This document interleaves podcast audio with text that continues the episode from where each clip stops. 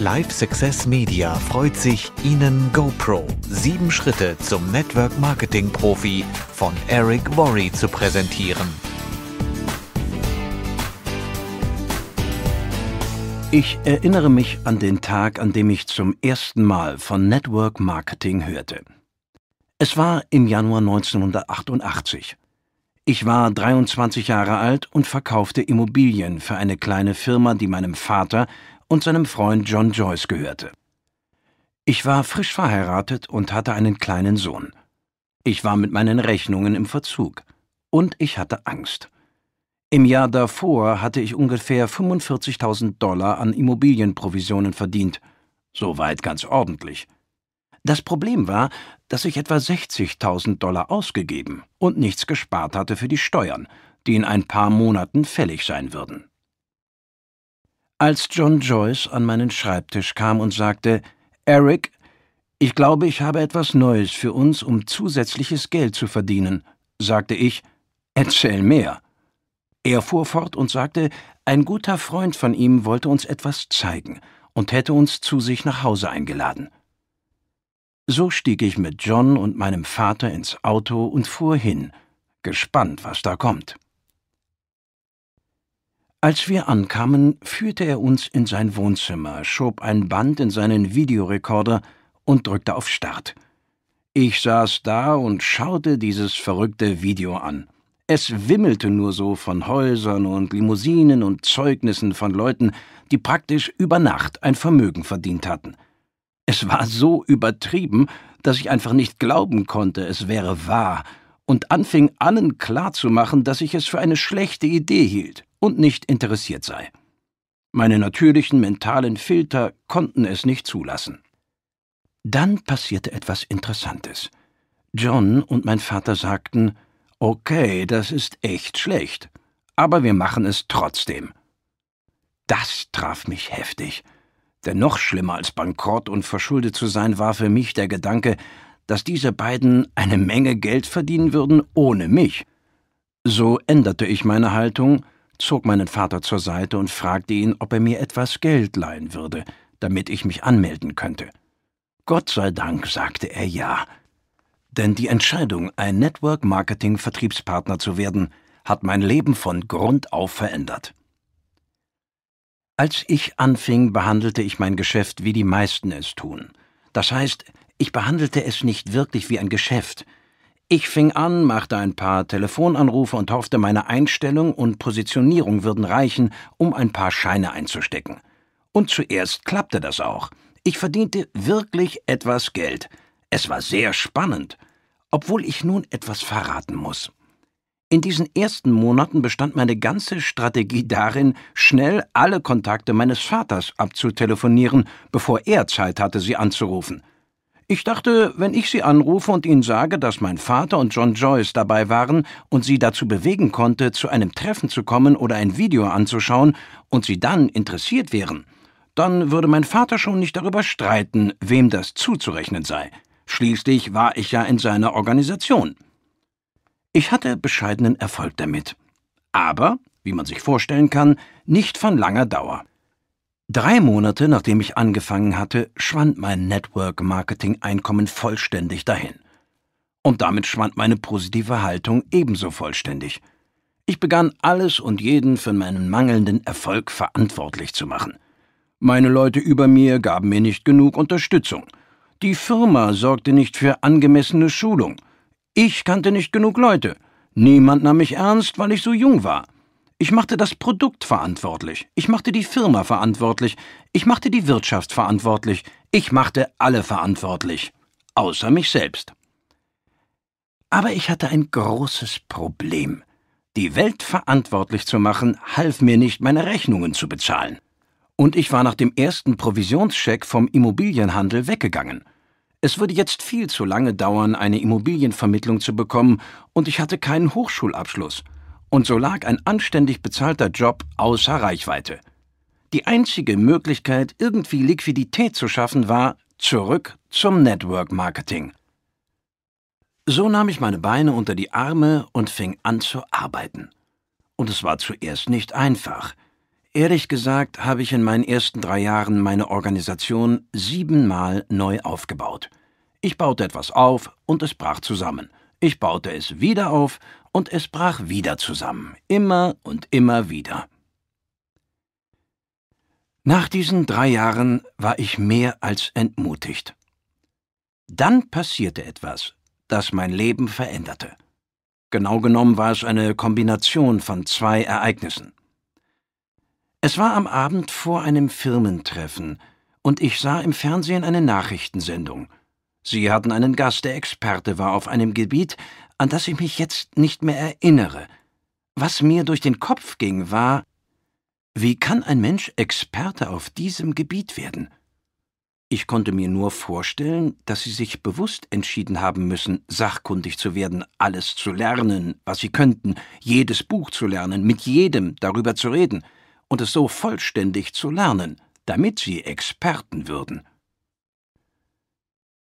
Am nächsten Tag ging ich zu dem Firmentreffen und sah einen Superstar nach dem anderen über die Bühne gehen. Und dann traf es mich wie ein Blitz.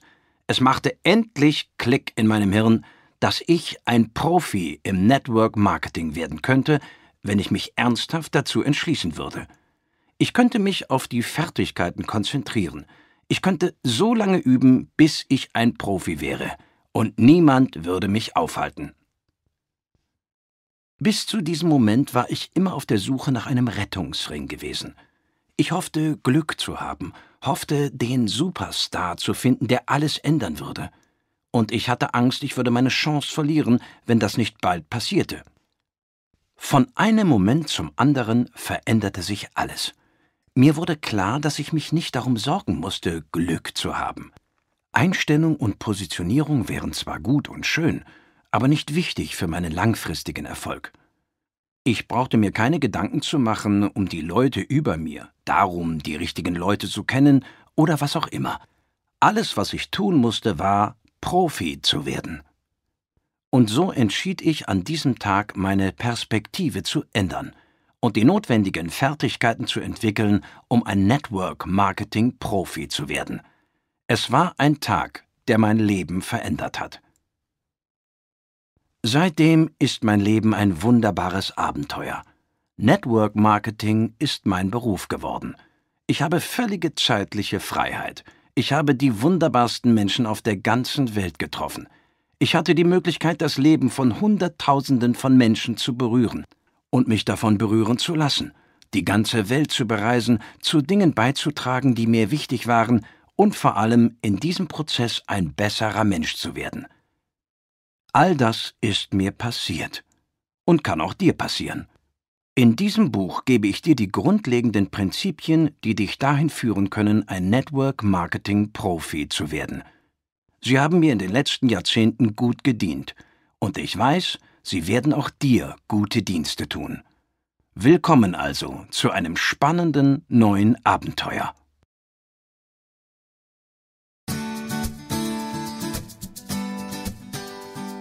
Network Marketing ist nicht perfekt, nur besser. Fühlst du dich ruhelos? Fühlst du dich unbefriedigt?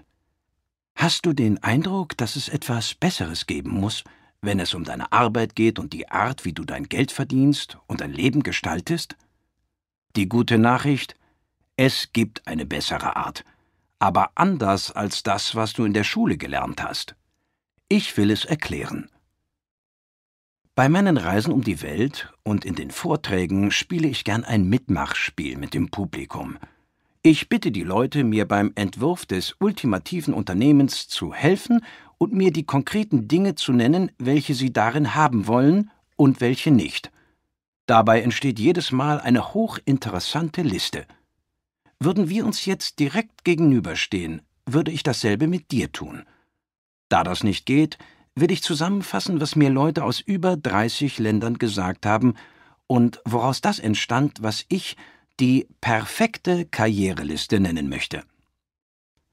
Normalerweise fangen alle damit an, aufzuzählen, was sie nicht wollen. Keinen Chef, kein Pendeln, keinen Wecker, keine Angestellten, keine Politik, keine Kompromisse, keine Diskriminierung, keine Ausbildungsanforderungen. Und wenn die Leute dann anfangen, ihre Fantasie positiv einzusetzen, dann kommen die Vorstellungen der positiven Attribute. Etwas Positives.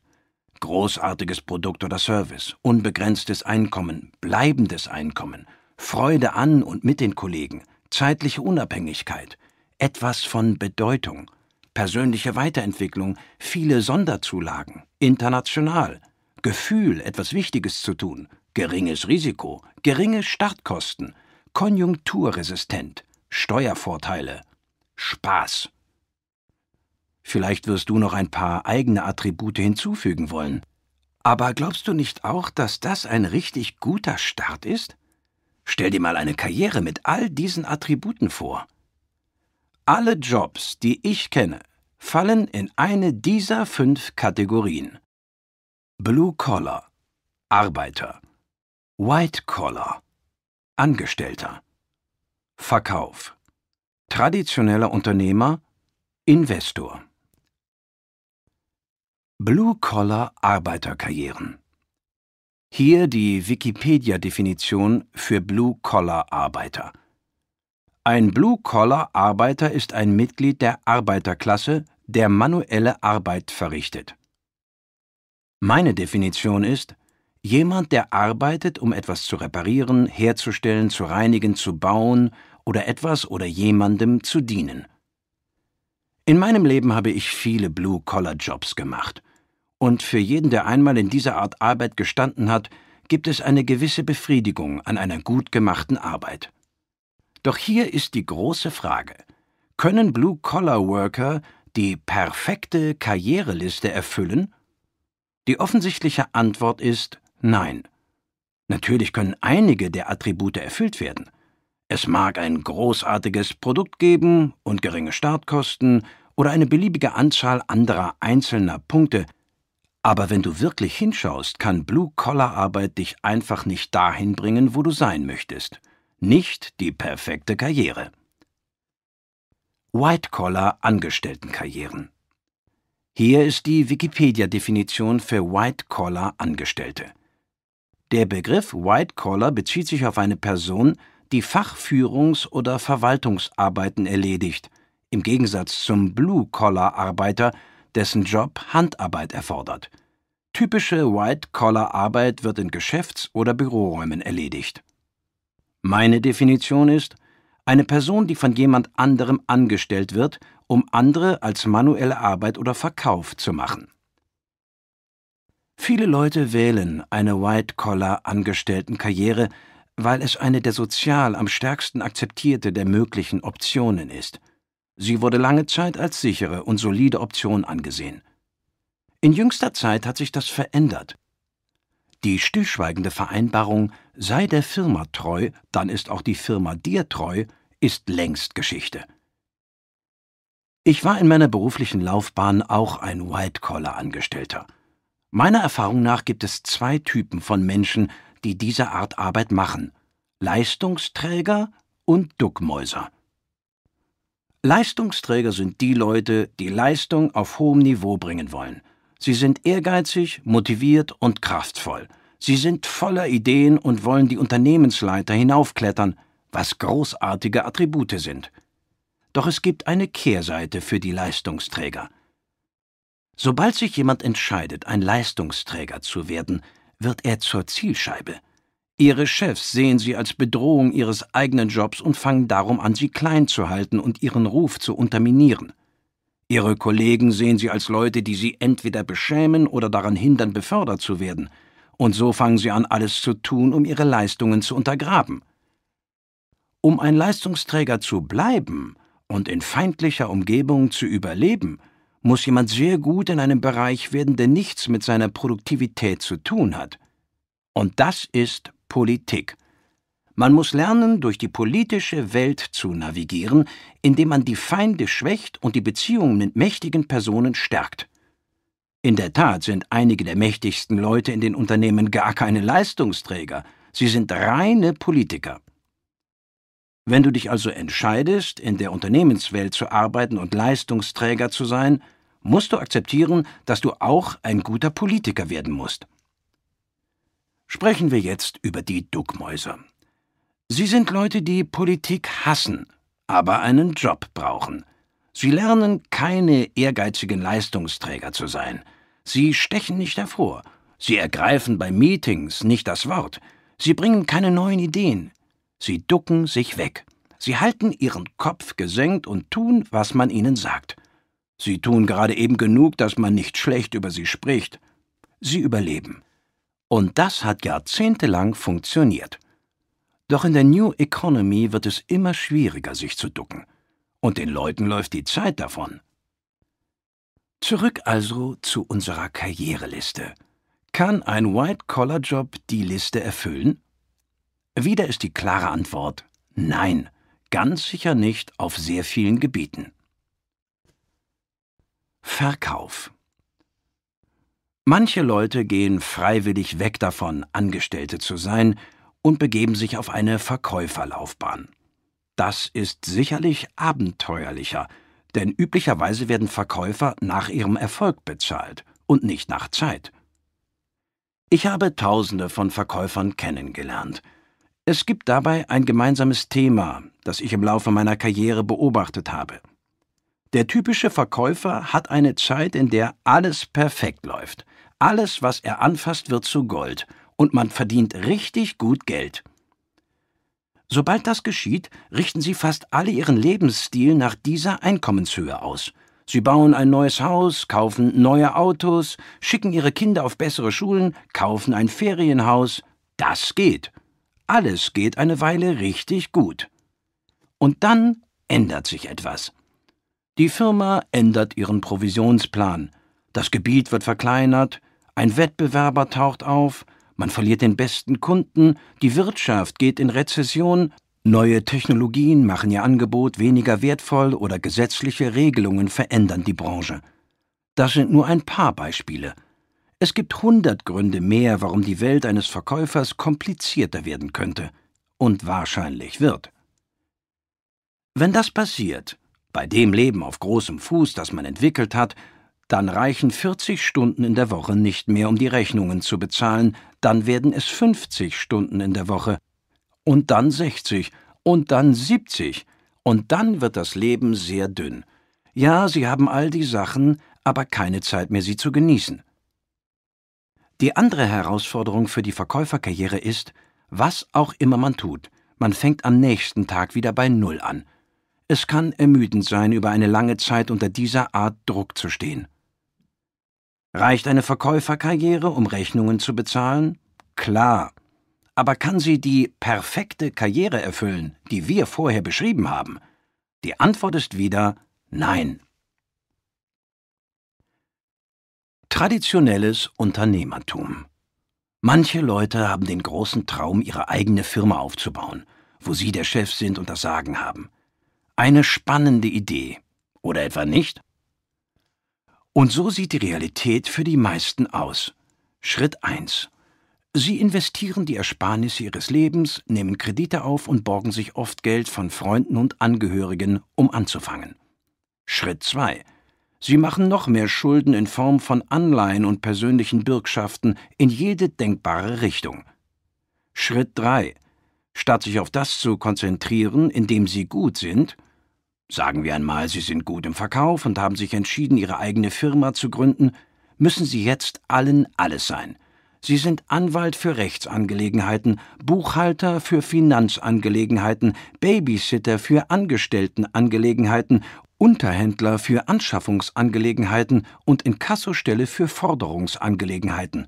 Sie müssen auch noch den Abfall entsorgen. Sie tun alles, außer verkaufen, worin Sie an erster Stelle gut sind. Schritt 4 Sie kämpfen.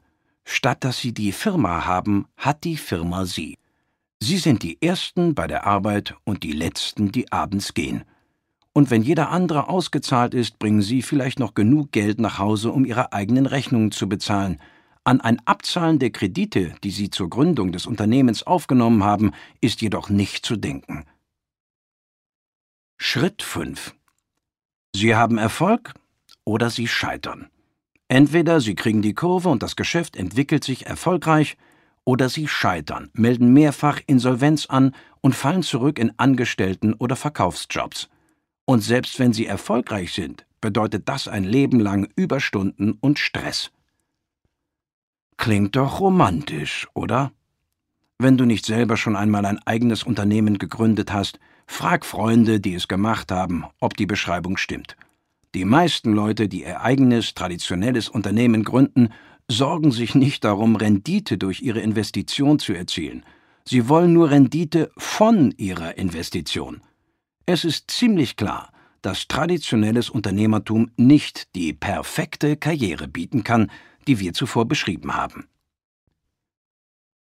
Der Investor Die letzte Kategorie der Möglichkeiten in der heutigen Welt den Lebensunterhalt zu verdienen, ist Investor zu werden. Und was braucht man, um Investor zu werden? Geld, nicht wahr? Wenn man nicht eine Menge Geld hat, wird es schwierig, aus der Rendite der Investitionen den Lebensunterhalt zu verdienen, vor allem wenn man versucht, konservativ zu sein und Verlustrisiken zu minimieren. Aber angenommen, man macht es. Was braucht man zusätzlich, um ein erfolgreicher Investor zu sein? Man braucht unglaublich viel Wissen und Können. Ich kenne unzählig viele Leute, die jahrelang geschickte Immobilieninvestoren waren. Aber als die Dinge auf dem Immobilienmarkt sich radikal veränderten, half ihr Können ihnen nichts. Sie verloren im großen Stil. Möchtest du in das traditionelle kleine Unternehmen von jemandem investieren? Viel Glück. In den meisten Fällen bist du hier kein Investor, sondern eher ein Philanthrop. Was ist mit dem Aktienhandel? Leute machen es da großartig. Manche zumindest von Zeit zu Zeit. Aber ich kenne mehr Leute, die verloren haben, als solche, die verdient haben, besonders im letzten Jahrzehnt. Es ist sehr schwer, garantierte Renditen zu erzielen, wenn man etwas nicht unter Kontrolle hat. Und glaub mir, als Investor hat man es nicht unter Kontrolle. Alles kann passieren, und es kann über Nacht passieren. Lass mich zur Veranschaulichung eine Geschichte erzählen. Ende 2001 lebte ich auf großem Fuß. Ich hatte ein Unternehmen verkauft, das ich mitgegründet hatte, und arbeitete als hochbezahlter Berater. Für meinen Verkaufsanteil hatte ich etwa 170.000 Aktien der neuen Gesellschaft erhalten. Diese wurden frei an der New Yorker Börse gehandelt und für 44 Dollar das Stück verkauft. Das heißt, der Wert meines Aktienbestandes war 7,5 Millionen Dollar. Ich hatte ein hohes Einkommen und einen großen Wertpapierbestand. Das Leben war gut. Einen Teil des Wertpapierbestandes nutzte ich als Sicherheit für ein Traumhaus, das ich baute. Den Rest diversifizierte ich nicht, wusste ich doch, dass die Firma in guter Konstitution war, mit einem guten Produkt und erstaunlicher Verkaufskraft. Dann passierte etwas außerhalb meiner Kontrolle. Über Nacht fiel der Kurs auf 37 Dollar pro Aktie, weil eine Gruppe von Investoren die Firma ins Visier genommen hatte und Leerverkäufe machte. Mit anderen Worten, je niedriger der Preis ging, umso mehr Geld würden sie verdienen. Ich dachte, das sei lächerlich, weil es der Firma so gut ging. Also kaufte ich mehr Aktien zum Preis von 37 Dollar, wobei ich meine Bestände zur Sicherung verwendete, in dem Wissen, dass die Preise wieder nach oben gehen würden. Sie gingen auf 33 Dollar runter. Ich kaufte mehr Aktien. Sie gingen auf 27 Dollar. Ich bekam Nachschussaufforderungen, was hieß, wenn ich nicht Geld überwies, würden sie meine Aktien verkaufen, um die Verluste auszugleichen. Ich konnte aber nichts überweisen. Der Kurs ging weiter nach unten. Er ging herunter auf 10 Dollar pro Stück. Und meine 7,5 Millionen Dollar waren weg. Paff. Alles in weniger als 90 Tagen. Dann schien sich der Kurs zu erholen und die Firma wurde für 65 Dollar pro Aktie privatisiert. Aber ich war nicht dabei, um daraus Kapital zu machen. Ich war ausradiert. Hätte ich schlauer sein können? Sicher. Habe ich Fehler gemacht? Absolut. Aber hier ist die Lektion. Wer ein Investor sein möchte, muss akzeptieren, dass die Dinge von Zeit zu Zeit seiner Kontrolle entgleiten. Und wenn das passiert, kann es sehr teuer werden. Zurück also zu unserer perfekten Karriereliste. Kann ein Investor die Liste erfüllen? Ich glaube nicht. Wir haben über Blaukittelarbeit geredet, über White-Collar-Arbeit, über Verkauf, traditionelles Unternehmertum und Investment. Und keines davon erfüllt unsere perfekte Karriereliste. Ist die perfekte Karriere also überhaupt möglich? Die Antwort ist ja. Aber um dahin zu kommen, muss man verstehen, dass alles in Veränderung ist. Die alten Modelle der Vergütung sind tot oder sterben gerade, und wir erleben die gewaltigste wirtschaftliche Veränderung zu unseren Lebzeiten. Die New Economy Die Welt, wie wir sie kennen, hat sich verändert. Für die Leute, die das nicht erkennen, wird es die schlimmste aller Zeiten. Für die, die es erkennen, wird es die beste aller Zeiten. Während der letzten hundert Jahre entstand ein interessantes Phänomen. Der Aufstieg von Unternehmen wurde Standard in der Gesellschaft. Der sichere und anerkannte Arbeitsplatz für Menschen war der eines Angestellten. Schritt 1. Geh zur Schule und lerne, wie man Angestellter wird. Schritt 2. Finde ein Unternehmen, das dich einstellt. Schritt 3. Arbeite 40 Jahre lang für das Unternehmen. Schritt 4. Geh in Rente. In den letzten Jahrzehnten hat sich das Versprechen, vom Unternehmen für Loyalität und harte Arbeit belohnt zu werden, als Mythos herausgestellt. Die Leute haben angefangen zu begreifen, dass die Loyalität ihrem Unternehmen gegenüber ihnen nicht in gleicher Weise erwidert wird. So entstand ein anderer Prozess. Schritt 1. Geh zur Schule und lerne, wie man Angestellter wird. Schritt 2. Finde ein Unternehmen, das dich einstellt. Schritt 3. Wechsle aus politischen und wirtschaftlichen Gründen alle drei bis fünf Jahre während deiner beruflichen Laufbahn. Schritt 4. Stelle fest, dass du nach 40 Jahren nicht bequem in Rente gehen kannst und also arbeitest du weiter. Und jetzt erleben wir die stärkste Veränderung unserer Zeit. Seit einem Jahrhundert bezahlen Unternehmen Menschen nach Stunden, nach Wochen oder nach Jahren. Das verändert sich auf globaler Ebene. Die Welt bewegt sich hin zu einer Leistungswirtschaft. Und das geschieht bereits. Und das bedeutet Folgendes. In Zukunft werden sie nur noch nach Leistung bezahlt. Sie werden überhaupt nicht mehr nach Zeit bezahlt. Bedienungen in der Gastronomie leben schon nach diesem Modell. Sie bekommen einen sehr geringen gesetzlichen Mindestlohn und verdienen an den Trinkgeldern auf Grundlage ihrer Leistung. Wenn du dir vorstellst, dass dieses gleiche Modell auf geradezu jeden Job in der Welt angewendet wird, dann siehst du, was kommt. Die Person, die in einem Hotel die Zimmer putzt, wird nicht mehr nach Stunden bezahlt. Sie werden nach Zimmern bezahlt. Für Büroarbeit, hier ein Beispiel. Jemand verdient 60.000 Dollar im Jahr. Schritt 1. Die Firma senkt den Lohn auf etwa 50.000 Dollar denn auf dem heutigen Markt gibt es genug andere Leute, die den Job für weniger Geld machen. Schritt 2. Sie reduzieren den Basislohn auf etwa 20.000 Dollar im Jahr. Schritt 3. Sie sagen der Person, dass sie zusätzliche 30.000 Dollar im Jahr verdienen kann, wenn sie bestimmte Leistungswerte auf Monatsbasis erreicht.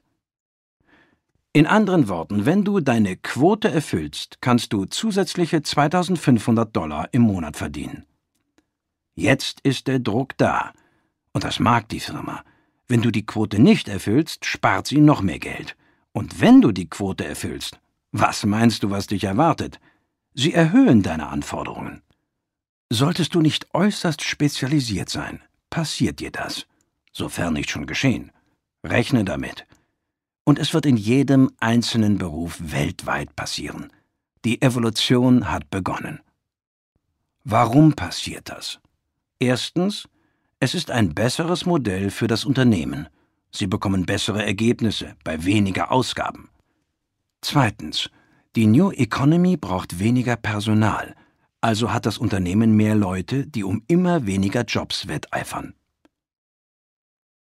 Lass mich erklären, warum die New Economy weniger Leute braucht. Das exponentielle Wachstum der Technologie hat alles verändert. Vor über 100 Jahren arbeitete 90 Prozent der Bevölkerung in der Landwirtschaft. Heute sind es wegen der dramatischen Effizienz weniger als ein Prozent und die Jobs in der Landwirtschaft sind verschwunden. Erinnerst du dich an die Kundendienst-Callcenter, bei denen du mit Menschen gesprochen hast? Heute sprichst du zu einer Maschine und diese Jobs gibt es nicht mehr. Erinnerst du dich daran, als Firmen jede Menge Verkäufer hatten? Heute bestellen die Leute online und diese Jobs gibt es nicht mehr. Erinnerst du dich an die erfolgreichen Kassenschlagerfilme und all ihre Angestellten? Heute schauen die Leute Filme auf ihren tragbaren oder Tabletgeräten an. Und diese Jobs gibt es nicht mehr. Ich liebe Bücher, aber geh in deinen Buchladen vor Ort, solange es noch geht. Sie werden bald Geschichte sein. Und damit auch die Jobs in diesen Läden. Ich könnte nun fiktiv alle Arbeitskategorien der Welt durchgehen. Technologie und Effizienz vernichten Tag für Tag Jobs. Und es gibt nichts, womit wir das aufhalten können. Es wird sich eher noch beschleunigen. Wenn du die Hände in den Schoß legst und wartest, dass die Wirtschaft wieder auf die Beine kommt und die Jobs zurückkommen, lieber nicht. Sie kommen nicht zurück. So wie die Kinder der Bauern das Menetekel an der Wand sahen und die Landwirtschaft für andere Berufe verlassen haben, so geschieht es den Menschen, die in Jobs der alten Wirtschaft arbeiten. Um zu überleben, müssen sie ihre Augen für diese Realität öffnen und etwas Neues finden. Network Marketing ist besser. Die beste Art und Weise, die ich kenne in der New Economy nicht nur zu überleben, sondern gut und erfolgreich zu leben, ist Network Marketing. Es gibt wichtige Produkte und Dienstleistungen in der heutigen Welt, die den Leuten, die sie brauchen, empfohlen werden müssen. Verbraucher müssen immer noch erzogen werden. Unternehmen haben die Wahl. Sie können sich in die zunehmend fragmentarisierte Welt der Werbung stürzen, um bekannt zu werden, Sie können viel und teures Vertriebspersonal anstellen, um ihre Produkte und Leistungen zu verkaufen, oder Sie können Network Marketing benutzen, um der Welt ihre Geschichte zu erzählen. Immer mehr Unternehmen werden Network Marketing wählen, weil es zur New Economy passt. Sie können alle Unternehmensunterstützung bereitstellen und die Vertriebspartner auf reiner Leistungsbasis bezahlen, um ihre Produkte zu empfehlen. Es ist äußerst effizient, da in der New Economy Mund-zu-Mund-Propaganda weiterhin besser funktioniert als jede andere Form der Werbung. Das Unternehmen kann das Geld, das es für Werbung und Verkaufsförderung ausgegeben hätte, hernehmen und damit die Vertriebspartner dafür entlohnen, dass sie die Botschaft verbreiten. Für dich als Unternehmer bedeutet das, dass du all die Vorteile traditionellen Unternehmertums bekommen kannst, ohne die typischen Risiken. Und es gibt keine Obergrenze für dein Einkommen, denn Network-Marketing-Unternehmen wollen, dass du so viel wie möglich verdienst. Wenn du sowieso nach Leistung bezahlt wirst, warum dann mit einer Obergrenze leben? Der Haken bei Network Marketing. Das klingt alles gut und ist es auch. Aber es gibt einen Haken, von dem die meisten dir nicht sagen werden. Hier ist er. Du musst einen zeitweiligen Verlust sozialer Anerkennung durch ignorante Leute akzeptieren. Das heißt, eine Zeit lang werden Leute, die noch im alten System leben und darin zu funktionieren versuchen, weniger gut von dir denken. Sie werden es nicht verstehen. Sie werden denken, dass du verrückt bist, dich auf Network Marketing einzulassen. Und dabei ist das Wort akzeptieren nicht ganz korrekt. Du musst mehr als das tun. Du musst den zeitweiligen Verlust an sozialer Anerkennung durch Ignoranten begrüßen. Du siehst die Zukunft, bevor sie allen anderen klar wird. Du bist der Kluge. Du bist derjenige, der etwas unternimmt, um besser zu leben. Es gibt einen Grund, warum Menschen weniger gut von dir denken werden, und das ist einzig der, dass sie selbst noch im alten System gefangen sind. Lass mich versuchen, das besser verständlich zu machen. Denn wenn du dich entscheidest, Network Marketing zu deinem Beruf zu machen, dann ist es wichtig, das zu wissen. Die meisten Leute haben sich entweder einer Network Marketing Firma angeschlossen oder kennen jemanden, der es getan hat. Folgendes geht dann jedem durch den Kopf, der sich entschließt, dabei zu sein. Hm, ich kenne fünf oder sechs Leute, die das auch tun könnten. Meine Schwester wäre toll, mein Freund mag diese Art Sachen. Ich kenne dann noch jemanden, der wäre super. Okay, ich bin dabei. Mit anderen Worten, Sie ergreifen nicht einen Beruf. Sie hoffen einfach Glück zu haben, ein paar Leute zu gewinnen, die Ihnen die Startkosten zahlen, sich zurückzulehnen und darauf zu warten, dass das Geld fließt. Der Reiz für den Erfolg eines anderen bezahlt zu werden ist stark, wird aber oft schwer missverstanden. Die haben keinen wirklichen Beruf angefangen. Sie haben bloß ein viel gepriesenes Lotterielos gekauft. Stell dir ein Lotterielos vor mit sechs Rubbelpunkten. Diese Punkte stehen für jeden der Leute, von denen der Neue denkt, dass sie sicher mitmachen. Sie gehen auf diese Leute zu und versuchen sie zum Mitmachen zu gewinnen. Und wegen ihres fehlenden Könnens enden die meisten mit nichts, wie beim Lotterielos.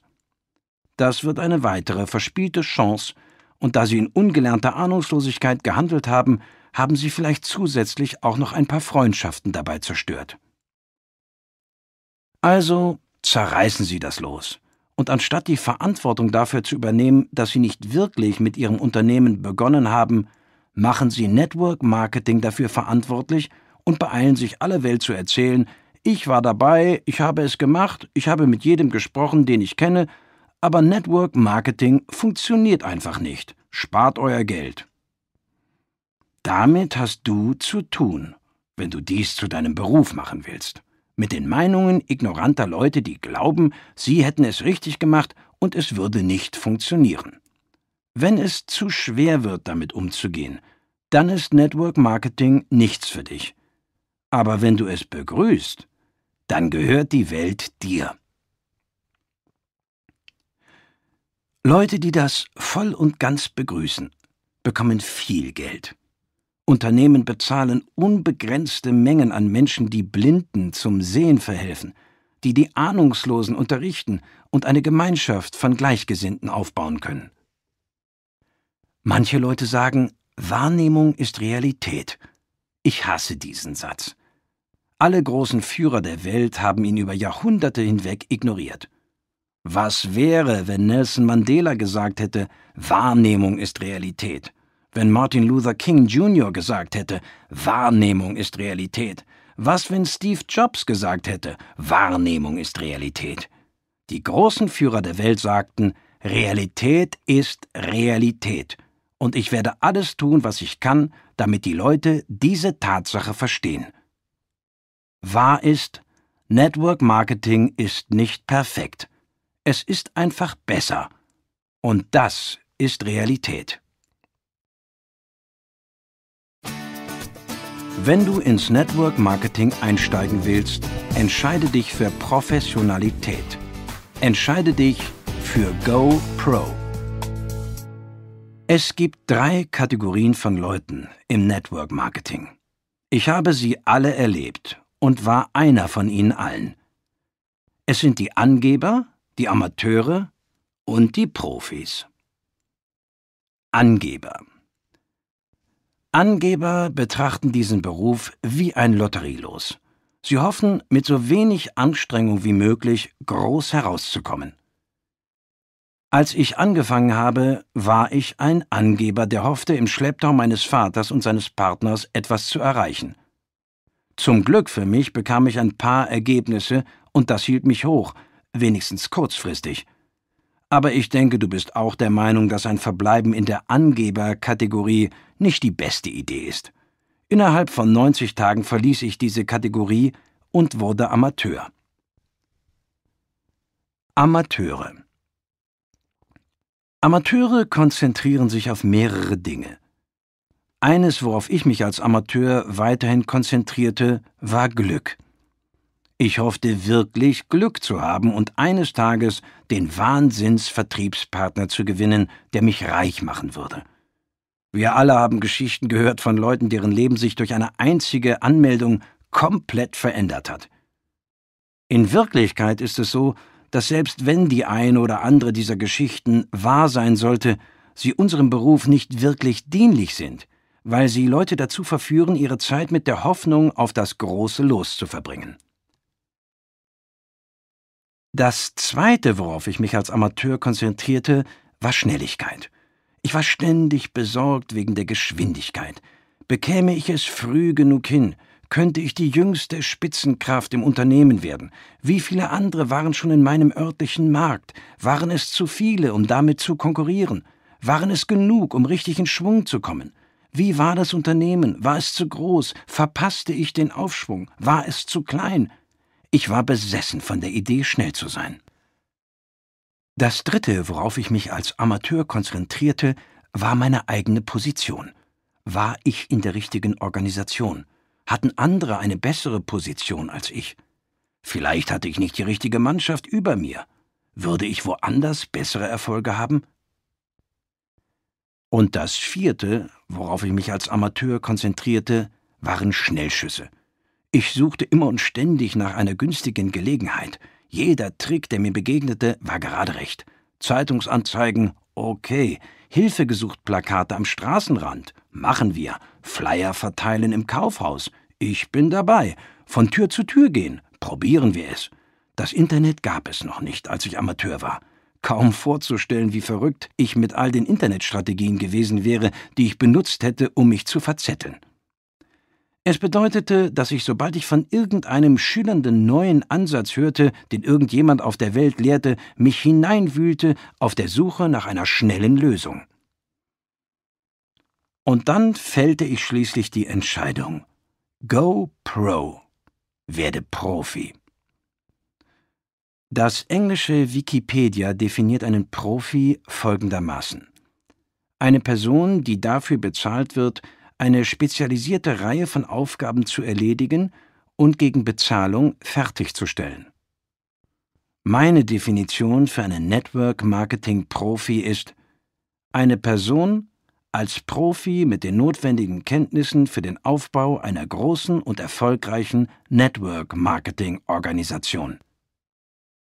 Es gibt einen Spruch in unserer Branche, der mehr Schaden als Nutzen bringt. Er heißt Ahnungslosigkeit im Feuer ist besser als Wissen auf Eis. Der Sinn ist, es sei besser begeistert und ahnungslos zu sein, als apathisch und gewieft. Das mag richtig sein. Aber warum müssen wir das eine oder das andere wählen?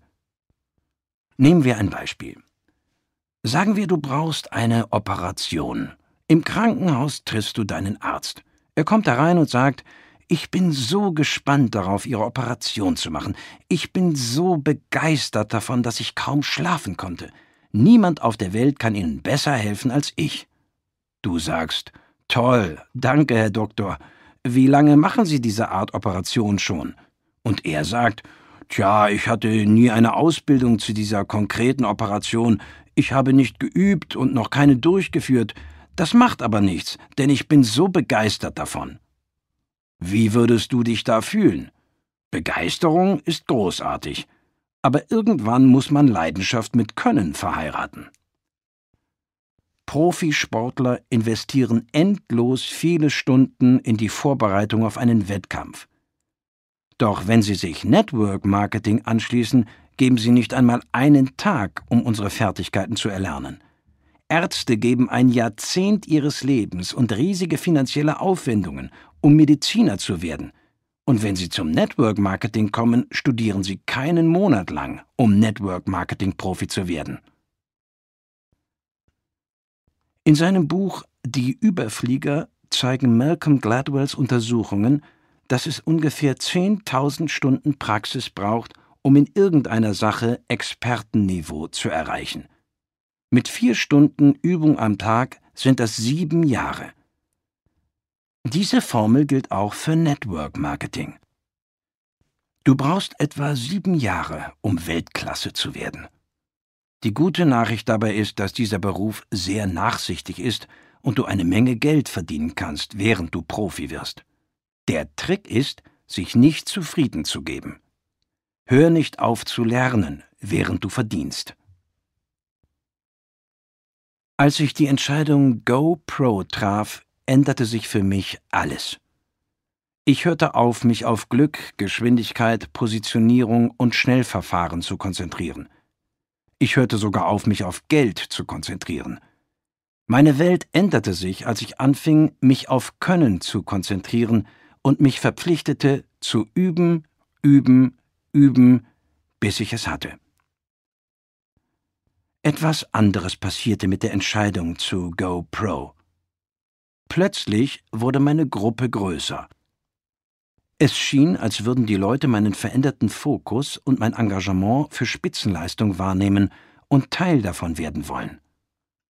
Denk an eine Zeit in deinem Leben, als du in der Nähe einer Person warst, die sich für Spitzenleistung engagierte. Vielleicht ein Lehrer, ein Trainer, ein Chef oder ein Freund. Wie hat sich das angefühlt? Es war inspirierend, richtig? Du wirst merken, du wirst eine Inspiration für andere, wenn du diese bedeutende Kehrtwendung machst. Fazit Wenn du vorhast, in diesem großartigen Beruf zu arbeiten, dann mach es richtig. Und behandle ihn wie einen Beruf. Als Pro ist das Geschäft super. Wenn du Angeber oder Amateur bleibst, wird es schlecht ausgehen. Jetzt wirst du gemerkt haben, dass ich viel das Wort Beruf benutzt habe. Und das mit Absicht. Network Marketing ist mehr als ein Projekt. Es ist ein Unternehmen. Es ist ein Beruf. Wenn du es richtig machst, ist es eine echte Karriereoption. Es kann dich herausholen aus einem Job mit Arbeit, die dich nicht glücklich macht, hin zu einem Ort der völligen Freiheit. Darum habe ich meine Webseite networkmarketingpro.com genannt. Hier steht, was ich den Leuten jeden Tag erzähle. Meine Damen und Herren, mein Wunsch für euch ist, dass ihr Network Marketing Profis werdet, dass ihr euch für GoPro entscheidet, denn es ist eine eiskalte Tatsache, dass wir einen besseren Weg haben. Und jetzt wollen wir es der Welt erzählen. Als die Seite am 11. März 2009 startete, nannten sich sehr wenige Menschen Network-Marketing-Profis. Das ist längst nicht mehr der Fall. Millionen Menschen haben die Art geändert, wie sie über unser Geschäft denken, und ich bin stolz darauf. Und ich freue mich auf den Tag, wenn es ganz normal ist, wenn Leute sagen, ich bin ein Arzt, aber ich bin auch ein Network-Marketing-Profi. Ich arbeite in der Konstruktion, aber ich bin auch ein Network-Marketing-Profi. Ich bin ein Sportler, aber ich bin auch ein Network-Marketing-Profi. Je mehr Leute diese Worte hören, desto mehr wird die Welt bereit für einen besseren Weg.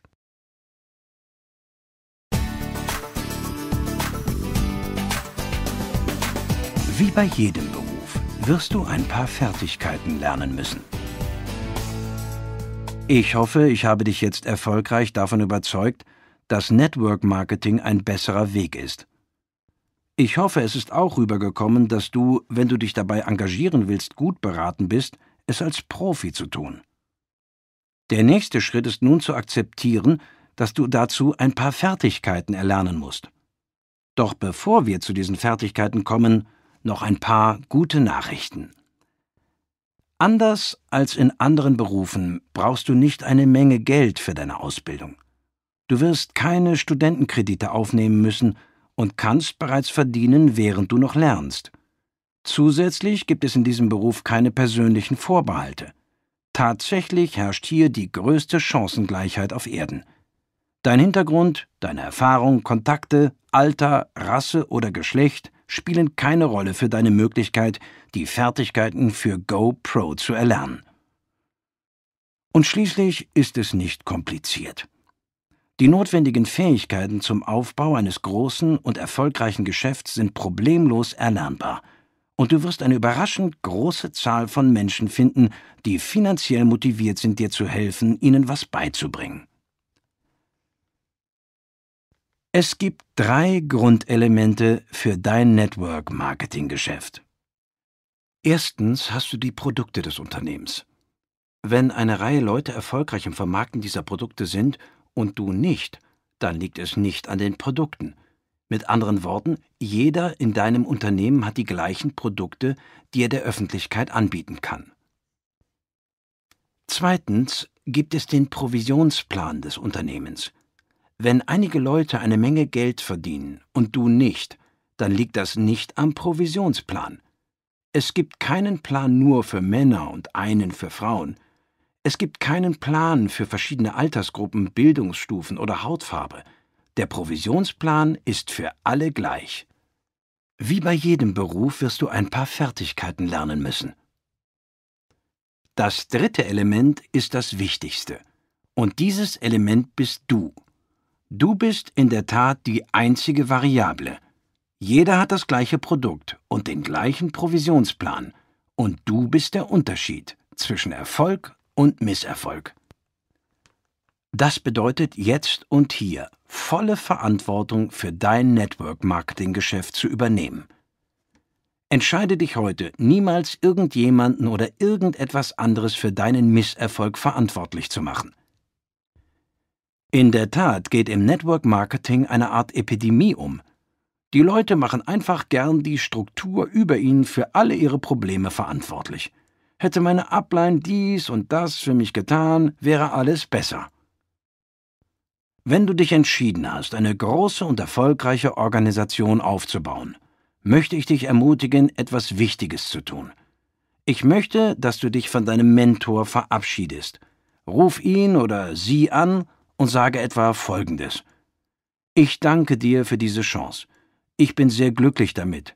Ins Geschäft zu kommen war für mich wichtig und ich schätze sehr, dass du mich in ein Unternehmen gebracht hast, an das du glaubst und an das ich jetzt auch glaube. Aber von jetzt an, wenn es um den Aufbau meines Geschäftes geht, werde ich dich als Ressource, aber nie als Entschuldigung nutzen. Ich rufe dich vielleicht von Zeit zu Zeit an. Wenn du zur Verfügung stehst, wunderbar. Wenn nicht, auch nicht schlimm. Ich werde mein Geschäft aufbauen und ich verstehe eins. Es beginnt und endet mit mir. Alles wird anders, wenn du die volle Verantwortung für deine Network-Marketing-Karriere übernimmst. Überrascht es dich zu erfahren, dass es nur sieben fundamentale Fertigkeiten braucht, um ein riesiges Geschäft im Network Marketing aufzubauen? Sieben, nicht siebzig. Jede davon ist ziemlich elementar. Doch es wundert mich, wie wenig Mühe die Leute aufwenden, sie zu lernen. Würde ein Hochschulstudiengang für Network Marketing angeboten, dann wäre das einer der einfachsten, die es gibt. Es ist kein Hexenwerk aber es freut dich sicher zu hören, dass es eine der bestbezahlten Ausbildungsangebote der Welt ist. Lassen wir sie uns gemeinsam erkunden.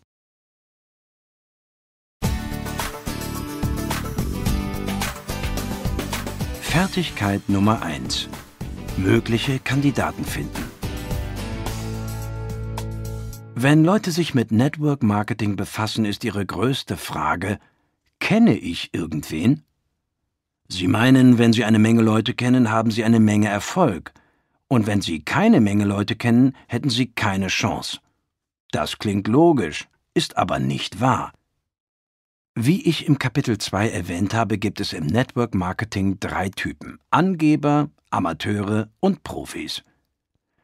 Wenn es darum geht, mögliche Kandidaten zu finden, haben die Angeber eine Liste von drei, vier oder fünf Leuten im Kopf, von denen sie hoffen, dass sie in ihr Geschäft einsteigen, und ihre ganze Zukunft ruht auf der Antwort dieser paar Leute. Wenn sie mit Glück einen davon kriegen, können sie die Dauer ihrer Laufbahn um kurze Zeit verlängern. Sie erledigen vielleicht sogar noch eine weitere Liste von drei oder vier Leuten. Hoffentlich entscheiden sie sich irgendwann nicht mehr Angeber zu sein und in die Amateurränge aufzusteigen. Überrascht es dich, dass etwa 80 Prozent aller Leute, die mit Network Marketing anfangen, die Aufgabe des Aufbaus ihres Geschäfts als Angeber angehen? Es ist wahr. Acht von zehn Vertriebspartnern gehen ihr Geschäft mit Angebermentalität an. Sie machen sich im Geist eine kurze Liste und warten ab, was passiert. Sie begeben sich nie daran, die notwendigen Fertigkeiten zu erlernen. Dein Job ist jetzt, nicht einer von ihnen zu werden und deinem Team zu helfen, dasselbe zu tun. Erziehe die Leute. Hilf ihnen zu verstehen, wie riesig diese Gelegenheit sein kann, wenn sie sie mit Respekt behandeln. Für die Angeber ist ihre einzige Chance das Glück. Und dieses Glück wäre besser schnell gekommen. Die zweite Gruppe sind die Amateure. Statt einer kleinen Liste im Kopf machen sie eine schriftliche Liste, was schon ein Schritt in die richtige Richtung ist. Sagen wir, Sie machen eine Liste von 100 möglichen Kandidaten. Sie gehen mit viel Begeisterung und wenig Ahnung an die Arbeit. Sie fangen an, die Leute aufzusuchen und ihre Liste wird kleiner. Während sie kleiner und kleiner wird, steigt ihr Angstpegel höher und höher. Ihre größte Angst ist, keine Leute mehr zu haben, die sie ansprechen könnten. Ich weiß, das war meine größte Angst. Als ich Anfang 20 war, konnte ich mit meiner Liste nicht angeben. Wie vorher schon erwähnt, versuchte ich anfangs, die Kontakte meiner Eltern zu nutzen. Und es dauerte nicht lange, da hatte ich keine weiteren Namen mehr. Bald wusste jeder in meiner Welt, was ich tat, und hatte entweder Ja oder Nein gesagt. Es war beängstigend. Ich dachte, wenn ich nicht ein paar großartige Leute über meine Liste finde und das schnell, dann werde ich in diesem Geschäft keinen Erfolg haben. Es kam mir nie in den Sinn, dass das Finden und Ansprechen von geeigneten Personen eine Fertigkeit ist. Bis zu diesem Punkt in meiner Karriere sah ich immer die Liste als Fahrschein zum Wohlstand an. Hatte man eine gute Liste, würde man Erfolg haben. Hatte man eine schlechte, könnte man entweder Glück haben oder versagen. Als ich an meinen entscheidenden Moment kam und mich verpflichtete, Profi zu werden, fing ich an, die Leute zu studieren, die große und erfolgreiche Organisationen aufgebaut hatten. Ich fand heraus, dass die Profis das Finden von Leuten, die sie ansprechen konnten, als eine ihrer Kernkompetenzen angingen. Es war ein Teil ihres Jobs, neue Leute zu finden. Sie hatten kein Interesse an Glück. Sie hatten keine Sorge, dass ihnen die Leute ausgehen. Sie entwickelten die Fertigkeit dafür zu sorgen, dass dies nie der Fall sein würde. Die Profis begannen mit einer geschriebenen Liste. Doch dann verpflichteten sie sich selbst, nie aufzuhören, diese Liste zu erweitern. Sie schufen so etwas wie eine aktive Kandidatenliste. Und ich zeige dir, wie du das genauso machen kannst. Einer der Leute, die mir beigebracht haben, wie man das gut macht, ist Harvey Mackay, Autor des Bestsellers How to Swim with the Sharks Without Being Eaten Alive. Schwimm mit den Haien, ohne gefressen zu werden. Harvey ist ein guter Freund und er ist auch einer der besten Netzwerker der Welt. Ich fragte ihn einmal, wie er eine so große und aussagekräftige Liste von Freunden aufgebaut hat. Er sagte mir, mit 18 hätte sein Vater ihn hingesetzt und gesagt, Harvey, von jetzt an und bis zum Ende deines Lebens möchte ich, dass du von jedem Menschen, dem du begegnest, die Kontaktdaten bekommst und eine kreative Möglichkeit findest, in Kontakt zu bleiben. Das hat er 60 Jahre lang getan. Und die Liste seiner Freunde umfasst heute 12.000 Menschen. Und nicht bloß Social-Media-Freunde, wirkliche Freunde.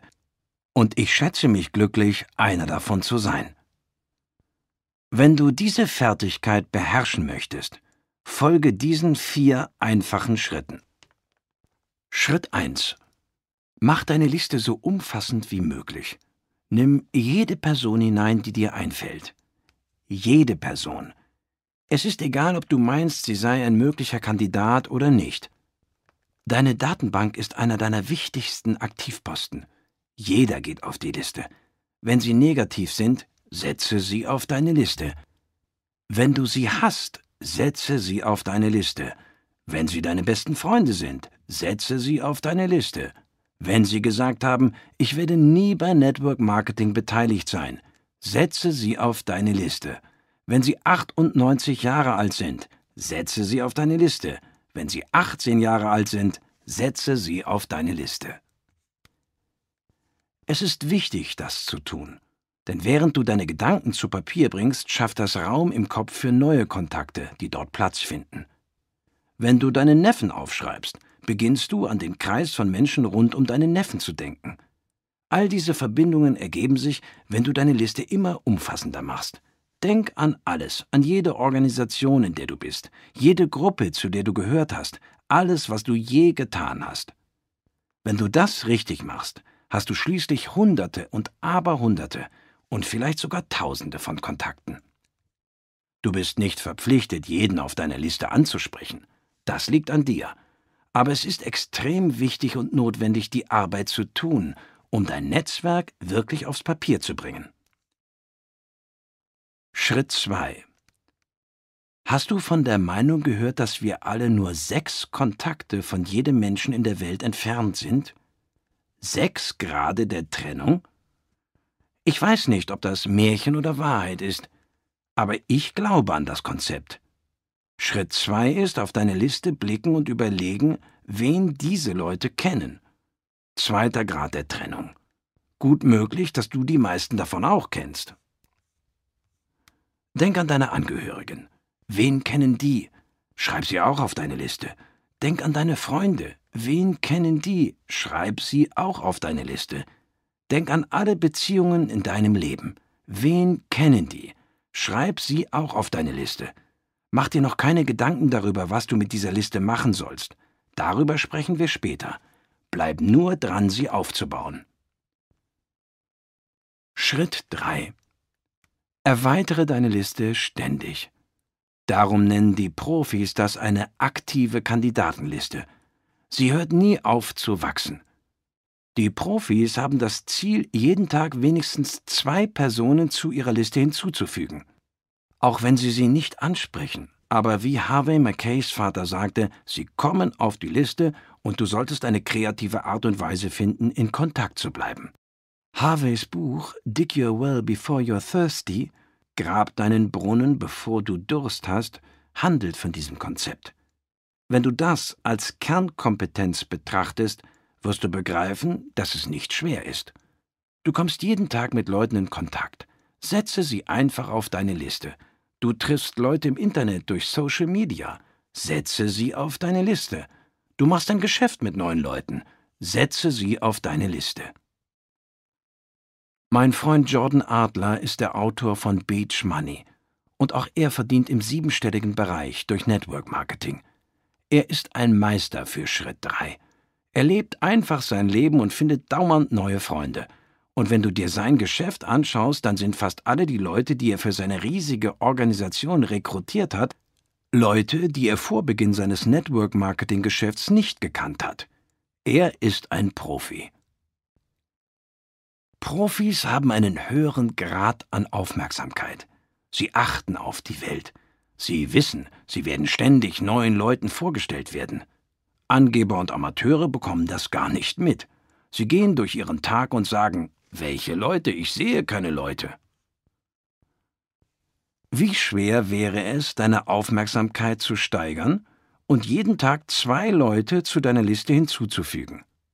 Denk darüber nach.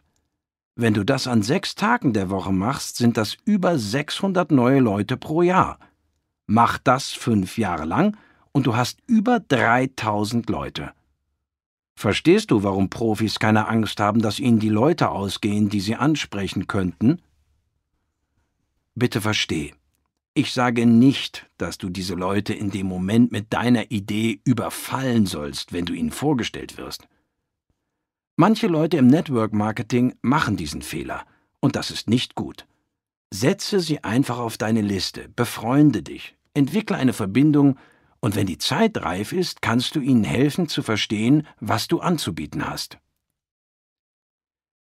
Schritt 4. Vernetze dich absichtlich. Profis vernetzen sich absichtlich. Es ist schwer, neue Leute zu treffen, wenn du dich vor der Welt versteckst. Geh aus, hab Spaß. Geh in einen neuen Fitnessclub. Hab Spaß an einem neuen Hobby. Werde ehrenamtlich bei einer Sache tätig, die dir wichtig ist. Finde Orte und Organisationen, wo du neue Leute treffen kannst. Das ist nicht nur gut für dein Geschäft, sondern bringt dir auch einige großartige Freunde.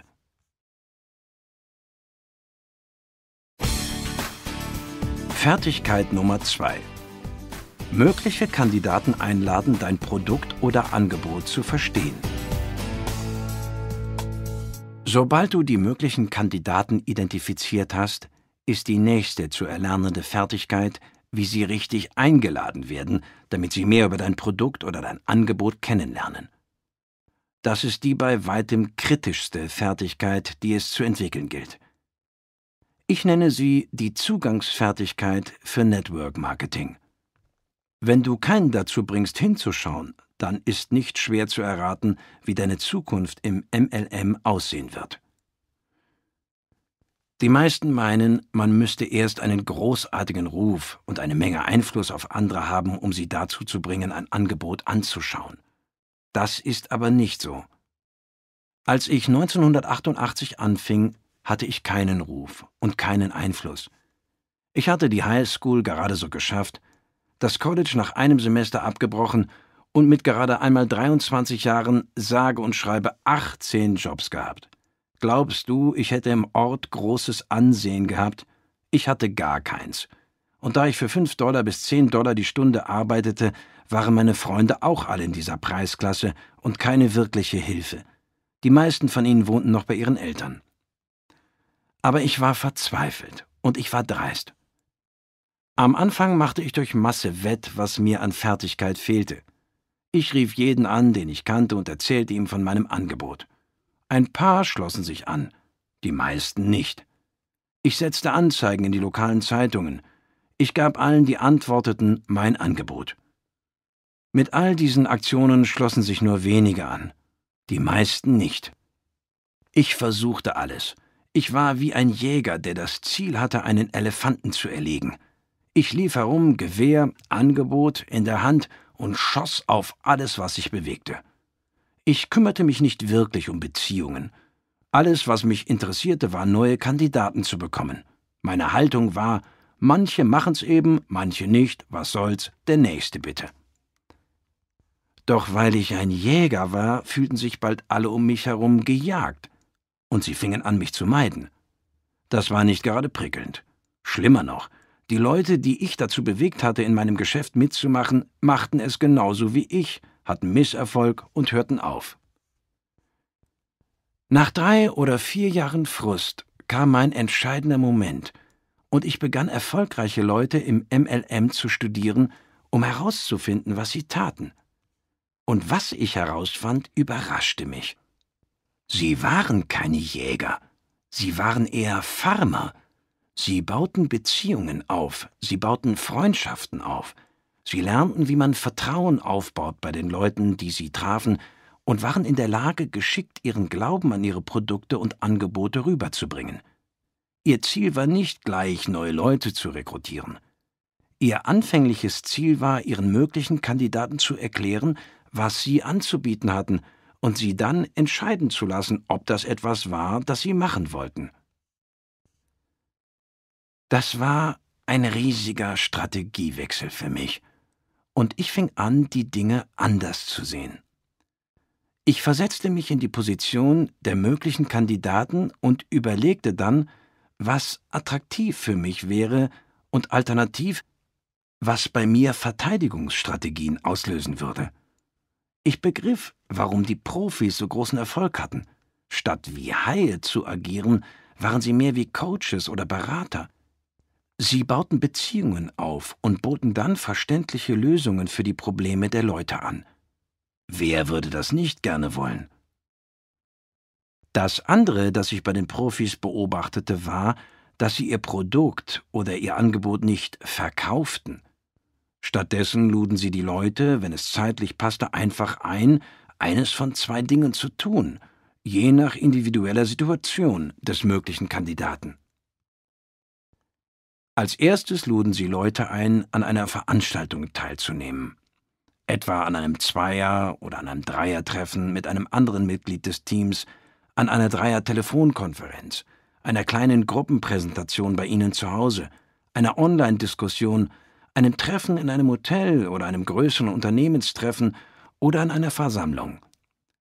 Profis wissen, dass das persönliche Miteinander eine kritische Komponente ist, wenn es darum geht, Vertrauen aufzubauen und Glauben rüberzubringen. Und darum kommen sie so oft es geht mit Leuten zusammen. Als zweites luden sie die Leute ein, ein Hilfsmittel auszuprobieren. Ich bin sehr überzeugt vom Gebrauch von Hilfsmitteln, um Leute auszubilden. Hilfsmittel können verschiedene Formen haben. Es sind CDs, DVDs, Zeitschriften, Broschüren, Webseiten und Online-Präsentationen. Bei manchen Unternehmen können Leute sogar das Produkt testen und das so als Hilfsmittel nutzen. Es steht außer Frage, dass die Technik sich ständig weiterentwickelt und immer mehr passende Möglichkeiten bietet, unsere möglichen Kandidaten zu schulen. Aber hier muss ich eine auf Erfahrung gegründete persönliche Meinung einfügen. Während die Technik uns erlaubt, den Leuten wertvolle Informationen schnell zu vermitteln, geht doch nichts über etwas Gegenständliches.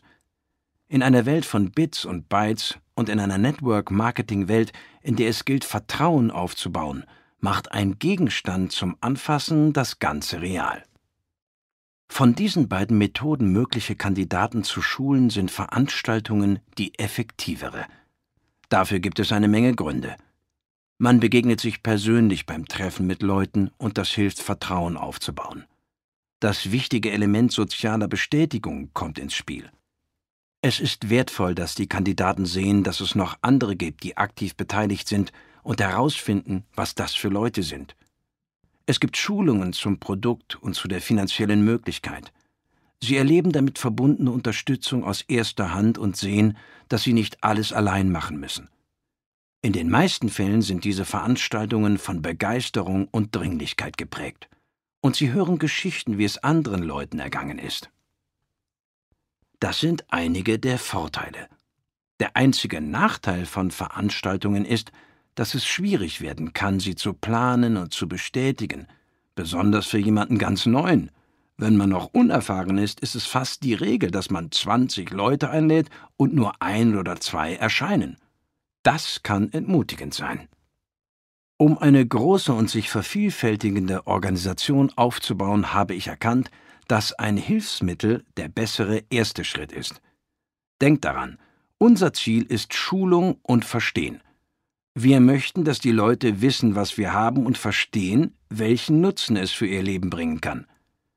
Ein Hilfsmittel ist eine gute Art, wie Leute mitten in ihrem geschäftigen Leben informiert und hoffentlich begeistert werden können. Sie haben vielleicht keine Zeit, quer durch die Stadt zu fahren, um sich mit dir zu treffen, aber Sie könnten im Auto eine CD hören, eine kurze DVD anschauen, eine Zeitschrift lesen oder eine Online-Präsentation anschauen. Wenn du auf meine Laufbahn zurückschauen würdest, könntest du sehen, dass Hilfsmittel für mich alles verändert haben. Im Jahr 1990 brachte mein Unternehmen ein Video heraus. Es war dynamisch und spannend.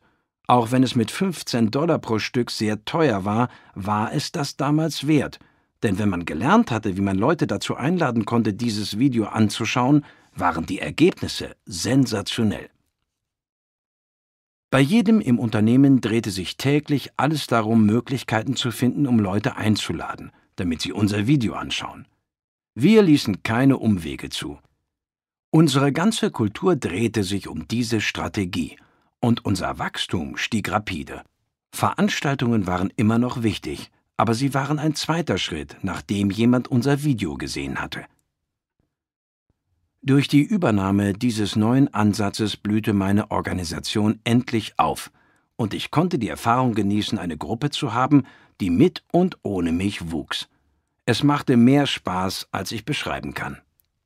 Meine Gruppe wuchs von ein paar Dutzend zu ein paar hundert und dann ein paar tausend. Alles, was ich tat, war zu lehren, wie man Leute erfolgreich einlädt, ein Video anzuschauen eine Einladung zu einem Event hinterherzuschieben und allen beizubringen, genau dasselbe zu tun. Der zweite Karrieredurchbruch kam in Form einer Audiokassette. Ja, ich sagte Kassette. Das war im Jahr 1992 und war alles, was wir hatten. Das Unternehmen brachte etwas Neues und Spannendes heraus. Und diesmal nahm ich selbst ein Audio auf, das die Chance detailliert beschrieb. Wir verkauften die Kassette für 50 Cent das Stück, was unsere Ausgaben deckte, und in weniger als einem Jahr waren über eine Million Kopien der kleinen Kassette verkauft. Wir lehrten die Leute, wie sie Kandidaten dazu einladen könnten, diese Kassette zu nehmen, in ihr Autoradio zu stecken und sie gleich zu hören. Die Ergebnisse waren sagenhaft. Wir trainierten die Leute zuerst 100 Kassetten zu nehmen, sie jedem zu geben, den sie kannten, und der musste es dann schaffen, zwei pro Tag weiterzugeben. Mit diesem einfachen System wuchs mein Jahreseinkommen auf eine Million Dollar. Unterschiedliche Unternehmen nutzen unterschiedliche Hilfsmittel und Eventstrategien, um ihr Geschäft wachsen zu lassen. Manche nutzen Hauspartys, manche nutzen Online-Präsentationen, manche nutzen Einzeltreffen mit Zeitschriften und Flipcharts. Finde heraus, was in deinem konkreten Unternehmen am besten funktioniert. Entwickle deine tägliche Arbeitsweise und trainiere dann deine Leute, wie sie effizient dasselbe tun können und ihre Kandidaten einladen, sich anzuschließen. Als Profi lädst du deine Kandidaten ein, ein Hilfsmittel zu begutachten oder an einer Veranstaltung teilzunehmen. Und hier ist, was du nicht tun sollst. Du gehst nicht hin, um Leuten etwas anzubieten oder die Welt mit deiner Weisheit zu beeindrucken. Dieser Ansatz nährt dein Ego, plündert aber dein Konto. Lass mich dir die Formel für finanzielle Unabhängigkeit im Network Marketing geben. Deine Fähigkeit, eine große Gruppe von Leuten dazu zu bringen, durchgehend und über einen längeren Zeitraum ein paar einfache Dinge zu tun. Es ist eine Formel, die mir geholfen hat, aus der Network Marketing Mittelmäßigkeit auszubrechen, und sie wird dir ebenso dabei helfen. Jahrelang konzentrierte und stützte ich mich auf meine Fähigkeit, Leute zu überreden, bei mir mitzumachen. Dann landete ich eine Stufe höher zur Suche nach ein paar Schlüsselpersonen, die ich ausbilden könnte, das zu tun, was ich tat. Und schließlich lernte ich die Formel, die ich dir gerade gegeben habe, und fing an, mich darauf zu konzentrieren, eine große Gruppe von Leuten konsequent ein paar einfache Dinge tun zu lassen, und dafür zu sorgen, dass sie damit weitermachten. Als das passierte, wendete sich alles zum Besseren.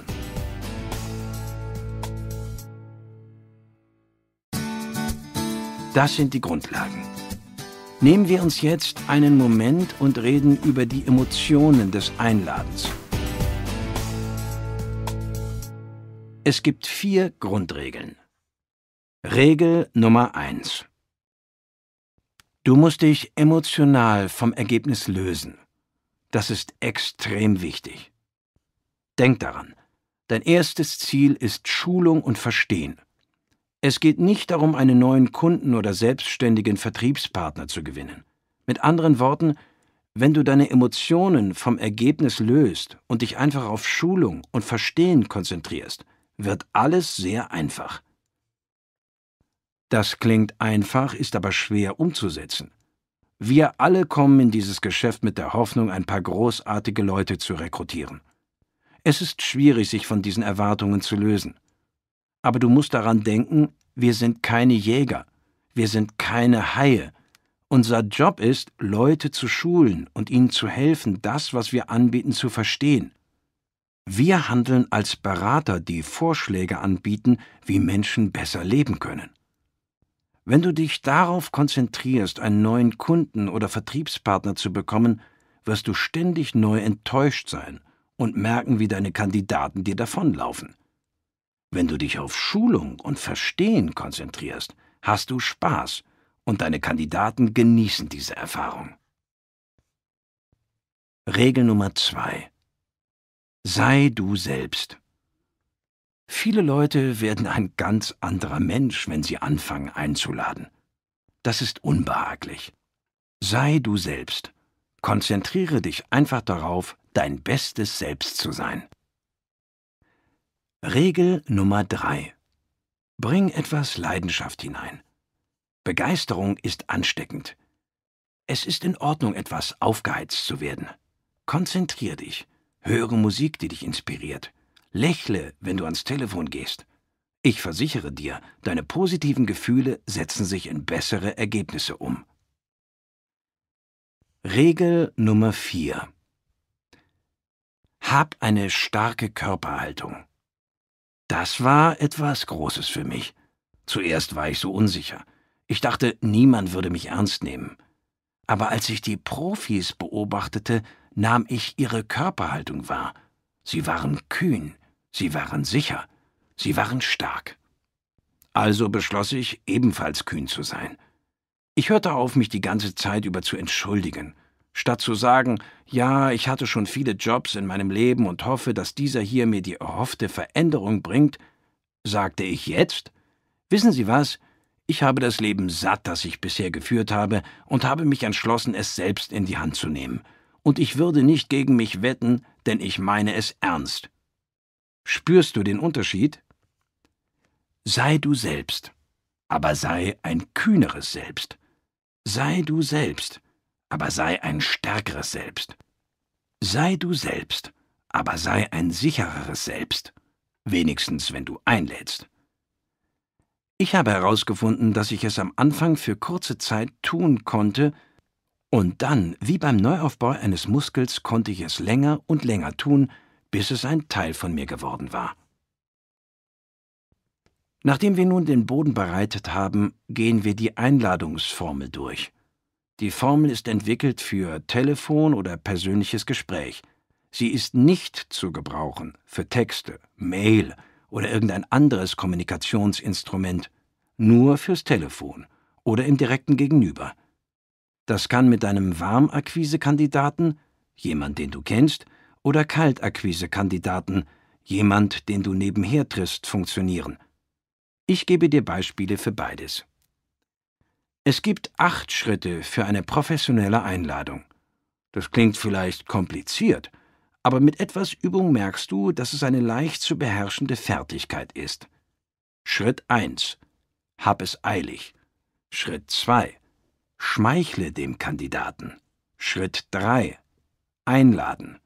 Schritt 4. Wenn ich, würdest du. Schritt 5. Bestätigung Nummer 1. Bekomme den Termin. Schritt 6. Bestätigung Nummer 2.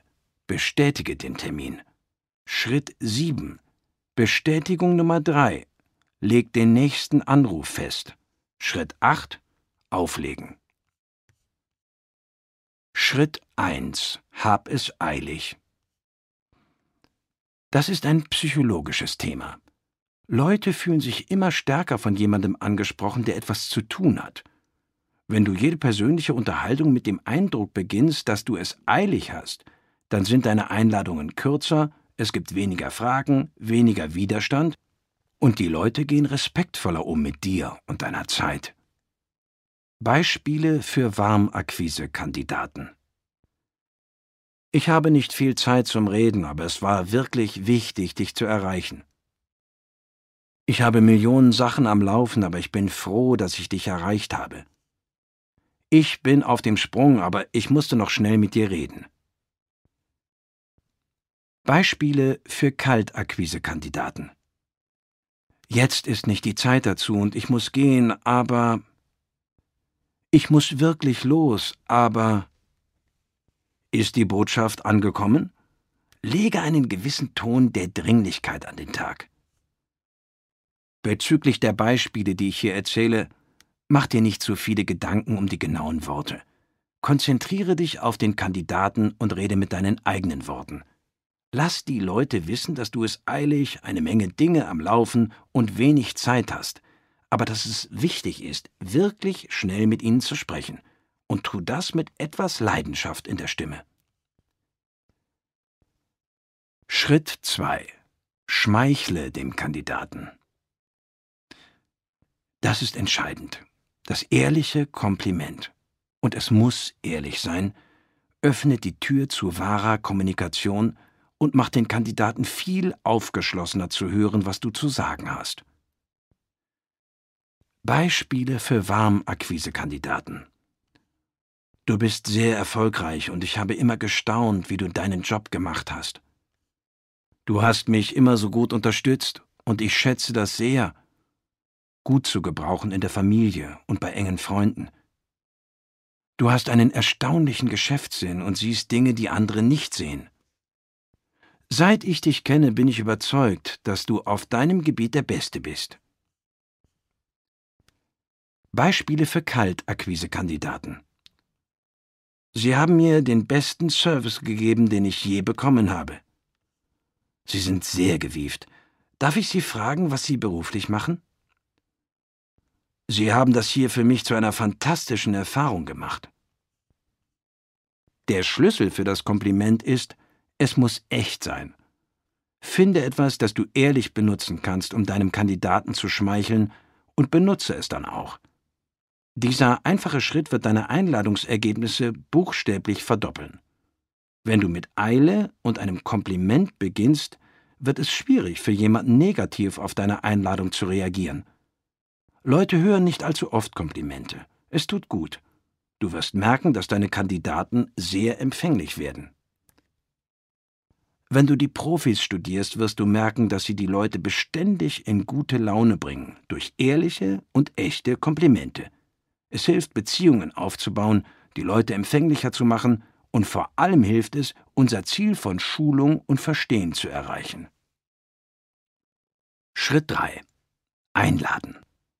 Das ist eine Situation, in der eine Vorgehensweise allein nicht passt. Es gibt drei Arten von Einladungen für einen Network-Marketing-Profi. Der direkte Ansatz. Dieser wird benutzt, wenn du Leute einlädst, mehr über eine Chance für sie zu erfahren. Die meisten nehmen den direkten Ansatz für alle ihre Kandidaten. Das geht dann in der Regel so. Ich habe einen Weg gefunden, wie du reich werden kannst. Lass dir davon erzählen. Bla bla bla. Ich verstehe die Leidenschaft, aber mal ehrlich, wer wird davon begeistert sein, solange der Anruf nicht von einem Millionär kommt? Das heißt nicht, dass der direkte Ansatz nicht geht. Er geht. Er spielt eine wichtige Rolle in deinem Einladungsprozess.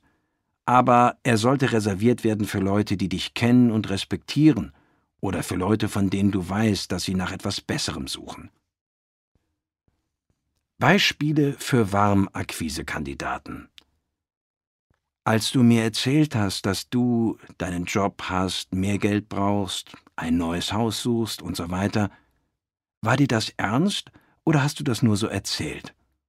Sie sagen fast immer, dass es ihnen ernst war. Großartig. Ich glaube, ich habe etwas für dich gefunden, um das hinzukriegen, das Problem zu lösen, das geschehen zu lassen. Das ist für Situationen, in denen du einen Bereich ihrer Unzufriedenheit, ihres Bedarfs oder ihrer Wünsche kennst.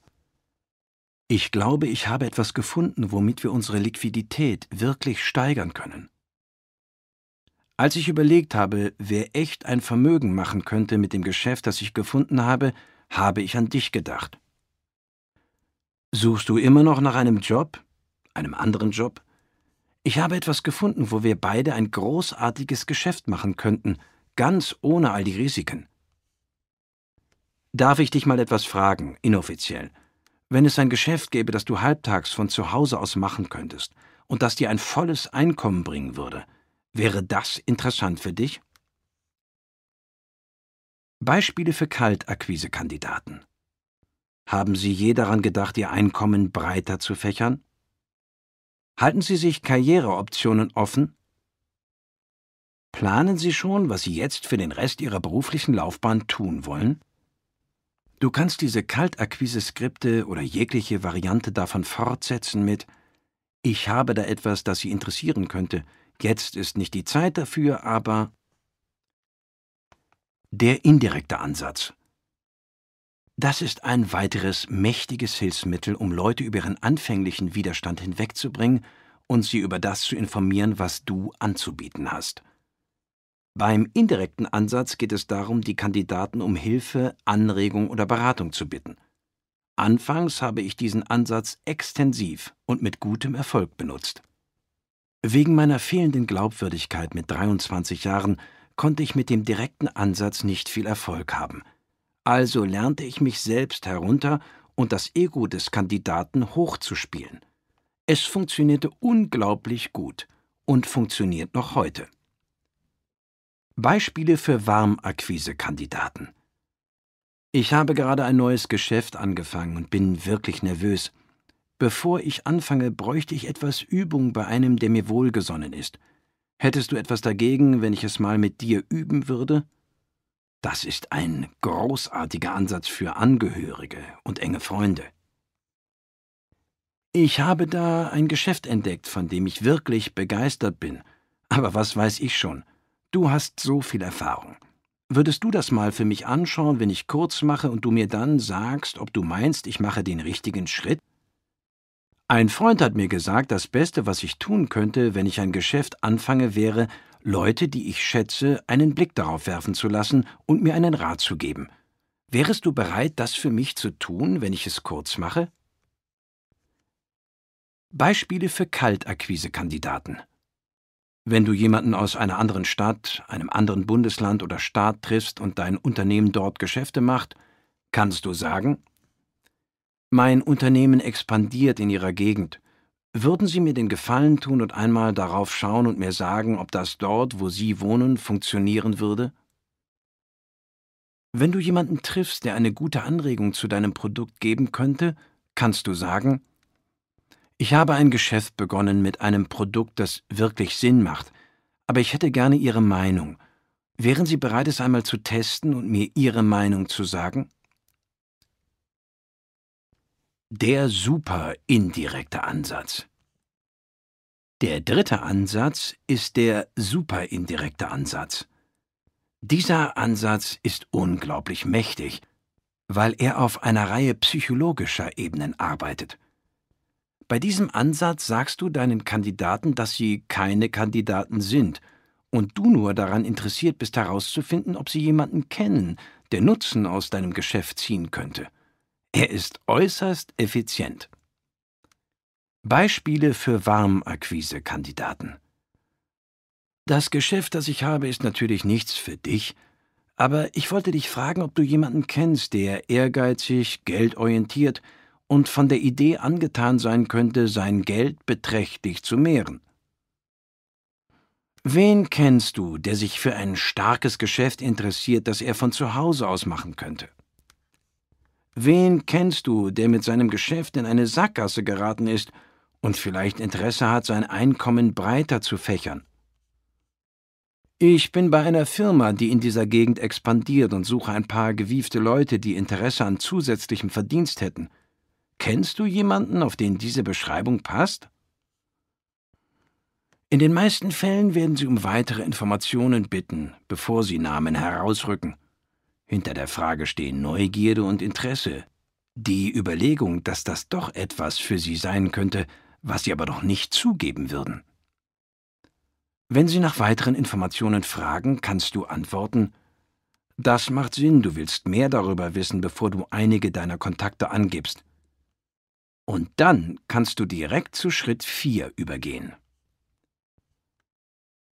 Beispiele für Kaltakquise-Kandidaten.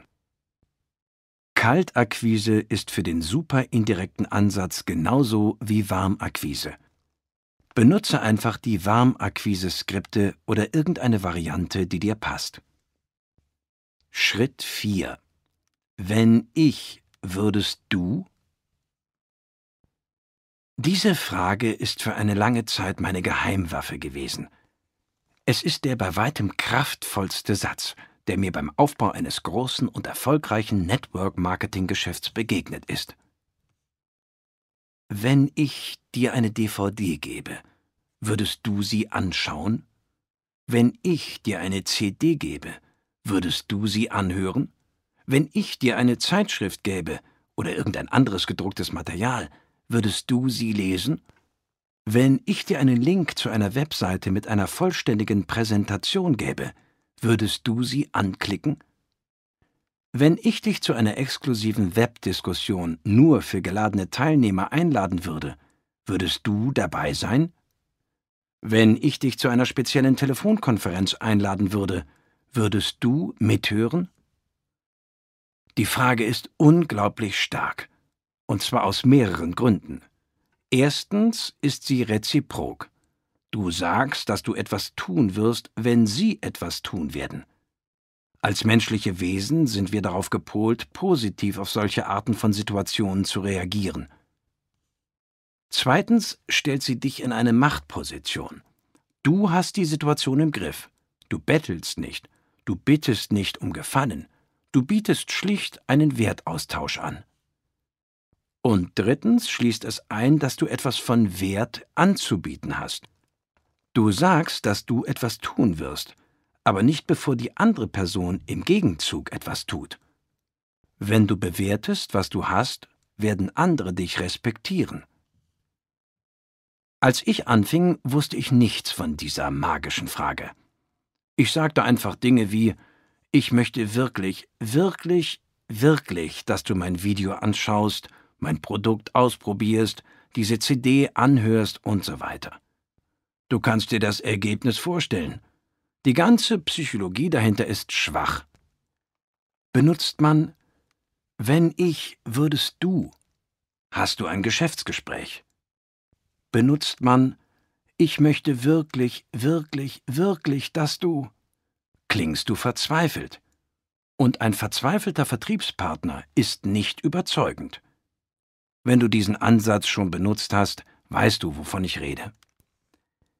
Wenn ich, würdest du, bringt Ergebnisse. Es bringt Leute dazu, Ja zu sagen. Es hilft Kandidaten, das, was du hast, in einem anderen Licht zu sehen. Denk daran, unser Ziel ist Schulung und Verstehen. Wenn ich würdest du, hilft uns, dieses Ziel zu erreichen.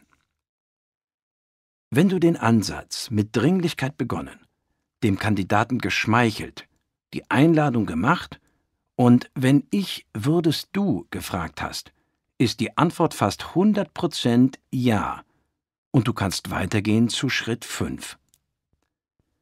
Wenn Sie mehr Informationen wollen, antworte einfach Ich verstehe, dass du mehr Informationen willst, aber alles, was du suchst, ist auf der DVD, der CD, in dem Papier, dem Link und so weiter. Der schnellste Weg, um wirklich zu verstehen, wovon ich rede, ist, das Material durchzuschauen. Also, wenn ich es dir gebe, würdest du es durchschauen? Wenn Sie Nein sagen, danke Ihnen für Ihre Zeit und gehe weiter. Gehe auch die Schritte eins bis drei durch, um zu schauen, was du hättest besser machen können. Aber gib ihnen kein Material. Nun bist du also vier Schritte durchgegangen und die Person hat Ja gesagt. Erfolg! Sie sind einverstanden damit, dein Hilfsmittel anzuschauen. Heißt das, Sie bringen das zu Ende? Nein. Tatsache ist, dass nur etwa fünf Prozent deiner Kandidaten tun werden, was sie gesagt haben, wenn du nur die ersten vier Schritte benutzt. Um weiter bis an die 80 Prozent zu kommen, musst du den Einladungsprozess professionell zu Ende führen. Schritt 5 Bestätigung Nummer 1 Bekomme den Termin. Du hast gesagt, wenn ich würdest du, und sie haben Ja gesagt. Der nächste Schritt ist eine Terminvereinbarung. Wann denkst du, kannst du die DVD ganz bestimmt anschauen? Wann denkst du, kannst du die CD ganz bestimmt hören? Wann denkst du, kannst du die Zeitschrift ganz bestimmt lesen? Wann denkst du, kannst du den Link ganz bestimmt anschauen? Schlag ihnen keine Zeit vor. Das ist ein weiterer Fehler, den ich früh in meiner Laufbahn gemacht habe. Frag sie einfach und warte auf ihre Antwort. Diese Frage bringt sie dazu, über ihren Terminkalender nachzudenken, über ihre Verpflichtungen einen Moment zu finden, dein Hilfsmittel zu nutzen und dir das zurückzumelden. Mit anderen Worten, sie macht es real. Als du sie zuerst, wenn ich, würdest du, gefragt hast und sie Ja sagten, war das irgendwann. Wenn du zur Terminvereinbarung kommst, wird es real. Es kommt nur darauf an, dass Sie dir einen Termin nennen. Es ist egal, wann dieser Termin ist. Lass Sie über Ihren Terminkalender nachdenken und dir sagen, wann Sie das Material ganz bestimmt durchgeschaut haben. Etwa in 90 Prozent aller Fälle geben sie dir eine Antwort. Die anderen 10 Prozent sind vage, sagen etwas wie Ich mache das irgendwann. Wenn Sie das sagen, antworte ihnen Ich will weder deine noch meine Zeit verschwenden. Warum schauen wir nicht einfach nach einer Zeit, wann du es ganz bestimmt angeschaut hast? Denk daran, Sie haben schon in Schritt 4 gesagt, dass Sie es anschauen werden. Es geht hier nur um die Vereinbarung des Zeitpunktes. Der Schlüssel zu all dem ist, dass Sie jetzt zweimal Ja gesagt haben. Das erste Mal, als Sie auf wenn ich würdest du geantwortet haben und das zweite Mal, als du eine Terminvereinbarung von ihnen bekommen hast. Jetzt kannst du ihnen also das Hilfsmittel geben? Falsch. Du bist noch nicht fertig. Die Profis nehmen sich noch ein paar Sekunden mehr, um ein paar weitere Schritte zu tun, bevor sie fertig sind. Schritt 6. Bestätigung Nummer 2. Bestätige den Termin. Wenn sie dir sagen, sie würden die DVD am Dienstagabend anschauen, sollte deine Antwort etwa folgendermaßen ausfallen. Wenn ich dich dann am Mittwochmorgen anrufe, hast du sie ganz bestimmt gesehen, richtig? Wenn sie sagen, sie hätten die CD bis Donnerstagmorgen gehört, sollte deine Antwort etwa sein, wenn ich dich also später am Donnerstag anrufe, hättest du sie ganz bestimmt gehört, richtig? Wenn sie sagen, sie würden den Link am 1. Juli aufrufen, sollte deine Antwort sein, wenn ich dich also am 2. Juli anrufe, dann hättest du ihn ganz bestimmt aufgerufen, richtig? Der Schlüssel ist, das ist nicht eine Verabredung, die du getroffen hast. Es ist eine Verabredung, die Sie gemacht haben. Sie werden entweder spontan Ja sagen oder den Termin etwas anpassen. Egal. Die Bedeutung von Schritt 6 ist, dass Sie jetzt dreimal bestätigt haben und es nun eher wahrscheinlich ist, dass Sie es zu Ende bringen. Und Sie haben gesagt, Sie würden das Material durchschauen, Sie würden es bis zu einem bestimmten Zeitpunkt tun, und wenn du sie danach anrufen würdest, hätten sie das Material durchgeschaut. Du hast die Fragen gestellt. Ihre Antworten haben den Termin ausgemacht. Schritt 7 Bestätigung Nummer 3 Leg den nächsten Anruf fest. Dieser Schritt ist einfach. Frage nur, was ist die beste Nummer und Zeit für meinen Rückruf? Sie geben dir an, wie es ihnen am besten passt. Und jetzt hast du eine reale Vereinbarung. Alles, was du tun musst, ist daran zu denken, sie zu dem Zeitpunkt anzurufen, den du vereinbart hast. Sie haben viermal Ja gesagt.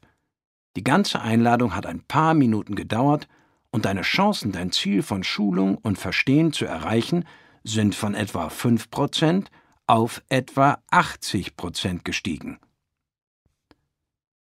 Schritt 8 Auflegen Denk dran, du hast es eilig, richtig? Sobald die Verabredung bestätigt ist, ist das Beste, etwas zu sagen wie Großartig, dann sprechen wir weiter, ich muss los. Zu viele Leute machen die Verabredung und machen sie dann wieder kaputt, indem sie reden und reden und reden. Denk dran, unser Ziel ist Schulung und Verstehen, und wir lassen das von Dritten erstellte Hilfsmittel die meiste Arbeit machen. Hier sind ein paar Beispiele von allen acht Schritten. Jemand, den du kennst und der seinen Job hasst. Direkter Ansatz. Hallo, ich habe nicht viel Zeit zum Reden, aber es war wirklich wichtig, dich zu erreichen. Hör zu. Du bist einer der intelligentesten Menschen in Sachen Finanzen, den ich kenne, und das habe ich immer an dir geschätzt. Als du mir gesagt hast, dass du deinen Job wirklich nicht magst, war das ernst gemeint oder hast du das nur so gesagt? Sie sagen, es war ernst gemeint. Großartig. Ich glaube, ich habe etwas gefunden für eine Ausstiegsstrategie. Ich habe eine CD, die das, wovon ich rede, besser beschreibt, als ich das kann. Wenn ich dir diese CD geben würde, würdest du sie anhören? Sie sagen ja. Wann meinst du, könntest du sie ganz bestimmt hören? Sie sagen Dienstag. Wenn ich dich also am Mittwochmorgen anrufe, hast du sie ganz bestimmt durchgesehen? Sie sagen ja. Sehr gut, dann komme ich auf dich zurück. Unter welcher Nummer und zu welcher Zeit kann ich dich am besten erreichen? Sie geben die Information. Super, wir sprechen dann. Muss los und danke. Ein guter Freund. Indirekter Ansatz. Hey, ich bin auf dem Sprung, aber ich müsste wirklich schnell mit dir reden. Hast du eine Sekunde? Großartig. Hör zu, du hast mich immer so gut unterstützt, und ich schätze das sehr. Ich habe gerade ein neues Geschäft angefangen und bin wirklich nervös. Bevor ich anfange, bräuchte ich etwas Übung mit einem, den ich gut kenne. Hättest du etwas dagegen, wenn ich es mal mit dir üben würde? Sie sagen, klar doch. Super. Wenn ich dir eine DVD geben würde, auf der die Information professionell dargelegt wird, würdest du sie anschauen? Sie sagen ja. Es dauert ungefähr 15 Minuten. Wann meinst du, kannst du sie ganz bestimmt ansehen? Sie sagen Donnerstag. Wenn ich dich also am Freitagmorgen anrufe, hast du sie ganz bestimmt angesehen? Fantastisch. Unter welcher Rufnummer und wann kann ich dich am besten erreichen? Sie geben die Information. Perfekt. Wir sprechen dann. Muss jetzt los. Danke. Eine höchst erfolgreiche Person. Super indirekter Ansatz. Ich weiß, Sie sind beschäftigt und haben eine Million Dinge zu tun, aber ich bin froh, Sie erreicht zu haben. Sie sind äußerst erfolgreich, und ich habe die Art, wie Sie Geschäfte machen, immer sehr geschätzt. Ich habe vor kurzem etwas Neues gestartet und suche ein paar gewiefte Leute. Das ist jetzt nichts für Sie, aber ich wollte fragen, ob Sie jemanden kennen, der ehrgeizig und geldmotiviert ist und begeistert sein würde von der Idee, eine ansehnliche Menge zusätzlich zu verdienen. Sie sagen, dass Sie ein paar Leute kennen. Ich verstehe, dass Sie erst mehr darüber wissen möchten, bevor Sie Leute empfehlen. Ich habe eine DVD, die genau erklärt, was ich tue und welche Art Leute ich suche. Sie ist kurz. Wenn ich Ihnen eine schicke, würden Sie sie anschauen? Sie sagen, das würden Sie tun. Danke. Wann meinen Sie, dass Sie sie ganz bestimmt angeschaut haben? Sie sagen nächsten Montag. Okay, wenn ich Sie also nächsten Dienstag anrufe, dann haben Sie sie ganz bestimmt angeschaut, richtig? Sie sagen ja. Okay, ich melde mich dann. Unter welcher Nummer und zu welcher Zeit erreiche ich Sie am besten? Sie geben die Information. Okay, gut, danke nochmals. Ich schätze das wirklich sehr. Wir sprechen uns nächsten Dienstag. Ein Kaltakquise-Kandidat, der dir erfolgreich etwas verkauft hat. Direkter Ansatz. Jetzt ist nicht die Zeit dafür und ich muss los, aber Sie sind ausgesprochen gewieft und ich suche gerade ein paar gewiefte Leute. Haben Sie vor, das, was Sie jetzt machen, bis zum Ende Ihrer Karriere zu tun? Sie sagen nein. Gut, ich habe da etwas, das Sie vielleicht interessieren könnte. Jetzt ist keine Zeit näher darauf einzugehen, aber ich habe eine DVD, die Ihnen eine Menge darüber erklärt. Wenn ich sie Ihnen geben würde, würden Sie sie anschauen? Sie sagen ja. Wann denken Sie, dass Sie sie ganz bestimmt ansehen könnten? Sie sagen am Sonntag. Wenn ich Sie also am Montag anrufe, dann hätten Sie sie ganz bestimmt gesehen, richtig? Sie sagen ja. Alles klar, dann melde ich mich wieder bei Ihnen. Unter welcher Nummer und zu welcher Zeit erreiche ich Sie am besten? Sie geben die Information. Okay, das wäre es. Danke nochmals für Ihr großes Entgegenkommen. Wir sprechen uns bald wieder. Spürst du, wie das abläuft? Natürlich gibt es viele mögliche Variationen für verschiedene Arten von Kandidaten, aber ich hoffe, diese Beispiele helfen dir zu verstehen, wie alles zusammenkommt. In Blick auf die Skripte ist es das Beste, wenn du das Grundkonzept verstehst und dich nicht zu stark auf das exakte Skript konzentrierst. So funktioniert es im wirklichen Leben nicht.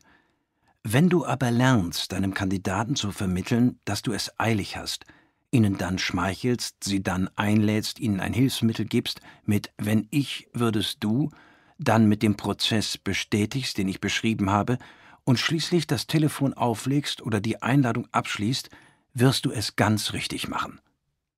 Denk daran, beim Rekrutieren gibt es keine guten oder schlechten Erfahrungen nur Lernerfahrungen. Auf unserem Weg, ein Network-Marketing-Profi zu werden, ist das Beste, das uns passieren kann, die Gelegenheit, Fertigkeit im Rekrutieren zu jeder Zeit und bei jeder Gelegenheit zu entwickeln. Dann brauchst du dir keine Gedanken mehr darüber zu machen, Glück zu haben. Einfach üben, üben, üben.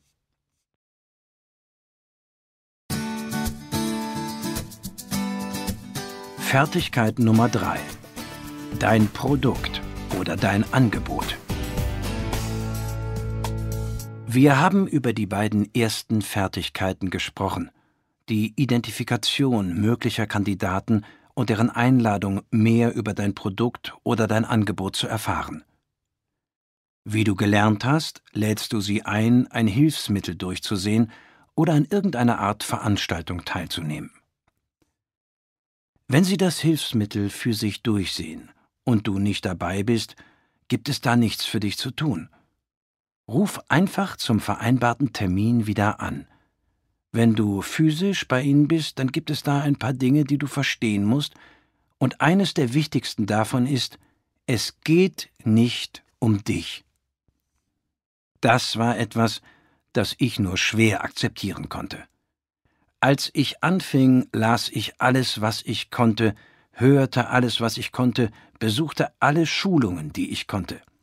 Ich dachte, das Wichtigste, das ich tun könnte, sei, Profi zu werden, in allen Dingen, die mit meinem Unternehmen zu tun hatten, damit ich, falls jemand mich was auch immer fragen würde, auf der Stelle die Antworten geben könnte. Klingt logisch, oder? Ich setzte mich also mit jemandem zusammen und sagte, Lass mich dir alles über unsere Produkte erzählen. Lass mich dir alles über unseren Provisionsplan sagen. Lass mich dir alles über unser unglaubliches Unterstützungssystem erzählen. Es gibt riesige Probleme mit diesem Ansatz, wenn du eine große und erfolgreiche Organisation aufbauen willst. Das erste Problem bestand für mich darin, egal wie viel ich auch lernte, es gab immer noch Fragen, bei denen ich um eine Antwort verlegen war. Und da ich mich als Profi verkaufte, zweifelte der Kandidat, wenn ich keine Antwort parat hatte, möglicherweise das ganze Angebot an. Das zweite Problem war, die meisten meiner Kandidaten wussten, dass ich kein Profi war. Wenn ich also zu ihnen kam und mich als Autoritätsperson präsentierte, wussten sie, dass es nicht wahr war. Das machte sie tatsächlich skeptischer.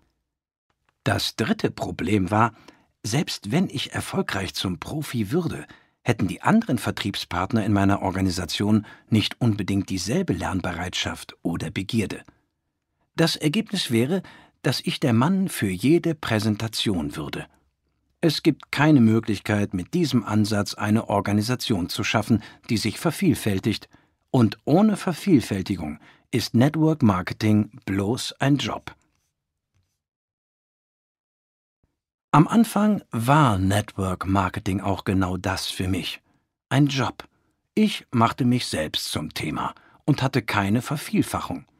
Aber ich war entschlossen und begann zu beobachten und sorgfältig festzuhalten, wie die erfolgreichsten Vertriebspartner ihre Präsentationen machten. Die Profis machen nie sich selbst zum Thema. Darüber hinaus präsentieren sie sich selbst nie als Experten. Sie handelten als Berater, der den Kandidaten mit Hilfsmitteln, Veranstaltungen oder anderen Vertriebspartnern in Verbindung brachte, um sie zu schulen. Wenn der Kandidat eine Frage stellte, führten sie ihn zur Antwort, gaben aber nicht direkt selbst die Antwort. Das verblüffte mich bis ich begann, Vervielfachung zu verstehen. Die Profis wussten, sie konnten die betreffende Person dazu bringen, sich anzumelden, indem sie sie mit ihrem Wissen und ihrer Erfahrung blendeten. Aber sie wussten, es würde diesen neuen Vertriebspartner sehr viel Zeit kosten, es genauso zu machen. Und darum entschieden sie sich für einen einfacheren Ansatz. Es war etwa zu dieser Zeit, als ich ein Konzept kennenlernte, das ich seitdem nie mehr vergessen habe. Im Network Marketing kommt es nicht auf das an, was funktioniert. Es kommt nur auf das an, was sich dupliziert. Es sollte ein Leitprinzip sein für jeden Network Marketing Profi. Die Profis benutzen Hilfsmittel anstelle ihrer eigenen Weisheit. Die Profis nutzen lebendige Veranstaltungen anstelle ihrer eigenen Präsentationen.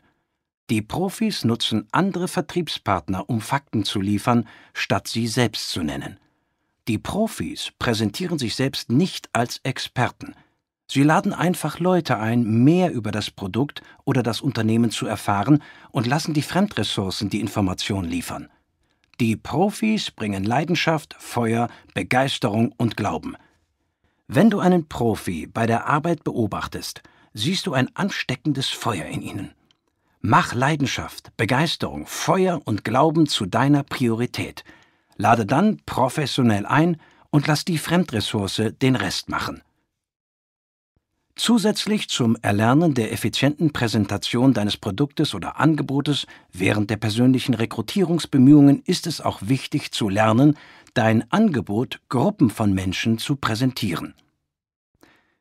Ich habe sagen hören, und ich denke, es stimmt, der Mensch mit dem Marker verdient das Geld. Mit anderen Worten, die Person vorne im Raum, die die Präsentation macht, hat in der Regel ein überdurchschnittliches Einkommen. Als ich anfing, hatte ich eine Heidenangst vor Leuten zu reden, aber ich war ehrgeizig, und da alle sagten, dies sei eine wichtige Fertigkeit, war ich entschlossen, sie zu beherrschen. Ich begann damit zu lernen, wie man ein kurzes und effizientes Zeugnis gibt. Meine eigene Geschichte erzählen zu lernen, war äußerst wertvoll beim Aufbau meines Geschäftes und ist es bis heute. Die Leute interessiert nicht, wie viel du weißt, aber sie sind an deiner Geschichte interessiert, solange du sie damit nicht zu Tode langweilst. Ich habe eine Zeit lang an meiner Geschichte gearbeitet, und nachdem ich sie ein oder zweimal optimiert habe, ist dies nun das Ergebnis. Hallo, mein Name ist Eric Worry und ich war beruflich eine Niete. Bis zum Alter von 23 Jahren hatte ich 18 Jobs gehabt und fing an, mir eine nicht wirklich rosige Zukunft vorzustellen. Meine fehlenden Erfolge waren mir peinlich, und ich suchte verzweifelt nach einem Weg, etwas aus meinem Leben zu machen. Im Januar 1988 habe ich Network Marketing kennengelernt, und das hat mein Leben verändert. Statt Angst vor der Zukunft zu haben, bin ich jetzt begeistert davon. Und dann füge ich ein, was auf der Grundlage meiner aktuellen Erfolgsebene hier passt. Das Thema meiner Geschichte war, wenn ich das kann, dann kann es jeder. Und es funktionierte. Ich habe diese Geschichte die ganze Zeit benutzt. Bei Hotelmeetings, bei Treffen, bei Dreier-Telefonkonferenzen, bei Telefonkonferenzen, wann auch immer. Ganz egal, was dein Hintergrund ist, du kannst daraus eine fesselnde Geschichte stricken. Ich habe herausgefunden, dass jede gute Geschichte vier Elemente hat. Erstens deine Vergangenheit. Zweitens die Dinge, die dir an deiner Vergangenheit nicht gefielen. Drittens, wie Network Marketing oder dein Unternehmen dir zu Hilfe kamen. Viertens, deine Ergebnisse oder wie du dich bezüglich deiner Zukunft fühlst. Nimm dir etwas Zeit, deine Geschichte auszuformulieren und erzähle sie, wo immer du Gelegenheit bekommst. Als nächstes beschloss ich, die Präsentation des Angebotes meines Unternehmens zu beherrschen – wieder kam das Konzept der Nachahmung erfolgreicher Leute ins Spiel. Der Topverdiener unseres Unternehmens war äußerst beeindruckend und effektiv. Zusätzlich hielt er jedes Mal exakt die gleiche Präsentation, wortwörtlich. Also zeichnete ich diese Präsentation auf und übertrug sie handschriftlich auf einen Notizblock. Als ich das fertig hatte, nahm ich meine Stimme mit genau dieser Präsentation auf. Ich tat es wortwörtlich. Die gleiche Geschichte, die gleichen Witze, exakt die gleiche Präsentation. Nachdem das fertig war, spielte ich es ab. Und es war schrecklich. Meine Stimme hatte keine Energie. Ich war langweilig. Ich hasste es. So zeichnete ich es wieder und wieder auf bis es akzeptabel war. Am Schluss hatte ich eine Audiokassette mit meiner Präsentation darauf, und ich hörte sie immer und immer wieder im Auto. Ich wette, ich habe diese Präsentation mindestens 500 Mal gehört. Und dann konnte ich sie auswendig. Ich kannte sie vorwärts und rückwärts. Ich konnte an jeder Stelle der Präsentation einsteigen und von dort aus weitermachen. Du kannst dir nicht vorstellen, was für ein Vertrauen mir das gab. Von der Angst, präsentieren zu müssen, veränderte ich mich und suchte aktiv nach Gelegenheiten, diese zu halten. Ich hielt die Präsentation bei Telefonkonferenzen, bei Gesprächen, Dreier-Telefonaten und wo immer es möglich war. Ich hielt regelmäßig Präsentationen bei unseren lokalen Treffen und von da aus ging es weiter zu größeren und besseren Tagungsorten, und es folgte sogar die Bitte, bei Unternehmensversammlungen zu sprechen. Für mich ging die Entwicklung zum Präsentierer über mehrere Stationen. Erstens meine Geschichte lernen. Zweitens die Standard-Angebotspräsentation lernen. Drittens verschiedene Schulungspräsentationen lernen. Ein großer, entscheidender Augenblick als Präsentierer kam 1993. Ich war 29 Jahre alt und begann mir einen eigenen Namen im Network Marketing zu machen. Ich hatte eine Unterhaltung mit dem Geschäftsführer des Unternehmens und dem damaligen Vertriebspartner Nummer eins. Ich weiß nicht mehr, wie das Thema aufkam, aber ich erinnere mich, dass ich dem Geschäftsführer etwa antwortete, nun ja, er, der Vertriebspartner Nummer eins ist vielleicht jetzt ein besserer Networker als ich, aber ich kann ihn jederzeit beim Sprechen übertrumpfen. Es war als Witz gemeint, doch der Geschäftsführer hob die Augenbrauen und sagte Okay, Junge, ich sag dir etwas. Wir haben demnächst unsere große Versammlung. Über 14.000 Leute kommen. Ich gebe euch beiden die gleiche Zeit und wir machen einen privaten Wettbewerb. Ich suche ein paar Preisrichter aus und die stimmen ab, wer den besseren Job gemacht hat. Wow! Jetzt war ich wirklich festgenagelt. Ich war kein großer Anführer. Weder meine Organisation noch mein Ruf waren so groß wie die des Topverdieners. Also machte ich das Einzige, was ich selber in der Hand hatte. Ich begann mich vorzubereiten, als ob es um mein Leben ginge. Ich wählte ein Thema.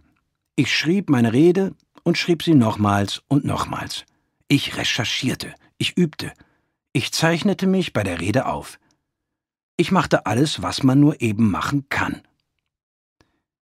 Als der Tag kam, war ich so nervös wie noch nie in meinem ganzen Leben. Zu 14.000 Menschen sprechen ist wie zum Ozean sprechen. Aber meine Vorbereitung half mir sehr. Ich stabilisierte mein 29 Jahre altes, unsicheres Selbst und legte los. Die Antwort war überwältigend. Die Menge tobte im wahrsten Sinne des Wortes. Ich fühlte mich leicht betäubt, als ich von der Bühne ging, und sie immer noch jubelten und saß da, während der Topverdiener seine Rede hielt.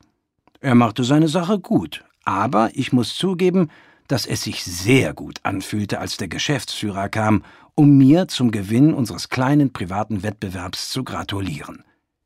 Es war ganz entschieden ein entscheidender Moment. Die Rede war lange Zeit verloren, doch neulich wurde eine Kopie davon entdeckt. Wenn du sie anhören möchtest, kannst du es über diesen Link tun: www.networkmarketingpro.com slash Call to Action. Meine Stimme klingt etwas jünger, aber ich bin es.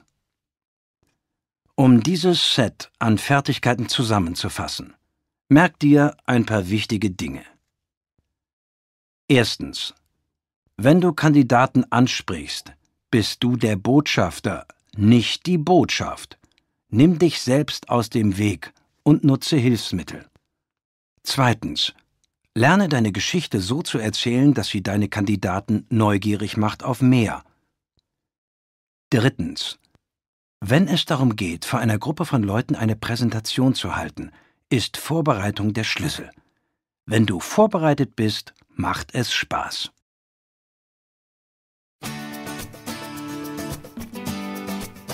Fertigkeit Nummer 4. Nachfassen bei deinen Kandidaten. Im Network Marketing, so heißt es, liegt der Erfolg im Nachfassen. Ich glaube, das ist wahr, weil die meisten Leute im Network Marketing überhaupt nicht nachfassen, zumindest nicht professionell. Du musst ein paar wichtige Konzepte verstehen, wenn du diese Fertigkeit meistern willst. Konzept Nummer 1 Nachfassen heißt das zu tun, was du zu tun versprochen hast. Wenn du gesagt hast, du würdest zu einer bestimmten Zeit anrufen, dann tu es. Die Network-Marketing-Branche ist voll von Leuten, die eine Minute lang alle begeistern und dann folgt nichts weiter. Führe dein Geschäft mit einem physischen oder elektronischen Kalender. Sei die Person, die das, was sie zu tun zugesagt hat, auch tut. Das werden die Leute honorieren. In dem Jahr vor meinem Einstieg ins Network Marketing habe ich Immobilien verkauft. Das Unternehmen gehörte meinem Vater und seinem Partner. Eines Tages war ich im Büro und ein Herr namens Chuck Aycock erschien zu einem für 10 Uhr geplanten Treffen mit meinem Vater. Es war 9.55 Uhr und mein Vater war noch nicht im Büro. Ich begrüßte Chuck und sagte ihm, mein Vater würde sicher bald kommen. Um Punkt 10 Uhr stand Chuck auf und sagte, es ist 10 Uhr, dein Vater ist nicht da, er soll mich anrufen, wenn er dieses Treffen neu vereinbaren will. Ich konnte es nicht glauben. Da kam er den ganzen Weg zum Büro, nur um 30 Sekunden nach der vereinbarten Zeit wieder zu gehen? Ich sagte Mr. Aycock, ich bin sicher, er ist in der nächsten Minute da. Sie brauchen doch nicht zu gehen. Und er sagte mir etwas, das ich nie vergessen habe. Er sagte, Junge, entweder bist du pünktlich oder du bist zu spät. Er ist zu spät und meine Zeit ist kostbar. Er soll mich anrufen, wenn er einen neuen Termin will. Und weg war er. Mein Vater erschien um 10.10 Uhr .10 in der Erwartung, Chuck zu treffen. Ich sagte ihm, was passiert war, und er war genauso perplex wie ich. Mein Vater war normalerweise nicht so spät oder dergleichen. An diesem konkreten Morgen war er nur etwas lasch mit seiner Zeit umgegangen. Er machte einen neuen Termin – und ich beobachtete, dass mein Vater all die Jahre hindurch immer pünktlich zu seinem Treffen mit Mr. Acor kam. Was ist die Lektion aus dieser Geschichte? Für mich war die Lektion, dass Leute Personen respektieren, die tun, was sie zu tun zugesagt haben. Leute schätzen ebenfalls Personen, denen ihre eigene Zeit kostbar ist – wenn du sagst, dass du zu einem bestimmten Zeitpunkt oder in einer bestimmten Weise nachfassen würdest, tu es. Oder mach einen neuen Termin, und zwar früh genug vor deinem Termin. Konzept Nummer zwei: Der einzige Grund für ein Gespräch ist die Vereinbarung des nächsten Gesprächs. Als ich anfing, schloss ich jedes Gespräch mit der Frage was meinen Sie? Niemand sagte mir, dass man kaum etwas Schlechteres machen könne. Ich dachte, es wäre vernünftig, das zu sagen, doch meine Ergebnisse waren katastrophal. Ich bat einen meiner früheren Mentoren um Hilfe, und er sagte, Eric, der einzige Grund für ein Gespräch ist das nächste Gespräch. Das warf mich um. Ich dachte, der Grund für ein Treffen sei, die Person zur Unterschrift zu bringen. Er erklärte mir dann, wenn man jedes Treffen mit der Vereinbarung des nächsten abschließe, werde der Kandidat schließlich über das Angebot geschult sein und eine gut informierte Entscheidung treffen. Das Ziel in meinem Verstand änderte sich vom Gewinnen des Kandidaten beim ersten Termin zum Aufrechterhalten des Prozesses durch die Vereinbarung des nächsten Nachfasstreffens und des nächsten und des nächsten – bis sie eine Entscheidung trafen. Als ich diese kleine Verbesserung machte, verbesserten sich meine Ergebnisse drastisch. Wir haben zuvor schon vom professionellen Einladen deines Kandidaten gesprochen, um zu sehen, was du zu bieten hast. Am Ende dieses Prozesses sind wir verschiedene Schritte durchgegangen, um die nächste Aktion zu vereinbaren. Das heißt, deinen Nachfassanruf. Das war deine nächste Verabredung. Wenn du diesen Anruf machst, fragst du sie, ob sie das Material durchgeschaut haben. Sie sagen Nein, habe ich nicht oder Ja, habe ich. Reden wir davon, wie du in beiden Fällen den nächsten Schritt machst. Wenn sie Nein sagen, dann hatten sie keine Gelegenheit, das Material anzuschauen. Und es ist wichtig, dass du jetzt nicht dein Missfallen an ihrer mangelnden Beständigkeit zeigst. Es klingt komisch. Aber eine Menge Leute blaffen ihre Kandidaten an mit Hattest du nicht gesagt, du könntest es ganz bestimmt durchschauen? Das hilft natürlich nicht unbedingt, die gute Beziehung aufzubauen, an der du arbeitest. Die beste Art zu antworten ist Das ist in Ordnung, ich weiß, manchmal kommt was dazwischen. Wann meinst du, könntest du es ganz bestimmt tun, ganz sicher? Jetzt magst du sagen, dass dieses ganz bestimmt, ganz sicher etwas viel ist. Aber ich habe es seit Jahrzehnten in dieser Nachfasssituation benutzt. Und ich mache es, weil es funktioniert. Egal, benutze welche Formulierung auch immer, um den nächsten Zeitpunkt festzusetzen und geh die gleichen Schritte durch, um zur nächsten Vereinbarung zu kommen. Wenn du sie hast, auch Datum und Telefonnummer des nächsten Anrufs, des nächsten Gesprächs, leg auf und ruf sie zu dem von dir zugesagten Termin an. Wenn du sie zur geplanten Zeit anrufst und sie haben das Material noch immer nicht angeschaut, wiederhole den Prozess, bis sie es tun. Denk daran, sie treffen die Vereinbarung und du zeigst Professionalität, indem du nachfasst, wie du es zugesagt hast. Wenn du deine Kandidaten anrufst und sie sagen Ja, sie haben das Material durchgesehen, stellst du ihnen ein paar intelligente Fragen. Erstens fragst du nicht, was meinst du?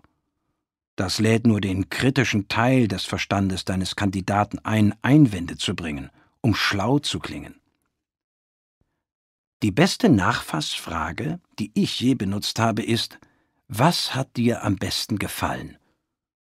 Diese Frage bringt dich in eine sehr positive Richtung und gibt dir Aufschluss über den Grad ihres Interesses. Wenn sie sagen, das Produkt, dann sollte dein nächster Termin produktbezogen sein. Wenn Sie sagen finanzielle Freiheit, dann sollte dein nächster Termin chancenbezogen sein. Eine weitere großartige Frage ist, auf einer Skala von 1 bis 10, wo 1 kein Interesse bedeutet und 10 bereit, jetzt gleich anzufangen. Wo bist du jetzt gerade? Bei dieser Frage ist alles über eins gut. Es heißt, sie haben etwas Interesse. Meistens bekommst du etwas wie fünf oder sechs. Egal, welche Zahl sie dir sagen, alles, was du tust, ist sie zu fragen, wie du ihnen helfen kannst, eine höhere Zahl zu erreichen. Meistens geht die Antwort in die Richtung, mit der sie auf Was hat dir am besten gefallen geantwortet haben. Ist die Antwort sehr positiv und die Zahl sehr hoch, kannst du direkt zum Abschluss des Prozesses übergehen. Davon handelt der nächste Abschnitt. Ist es kein eindeutiges grünes Licht, dann mache einfach das nächste Gespräch aus.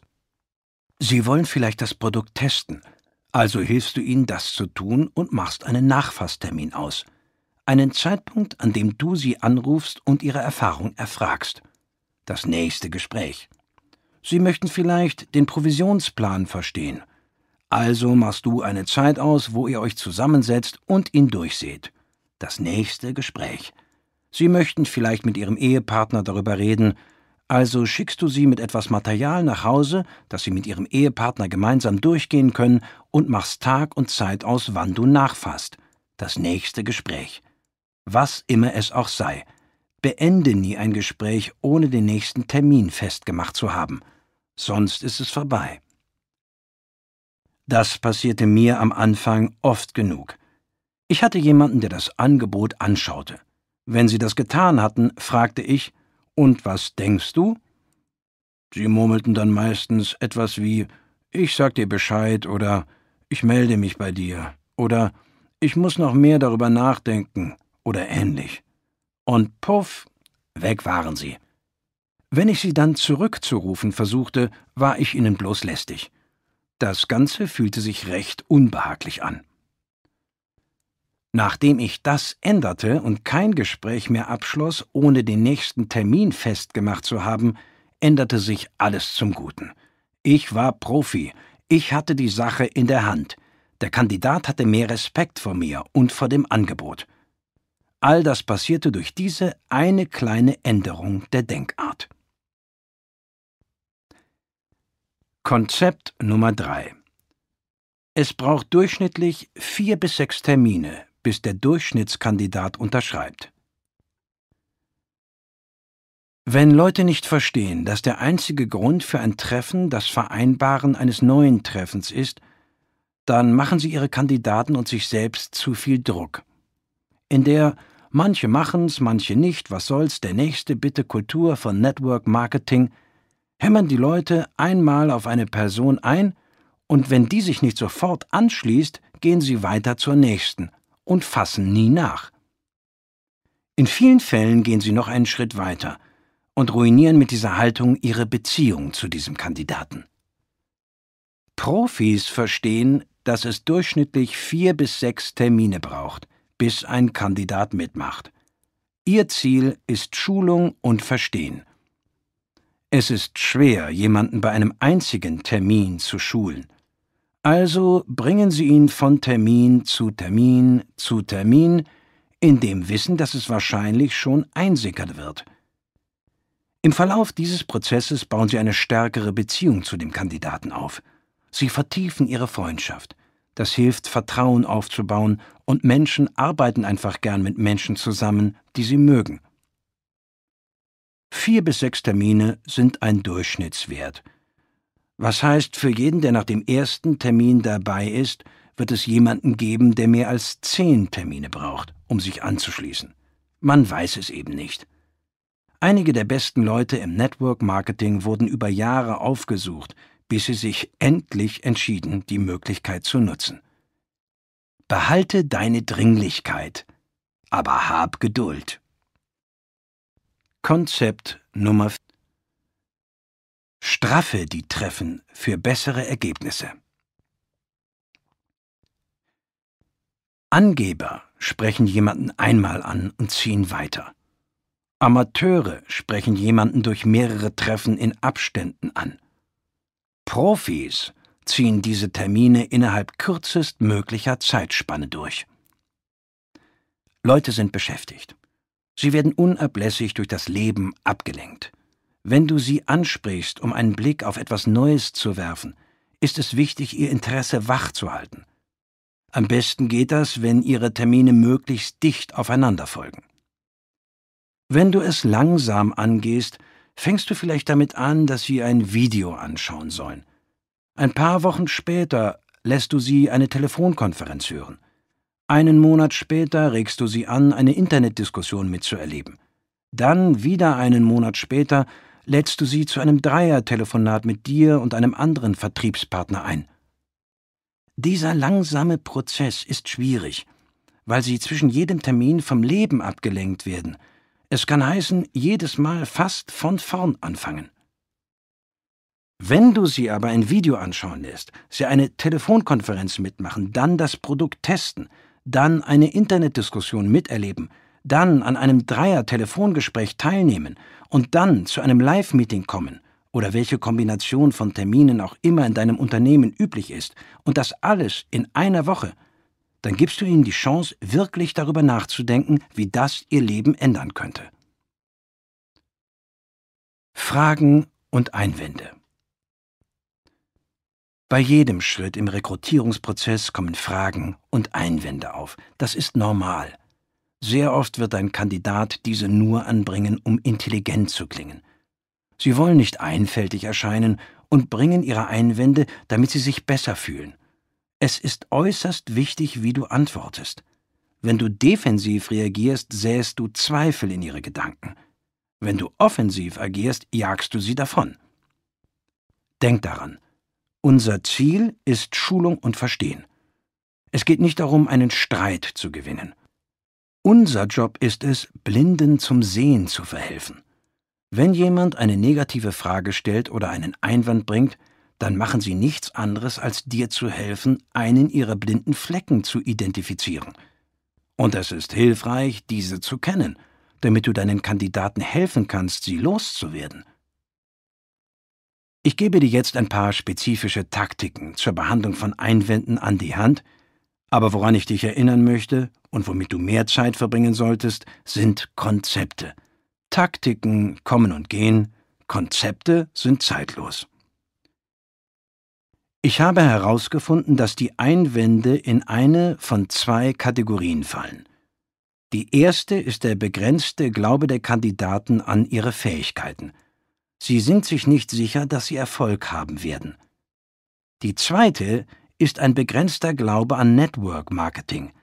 Sie sind nicht sicher, dass Network Marketing ihnen hilft, ihre Lebensziele zu erreichen. Für beide Kategorien ist Empathie eines der besten Konzepte, die Art und Weise, mit Menschen in Beziehung zu kommen.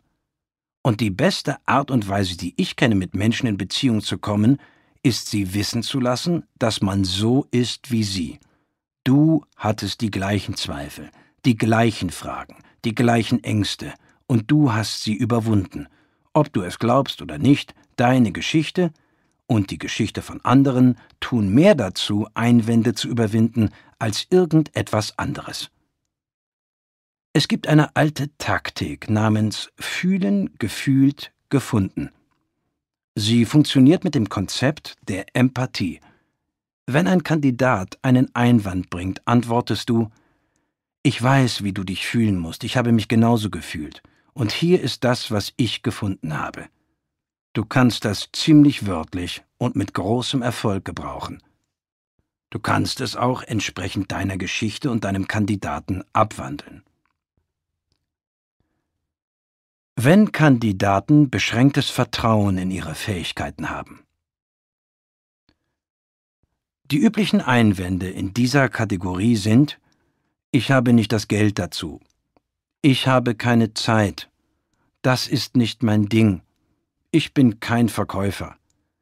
Ich kenne niemanden oder ich bin zu alt, zu jung, habe keine Erfahrung. Manche Leute lehren extravagante Ansätze, bei denen du dich als schlau hinstellst und der Kandidat dämlich zu sein scheint. Du hast kein Geld? Hast du eine Kabelrechnung? Hast du ein Handy? Gehst du schon mal essen? Du hast eine Menge Geld. Komm, wach auf. Oder Du hast keine Zeit? Wie lange willst du denn dein Leben so weiterleben? Du musst dich ändern, wenn du dein Leben verändern willst. Wie fühlt sich das an beim Lesen? Wie würdest du das empfinden, wenn jemand dir das sagte? Ziemlich mies, oder? Ein besserer Ansatz ist es, mit der Person in Beziehung zu treten und deine Geschichte zu erzählen. Wenn jemand mir sagt, ich habe jetzt nicht das Geld dazu, antworte ich. Ich hatte genau die gleiche Herausforderung. Ich hatte nicht genug Geld, um meine Rechnungen zu bezahlen, viel weniger, um ein neues Geschäft anzufangen. Aber als ich darüber nachgedacht habe, ist mir klar geworden, wenn ich jetzt schon nicht genug Geld hatte, um meine Rechnungen zu bezahlen, wie sollte das in Zukunft anders werden? Ich hatte es leid, hinterherzulaufen. Ich war es leid, immer zusammenkratzen zu müssen. Ich wollte mehr vom Leben. Und weißt du, was ich gemacht habe? Ich habe einen Weg gefunden, und das war die beste Entscheidung, die ich je getroffen habe. Lass mich dich etwas fragen. Wenn du wirklich spüren würdest, dass das eine Chance wäre, deine finanzielle Zukunft in die Hand zu nehmen, meinst du, du würdest einen Weg finden, dass es Wirklichkeit würde?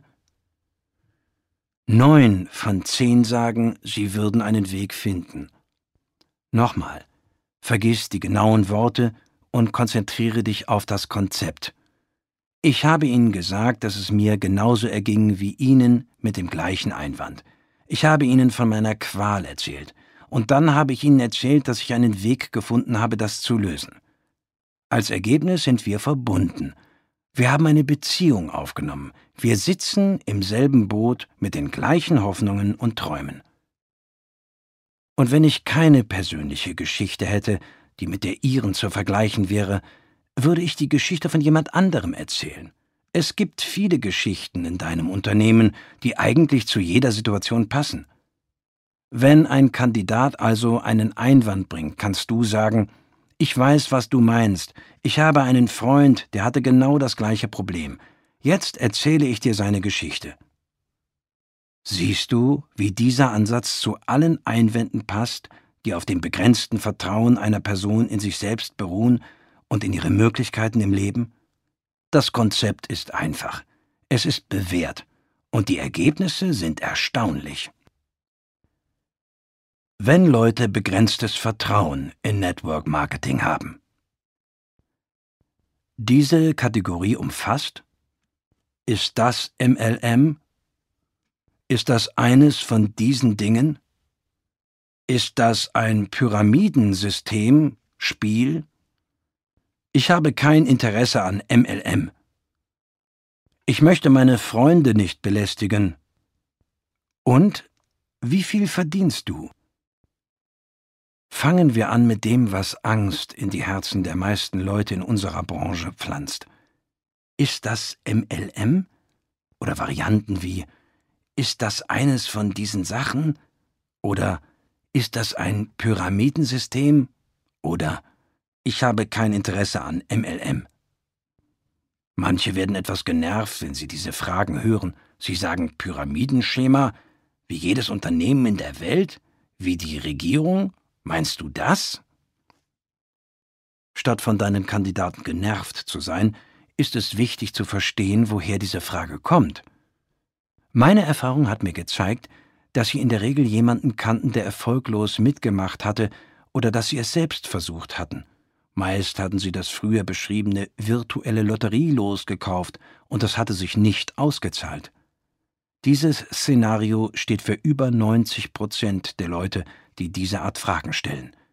Der Rest hat von solchen Möglichkeiten gehört und ist zu Recht skeptisch gegenüber dem Versprechen schnellen Reichtums. Wenn Sie diese Art Fragen irgendwie emotional stellen, dann weiß ich, dass Sie irgendwann involviert waren. Und so sage ich, warte einen Moment, du hast eine Geschichte, was ist passiert? Warst du irgendwann im Network Marketing involviert? Lass sie dann einfach ihre Geschichte erzählen. Das öffnet sie, es verringert ihre Abwehr und es erlaubt dir, ein paar Fragen nach ihrer Erfahrung zu stellen. Hier ein typisches Beispiel. Ich gehe meinen Einladungsprozess durch. Wenn der Kandidat sagt, warte eine Minute, ist das MLM. Und Sie sagen das mit Emotion. Ich antworte, oh, du hast eine Geschichte. Hast du es irgendwann einmal probiert? Und was ist passiert? Sie sagen, ja, ich habe mich vor ein paar Jahren einem Unternehmen angeschlossen, irgendein Produkt gekauft und mein Geld verloren. Ich antworte, was meinst du? Warum warst du nicht erfolgreich? Sie antworten, nun ja, mein Freund hat mich dazu überredet, ich hatte nicht viel Zeit und dachte, mehr Leute würden sich sofort anschließen, das war aber nicht so. Ich schätze, dann habe ich das Interesse verloren. Ich antworte, Glaubst du, dass du der Sache wirklich eine faire Chance gegeben hast? Sie sagen Nein, nicht wirklich. Ich antworte Meinst du, Network Marketing war das Problem? Oder hat das Timing einfach nicht gepasst? Sie sagen Wahrscheinlich war es das Timing. Siehst du die Dynamik? Ich hatte tausende solcher Unterhaltungen, und sie sind alle leicht unterschiedlich, doch wenn du ein paar Fragen stellst und durch den ganzen Prozess hindurch freundlich bist, hast du eine starke Chance, ihnen zu helfen, ihren blinden Fleck loszuwerden und einen Blick auf das zu werfen, was du anzubieten hast. Zusätzlich kannst du eine Beziehung zu ihnen schaffen, wenn du ihnen sagst, dass du am Anfang die gleichen Einwände hattest und ihnen erzählst, wie du sie überwunden hast. Wenn jemand bei mir das Wort Pyramide benutzt, sage ich immer, Oh nein, Pyramidensysteme sind illegal, und ich würde mich niemals mit etwas Verbotenem abgeben. Leuten, die emotionsgeladen fragen, antworte ich üblicherweise Ja, das ist Network Marketing. Weißt du etwas darüber? Wieder stelle ich Fragen und warte auf Antworten. Aus diesen Antworten heraus stelle ich weitere Fragen, und in diesem Prozess erreiche ich mein Ziel von Schulung und Verstehen. Ich will meinen Freunden nicht lästig werden. Das ist etwas anders. Wieder stelle ich eine Beziehung zu ihnen her, indem ich meine Geschichte oder die eines anderen erzähle. Und dann stelle ich Fragen wie Wie kommst du darauf, dass du deinen Freunden lästig wirst? Oder Wenn du wirklich an das Produkt glaubst, würdest du deinen Freunden dann davon erzählen? Und wenn ich dir zeigte, wie wir dieses Produkt anderen weitergeben, ohne dass es wie eine Verkaufsmasche klingt, Würde dir das helfen? Der letzte Einwand in dieser Kategorie ist, wie viel verdienst du dabei? Wenn du bereits Geld verdienst, ist das eine gute Frage. Wenn nicht, dann hängt deine Antwort davon ab, wie lange du schon dabei bist. Wenn du ganz neu bist, kannst du ihnen erzählen, dass du gerade erst angefangen hast. Wenn du schon eine Zeit lang dabei bist und noch kein Geld verdienst, kannst du ihnen sagen, dass du das in Teilzeit machst und wirklich gespannt bist auf deine Zukunft.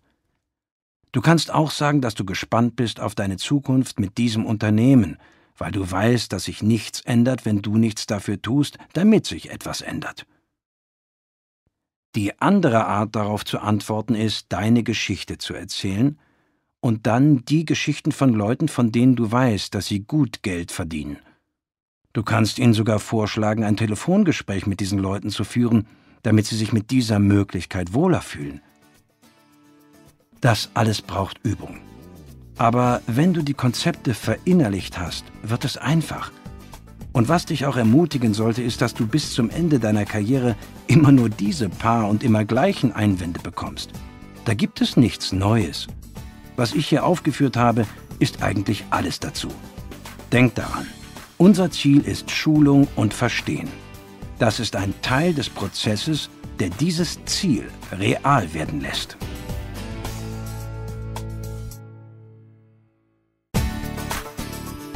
Fertigkeit Nummer 5. Deinen Kandidaten helfen, Kunde oder Vertriebspartner zu werden. Diese Fertigkeit ist ein natürliches Nebenprodukt des professionellen Nachfassens. Während du von Gespräch zu Gespräch gehst, wird unser Ziel von Schulung und Verstehen erreicht. Aber das heißt noch nicht, dass der Kandidat auf dich zukommt und um einen Bestellzettel oder eine Bewerbung bittet. Es ist dein Job, die Kandidaten zu dieser Entscheidung zu führen. Der Schlüssel zum Erfolg in diesem Bereich ist eine Kombination von guter Haltung und guten Fragen. Gute Haltung bedeutet die Art, wie du dich gibst. Deine Worte und Taten helfen dem Kandidaten, vertrauensvoller auf das Ergreifen deines Angebotes zuzugehen oder die Saat des Zweifels zu pflanzen. In meinen frühen Jahren war meine Haltung furchtbar. Ich versuchte die Leute einzufangen, statt das edlere Ziel von Schulung und Verstehen zu verfolgen, und die Kandidaten konnten meine Absichten spüren. Ich war emotional sehr auf das Ergebnis fixiert. Man könnte sogar sagen, dass ich bedürftig war. Immer wenn ich an diesen Teil des Prozesses kam, wollte ich es, wollte ich es wirklich. Und wieder spürten die Kandidaten meine emotionale Bindung, und das schreckte sie in der Regel zurück. Durch fehlenden Erfolg fing ich an zu vermuten, ohne dass ich es merkte, dass die Leute sowieso kein Interesse haben. Und diese Vermutung begann in alles einzusickern, was zu dem voraussehbaren Ergebnis führte, dass der Kandidat nicht mitmachte. Meistens war ich nicht richtig vorbereitet. Ich hatte keine Anwendungen, kein Startmaterial oder was sonst noch notwendig gewesen wäre. Stell dir den unterbewussten Einfluss vor, den das auf meine Kandidaten hatte. Es schien, dass alles, was ich tat, fehlende Überzeugung und fehlende Professionalität anzeigte. Statt Fragen zu stellen und auf Antworten zu warten, redete ich und redete und redete. Ich war mehr darauf aus, selber interessant zu sein, als mich zu interessieren – Kandidaten mögen das nicht. Keiner mag das. Also folgte ich wieder meinem Muster des Nachahmens der Profis. Ich beobachtete die Erfolgreichsten beim Abschluss und fing an, sie nachzuahmen. Ich befragte die Top-Performer, um herauszufinden, was sie anders machten. Und langsam fing ich an, die Fehler in meinem Ansatz zu sehen. Erstens lernte ich, dass Profis emotional vom Ergebnis gelöst sind. Mit anderen Worten, ihr Ziel ist Schulung und Verstehen, wodurch sie einem Kandidaten helfen, eine Entscheidung zu treffen, die dessen Leben positiv beeinflussen kann. Sie sind das Gegenteil von bedürftig. Sie versuchen nicht jemanden einzufangen, sie versuchen ehrlich zu helfen. Zweitens sind sie in ihrem Ansatz sehr positiv voreingestellt. Sie erwarten, dass man beitritt, weil ihre Überzeugung so groß ist, dass dieses Angebot dem Kandidaten nutzen wird. Sie sind felsenfest überzeugt. Viele von ihnen sind ehrlich schockiert, wenn sich jemand entscheidet, nicht mitzumachen. Drittens war es interessant zu lernen, dass sie sich selbst genauso anpreisen wie ihr Produkt oder ihr Unternehmen. Was ich damit meine ist, sie helfen dem Kandidaten die Entscheidung zu treffen, indem sie sagen, du bekommst mich. Wenn sie sich selbst anpreisen, ist es nicht wie ich werde alles für dich tun. Es ist mehr wie wir haben ein großartiges Produkt und ein großes Angebot, und ich bringe das nach vorn und wir können das gemeinsam tun. Das gibt den Leuten Sicherheit, dass sie nicht alles alleine machen müssen. Viertens sind sie immer vorbereitet. Immer. Sie haben alles, was sie brauchen, damit jemand auf der Stelle anfangen kann.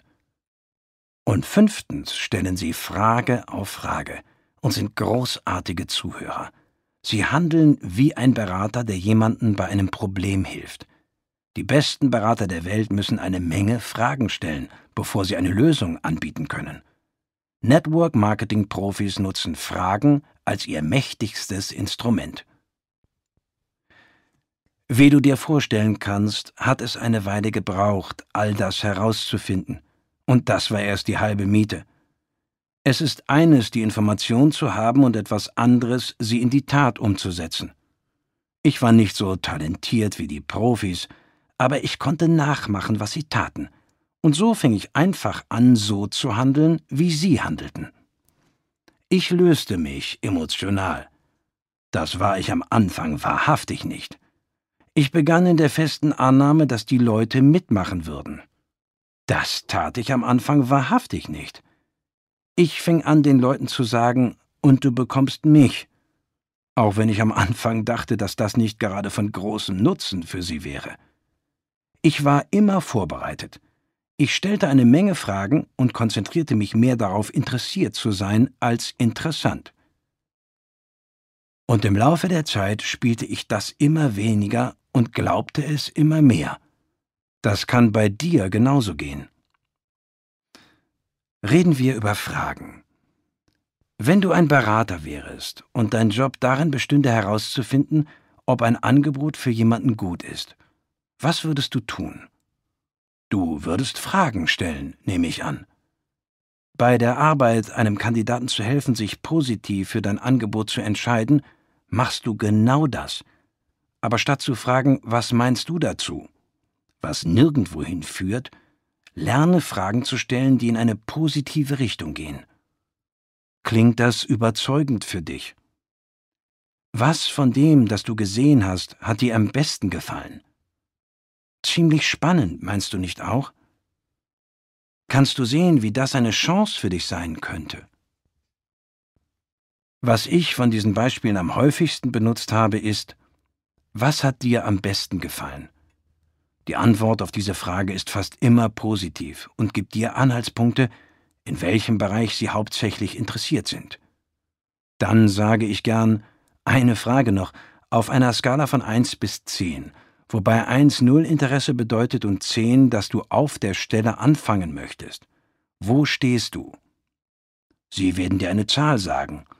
Und von ihrer Zahl aus ist es normalerweise klar, dass sie entweder noch mehr Information brauchen, bevor sie eine Entscheidung treffen, oder dahin tendieren, gleich anzufangen. Wenn du spürst, dass sie mehr Information brauchen, führe sie zum nächsten Treffen, das ihnen am besten helfen wird. Wenn du aber spürst, dass sie bereit sind anzufangen, stelle ihnen eine Reihe von vier Fragen.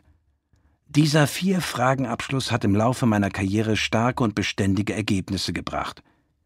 Wenn du sie lernst und anwendest, wirst du dich wundern, wie vielen Leuten du helfen kannst. Frage Nummer 1 Ausgehend von dem, was du gerade gesehen hast, wie viel müsstest du, wenn du auf Teilzeitbasis bei diesem Unternehmen anfangen würdest, im Monat ungefähr verdienen, damit sich dein Zeitaufwand rentiert? Statt diese Frage zu stellen, sagen die meisten Vertriebspartner etwas wie Wie wäre es mit einem Verdienst von 10.000 Euro im Monat? Tu das nicht. Statt vorzuschreiben, was du meinst, dass sie haben möchten, frag sie einfach, wie viel es sein müsste, damit sich ihre Zeit lohnt, und warte auf ihre Antwort. Frage Nummer zwei. Wie viele Stunden in der Woche könntest du einsetzen, um dieses Einkommen zu erzielen? Jetzt müssen Sie nachdenken und Ihren geistigen Kalender checken, um zu überlegen, wie viele Stunden Sie investieren würden, um diese Summe Geld zu verdienen. Frage Nummer drei. Wie viele Monate lang würdest du diese Anzahl Stunden arbeiten, um dieses Einkommen zu erzielen? Diese Frage lässt Sie über den Grad Ihres Engagements nachdenken, wenn Sie das Einkommen aus Frage Nummer eins haben möchten. Frage Nummer vier. Wenn ich dir zeigen könnte, wie du ein Einkommen von Antwort auf Frage Nummer eins im Monat erzielen kannst, indem du Antwort auf Frage Nummer zwei Stunden in der Woche während Antwort auf Frage Nummer drei Monaten dafür investierst, würdest du anfangen wollen? Meistens bekommst du eine positive Antwort auf diese Frage. Und wenn die Leute dann sagen, klar, zeig mir wie, dann holst du deinen Provisionsplan aus der Tasche und skizzierst eine realistische Strategie zur Erreichung ihrer Ziele. Sehr selten geben Leute dir unrealistische Zahlen. Sie sagen etwa, dass sie 10.000 Euro im Monat bei zwei Stunden pro Woche möchten, und das während eines Monats. Das passiert nicht oft, aber es passiert. Wenn diese Situation eintritt, handelst du als Berater und sagst, tut mir leid, aber deine Erwartungen sind einfach zu hoch. Du kannst 10.000 Euro im Monat verdienen, aber dafür braucht es mehr Stunden und mehr Monate, als du zu investieren bereit bist. Wenn du bereit bist, die Erwartungen zu verändern, können wir reden. Wenn du keine positive Antwort auf die vier Fragen erhältst, ist das auch okay. Es heißt nur, dass der Kandidat mehr Termine braucht, bis er soweit ist. Mach den nächsten fest und wiederhole danach den Prozess. Diese Fertigkeit verlangt einige Übung. Aber es ist eine Fertigkeit, die dir für den Rest deiner Karriere nützt. Wenn du es leid bist, dass zu viele Leute darüber nachdenken und zu wenige etwas tun, wird genau dies helfen. Fertigkeit Nummer 6. Deinem neuen Vertriebspartner helfen, richtig anzufangen. Im Network Marketing investieren Leute enorme Anstrengungen, viel Zeit und Geld, damit Leute mitmachen und vergeuden diese Investition dann, indem sie ihre neuen Vertriebspartner alles allein herausfinden lassen. Profis tun das nicht. Sie setzen angemessene Ziele, helfen, einige schnelle Ergebnisse zu erzielen und führen den neuen Vertriebspartner weiter durch die vielen Phasen unseres Berufes. Ich hatte das Glück, früh einen Mentor zu haben. Michael Nelson, der sehr erfahren war in der Führung neuer Vertriebspartner. Er war nicht in der Linie über mir, aber er war eindeutig der Führer in meiner Stadt. Zusätzlich hatte er sehr viel Erfahrung in unserem Beruf. So hörte ich auf das, was er sagte, beobachtete, was er tat und stellte ihm Unmengen von Fragen. Damals hatte er ein kleines Büro in der Nähe meines Hauses, und ich war fast dauernd dort, um etwas zu lernen. Michael war ein sehr erfolgreicher Rekrutierer. Er brachte ständig neue Leute an. Und meistens waren Michaels Leute sehr gut im Geschäft. Das war bei mir nicht der Fall. Die paar Leute, die ich rekrutierte, taten nichts. Während ich Michael beobachtete, stellte ich fest, dass er jedes Mal, wenn ein neuer Vertriebspartner beigetreten war, ein Strategiegespräch ansetzte, wie er es nannte. Ich beschloss, das nachzumachen. Also saß ich, als er sich das nächste Mal mit einem neuen Vertriebspartner traf, hinter ihnen, nah genug, um Notizen von ihrer Unterhaltung zu machen. Ich machte das mehrfach und war überrascht zu erfahren, dass er jedes Mal exakt den gleichen Gesprächsleitfaden benutzte. Ich dachte, wenn ich diesen Gesprächsprozess lerne, dann hätte ich eine Chance auf Erfolge. Strategiegespräch Teil 1 Er bestätigte ihre Entscheidung, Vertriebspartner zu werden. Er sagte etwa Herzlichen Glückwunsch zu der Entscheidung. Ich bin stolz darauf, dass du dein Leben in die Hand nimmst. Von jetzt an wird alles anders für dich und deine Familie. Das dauerte jedes Mal weniger als fünf Minuten, doch am Ende der Unterhaltung war jeder Zweifel über ihre Entscheidung, Vertriebspartner zu werden, verflogen. Sie fühlten sich großartig.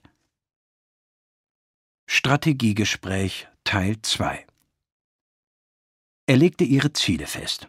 Er wusste, dass die meisten Leute mit unrealistischen Erwartungen in unser Geschäft kamen, und so sagte er immer die gleichen drei Dinge. Wenn du in diesem Geschäft Erfolg hast, dann bist du es, der diesen Erfolg schafft, nicht ich. Und wenn du Misserfolg hast in diesem Geschäft, dann bist du es, der den Misserfolg hat, nicht ich. Du bist der Unterschied zwischen Erfolg und Misserfolg. Ich bin hier, um dich jeden Schritt auf dem Weg zu führen, aber ich kann die Schritte nicht für dich gehen. Ich bin hier, um mit dir zu arbeiten, aber nicht für dich. Wow, das war ein radikales Konzept und sehr anders als die Unterhaltung, die ich geführt hatte, wenn ich jemanden zum Anfangen bewegt hatte. Ich sagte etwa, dein Erfolg zahlt sich auch für mich aus, also arbeite ich ganz wesentlich für dich. Nun, was meinst du, was für eine Art Erwartung das bei einem neuen Vertriebspartner weckte? Ich sagte auch, wir bauen dieses Geschäft zusammen auf, auch wenn das nicht stimmte. Sie mussten ein Geschäft aufbauen, ich konnte eine Hilfe sein, aber ich konnte es nicht für Sie tun. Als nächstes sagte er, mein Job ist, dass du so schnell wie möglich unabhängig von mir wirst. Bist du einverstanden, dass das ein gutes Ziel ist? Wiederum radikal, aber sinnvoll. Bis zu diesem Punkt hatte ich eine Gruppe, die extrem abhängig war von mir. Sie taten nur etwas, wenn ich sie schubste. Michael aber hatte eine Gruppe, die ohne seine ständige Hilfe von sich aus lieferte. Er hatte Vervielfältigung und Freiheit. Ich nicht. Mit dieser Art von Beziehung wurde Michael der Lehrer seiner Gruppe und war nicht ihr Sklave. Er zeigte ihnen die Fertigkeiten und dann konnten sie von diesem Punkt aus unabhängig weiterbauen. Das Dritte, was er sagte, war, es wird sicherlich Höhen und Tiefen geben, wenn du dein Geschäft aufbaust. Es gibt gute und schlechte Zeiten. Ich weiß, dass du in einer schlechten Phase bist, wenn du mich nicht anrufst, bei den Veranstaltungen nicht auftauchst, Anrufe nicht beantwortest, wenn ich Ausreden höre. All das. Wenn dir das passiert, und es passiert jedem, wie willst du, dass ich damit umgehe? Willst du, dass ich dich in Ruhe lasse, oder willst du, dass ich dranbleibe und dich daran erinnere, warum du ursprünglich diese Entscheidung getroffen hast? Das war genial. Denn natürlich hat jeder Zeiten des Selbstzweifels. Er ließ sie wissen, dass das ganz normal ist und baute zugleich eine Beziehung auf, die es ihm ermöglichte, sie hochzureißen, wenn es passierte. Was Michael mit diesen drei Konzepten erreichte, war wie Tag und Nacht im Vergleich zu mir, der goldene Berge versprach.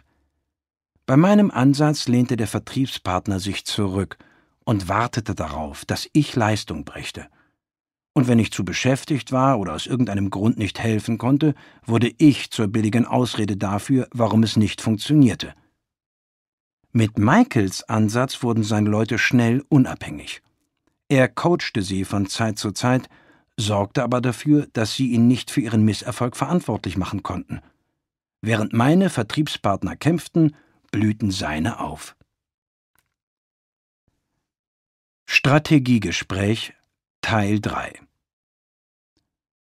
Michael ging eine Starter-Checkliste durch, um den neuen Leuten zu helfen, die besten Chancen auf Erfolg zu haben. Der genaue Plan ist für jedes Unternehmen anders, aber das Konzept war, alles nur Mögliche zu tun, um schnell Ergebnisse zu erzielen. Hier ein paar Beispiele, was du in deine Starter-Checkliste einschließen könntest. Erstens Stelle sicher, dass dein neuer Vertriebspartner mit angemessenen Produkten ausgestattet ist. So gut wie jedes Unternehmen hat Produkte, die vom Vertriebspartner persönlich genützt werden können. Stelle also sicher, dass dein neuer dies macht. Je nach Unternehmen kann das auch eine monatliche Verpflichtung sein. Es ist sehr wichtig, dass die Leute eine emotionale Bindung an die Produkte entwickeln. Und das kann nur geschehen, wenn sie sie nutzen und ihren Nutzen genießen. Zusätzlich haben manche Unternehmen Produkte, die als Muster benutzt oder bei Vorführungen gezeigt werden können.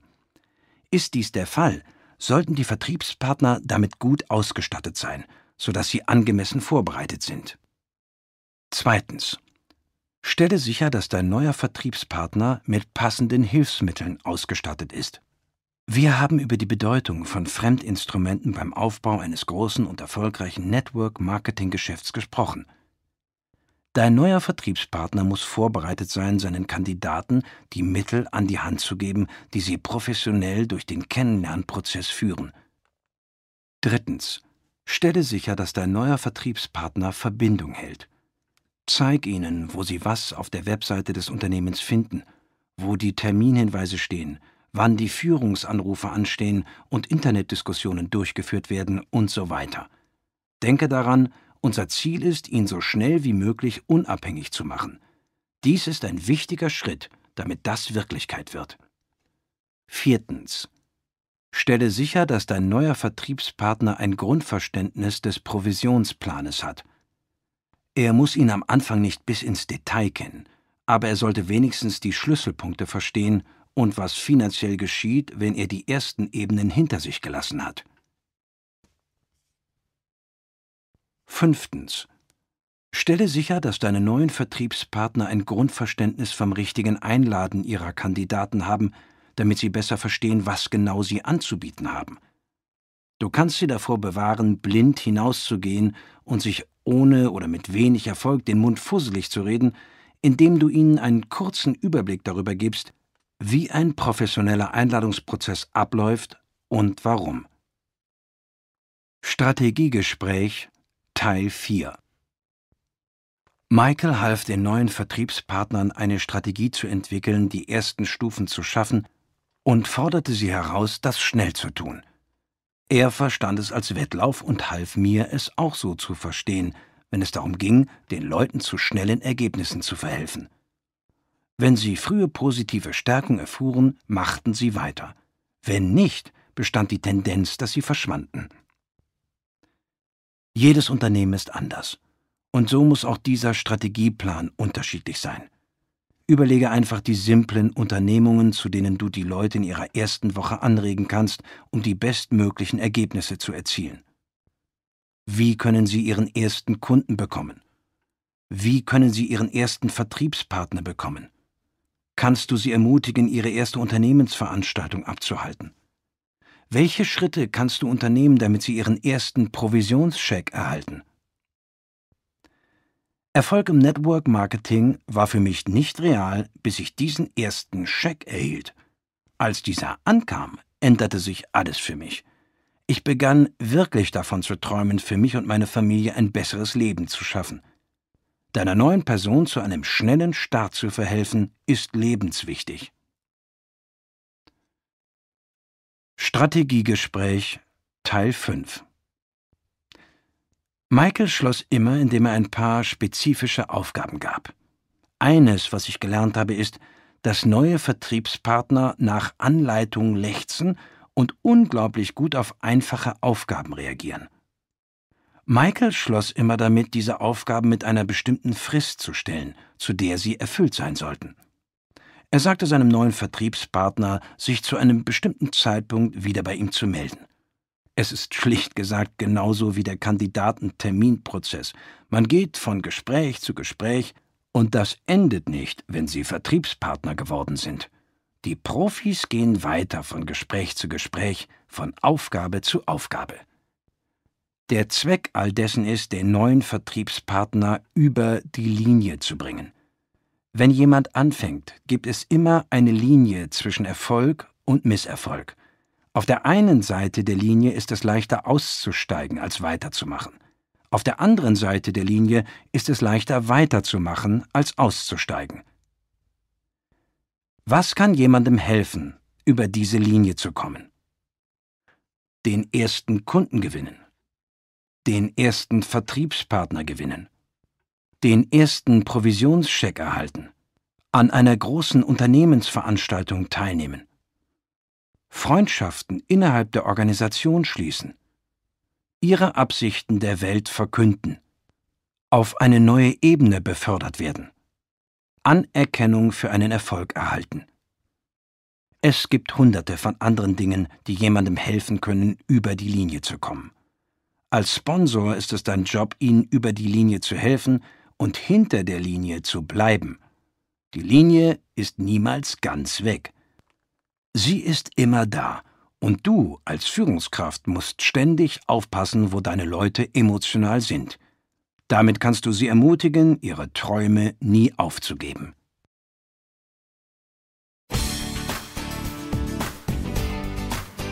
Fertigkeit Nummer 7 Veranstaltungen fördern. Im Network Marketing bringen Veranstaltungen das Geld. So einfach ist das. Natürlich hilft uns die Technologie auf immer effektivere Weise mit Menschen in Kontakt zu kommen. Doch nichts ersetzt das persönliche Miteinander. Menschen einzeln in kleinen Gruppen zu treffen oder bei lokalen oder größeren Veranstaltungen hat einen riesigen Einfluss auf den langfristigen Erfolg jeder Network-Marketing-Organisation. Aber eine bestimmte Art von Veranstaltung ist am wirksamsten, und das ist die Zielveranstaltung. Es kann sich dabei um ein vom Unternehmen veranstaltetes Event handeln oder um eines, das deine Führungsmannschaft über dir gestaltet, doch eine Zielveranstaltung ist immer eine, bei der alle Beteiligten in eine andere Stadt fahren, in einem Hotel übernachten und an einem Vortrag oder einer Versammlung teilnehmen. Manche sagen, im Zeitalter der neuen Technologiewelt sei das Zielevent tot, und Leute würden wegen solcher Dinge nicht mehr reisen wollen. Was ich dazu sagen kann, ist, dass diese Leute keine Spitzenverdiener in unserer Branche sind. Wenn du studierst, was die erfolgreichen Leute machen, um ihre Network-Marketing-Organisationen aufzubauen, merkst du, dass fast alle Zielveranstaltungen als Eckpfeiler für den Aufbau ihres Geschäftes nutzen.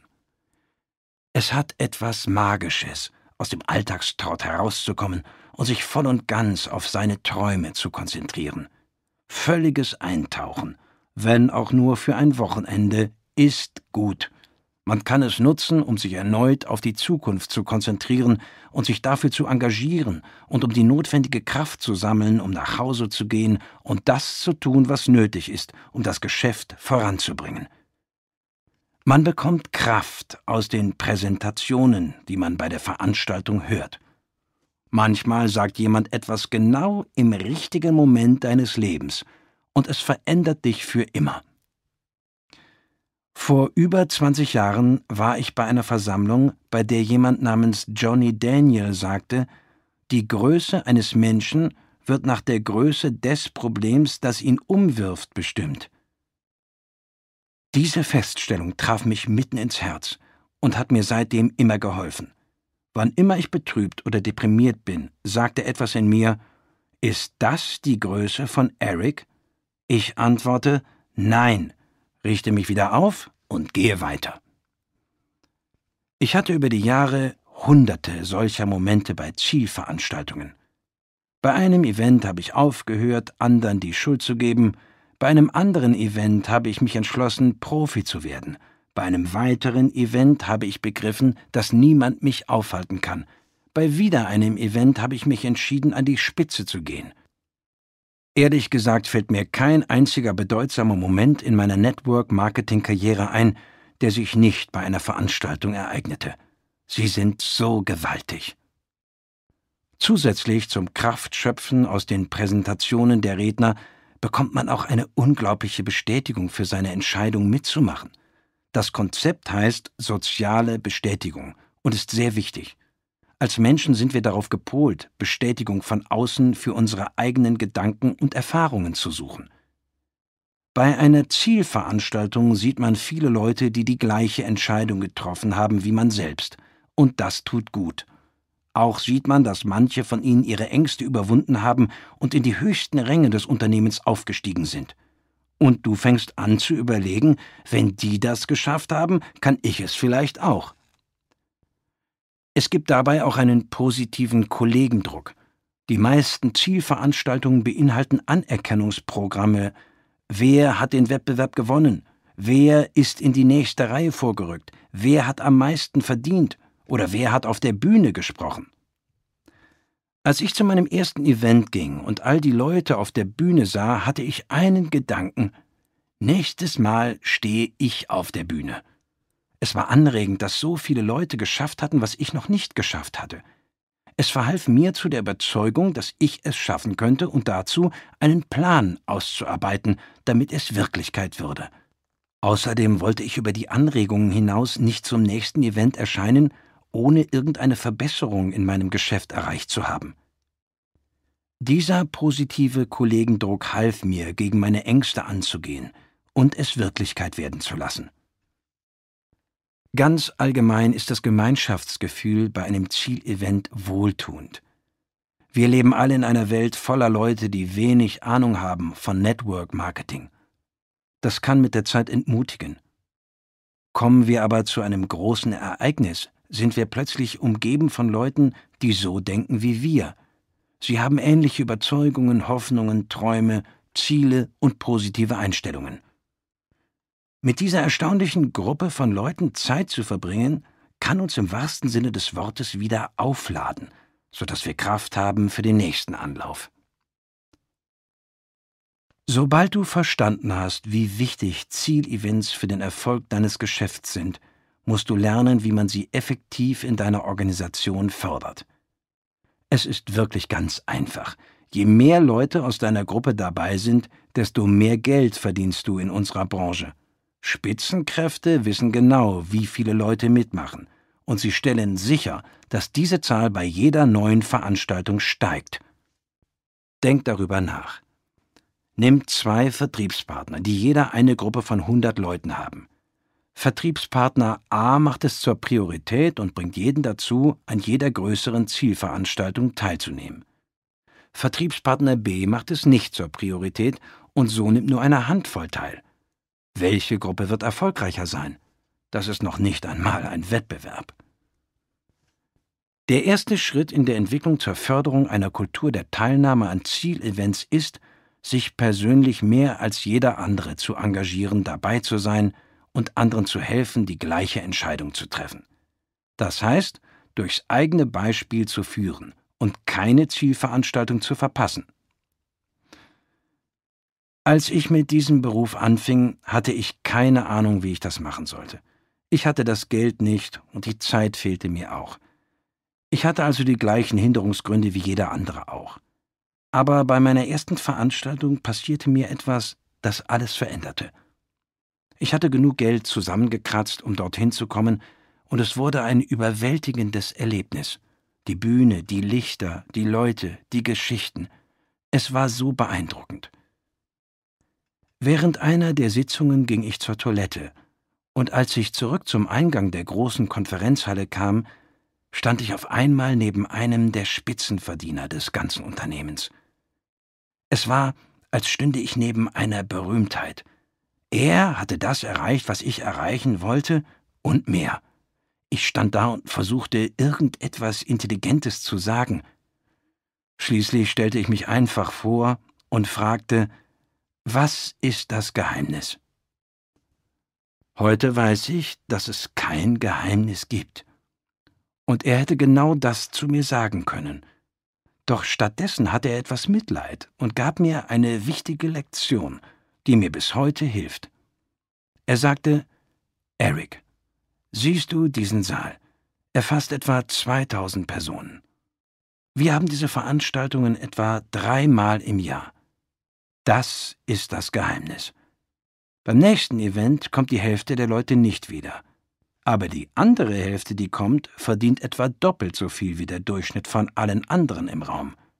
Dein Job ist, zu den tausend Leuten zu gehören, die wiederkommen. Und es hört damit nicht auf. Beim nächsten Event kommt die Hälfte dieser tausend Leute nicht mehr wieder, aber die 500, die wiederkommen, verdienen das Vierfache von dem Durchschnitt aller anderen im Raum. Und das geht von Veranstaltung zu Veranstaltung so weiter. Wenn du immer wieder kommst, gehörst du zu den am besten bezahlten Leuten im Raum. Und vielleicht findest du dich als Redner auf der Bühne wieder. Ich sagte, das ist es? Und er antwortete, Eric, natürlich musst du zwischen den Events auch weiter an deinen Fähigkeiten arbeiten, aber meine Erfahrung hat mir gezeigt, wenn du die Leute bei den großen Events überdauerst, kommst du an die Spitze. Das war für mich ziemlich einfach zu verstehen. Ich dankte ihm und beschloss auf der Stelle, keine große Unternehmensveranstaltung zu verpassen. Das war nicht einfach. Manchmal waren schon allein die Karten für die Veranstaltung ein Problem. Ich machte es zur Priorität und fand Wege, sie zu kaufen. Manchmal war die Kinderbetreuung ein Thema. Ich suchte unablässig nach Babysittern, bis wir jemanden gefunden hatten, dem wir vertrauen konnten. Manchmal kämpfte ich damit, wie ich zum Event kommen sollte. Statt einen gemütlichen Direktflug zu buchen, musste ich manchmal einen mit zwei oder drei Anschlussflügen nehmen. Statt zu fliegen, musste ich manchmal fahren, sogar mich mit einer Gruppe anderer Leute in ein Auto quetschen, um hinzukommen. Es gab sogar Zeiten, in denen ich einen Bus bestellte und die Leute aus meiner Gegend anwarb, mitzufahren. Die Sache ist, ich machte es zur Priorität und ich kam zur Veranstaltung, egal wie. Was die Unterkunft angeht, wohne ich heute in einer Suite. Aber das war nicht immer so. Am Anfang habe ich mir oft ein Zimmer mit so vielen Leuten wie möglich geteilt. Statt Zimmerservice gingen wir zum örtlichen Supermarkt und kauften Lebensmittel für billige Mahlzeiten. Und die Minibar war streng tabu. Endresultat der Rat, den ich vor so vielen Jahren erhalten hatte, funktionierte. Weil ich ehrgeizig und hungrig war, fand ich einen Weg, wie ich die Leute, die weniger engagiert waren als ich, überleben konnte, und genauso wie jener Spitzenverdiener es mir gesagt hatte, wuchs mein Einkommen mit jeder Veranstaltung. Hinzu kam etwas anderes.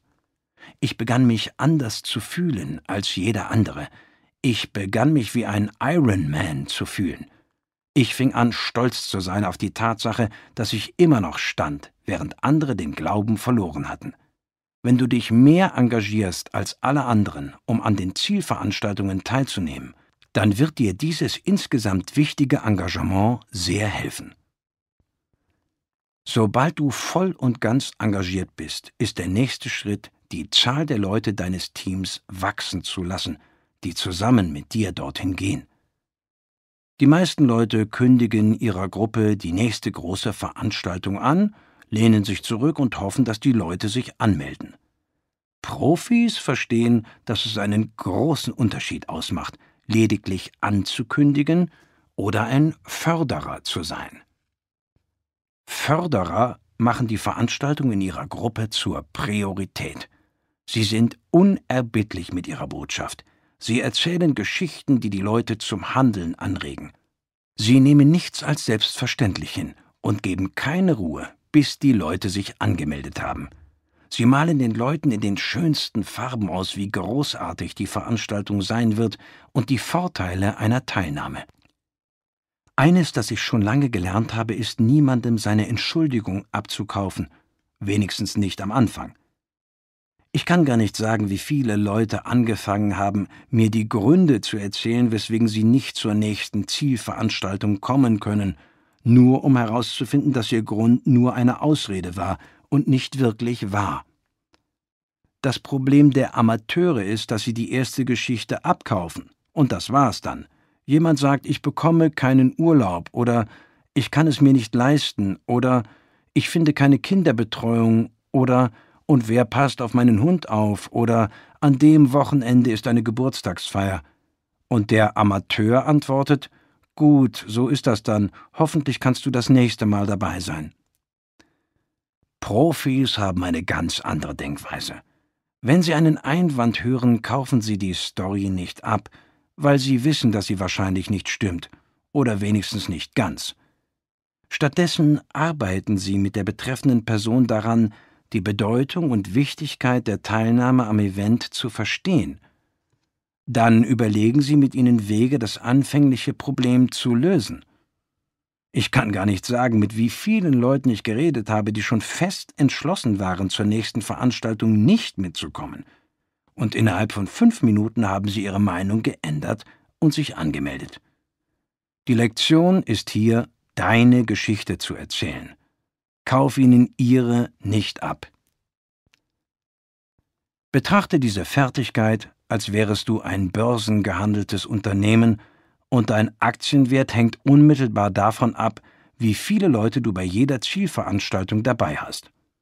Wenn dem so wäre, würdest du es zu einer Priorität machen, bei jeder kommenden Veranstaltung mehr Leute dabei zu haben oder etwa nicht? Es gibt keine Wunderwaffe im Network Marketing, aber diese Fertigkeit kommt dem sehr nahe.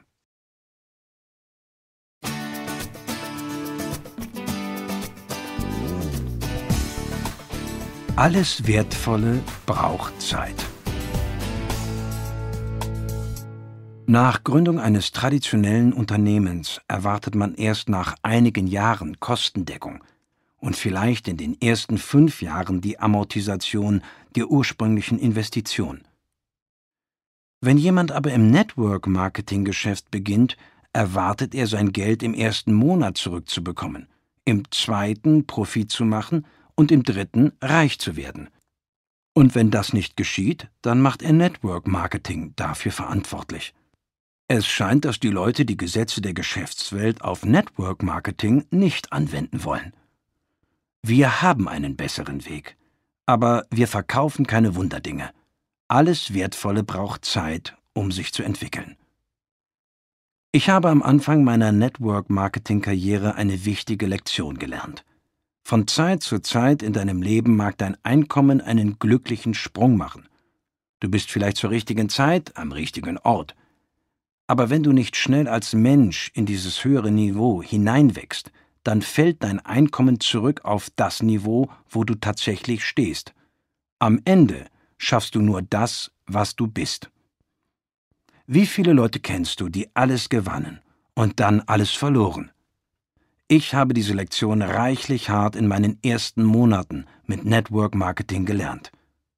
Damals 1988 schloss ich mich einem Unternehmen an, das ein Einstiegspaket von 5000 Dollar hatte, das je nach Niveau des Käufers zwischen 1200 Dollar und 2400 Dollar einbrachte. Auch wenn ich froh bin, dass es in unserer Branche nur noch selten so teure Einstiegspakete gibt, konnte man damit schnell eine Menge Geld machen. In meinem ersten Monat bei diesem Unternehmen verdiente ich etwa 7400 Dollar. Wenn du dich erinnerst, war meine Strategie, schnell alle Freunde meines Vaters anzurufen, bevor er es tun konnte. Ich war wie im Rausch. In meinem zweiten Monat verdiente ich etwa 12.200 Dollar. Unglaublich! Doch dann kam die Realität zurück. Ich war kein 12.000 Dollar pro Monat Mensch. Ich hatte noch nichts für meine Fertigkeiten getan. Ich entwickelte mich nicht weiter. Ich ritt einfach auf der Welle. Der Scheck in meinem dritten Monat betrug 1089 Dollar und 60. Den Scheck anschauen war wie ein Blick in den Spiegel. Er zeigte mir, wer ich war. Und es war ein scheußliches Gefühl. Meine erste Reaktion war, alles hinzuschmeißen und alles und jeden für den schlechten Scheck verantwortlich zu machen. Doch irgendwann begriff ich, dass ich, um mehr zu verdienen, mehr werden musste. Ich musste an meinen Fertigkeiten arbeiten, damit ich mich nicht auf Glück, Schnelligkeit oder Positionierung verlassen musste.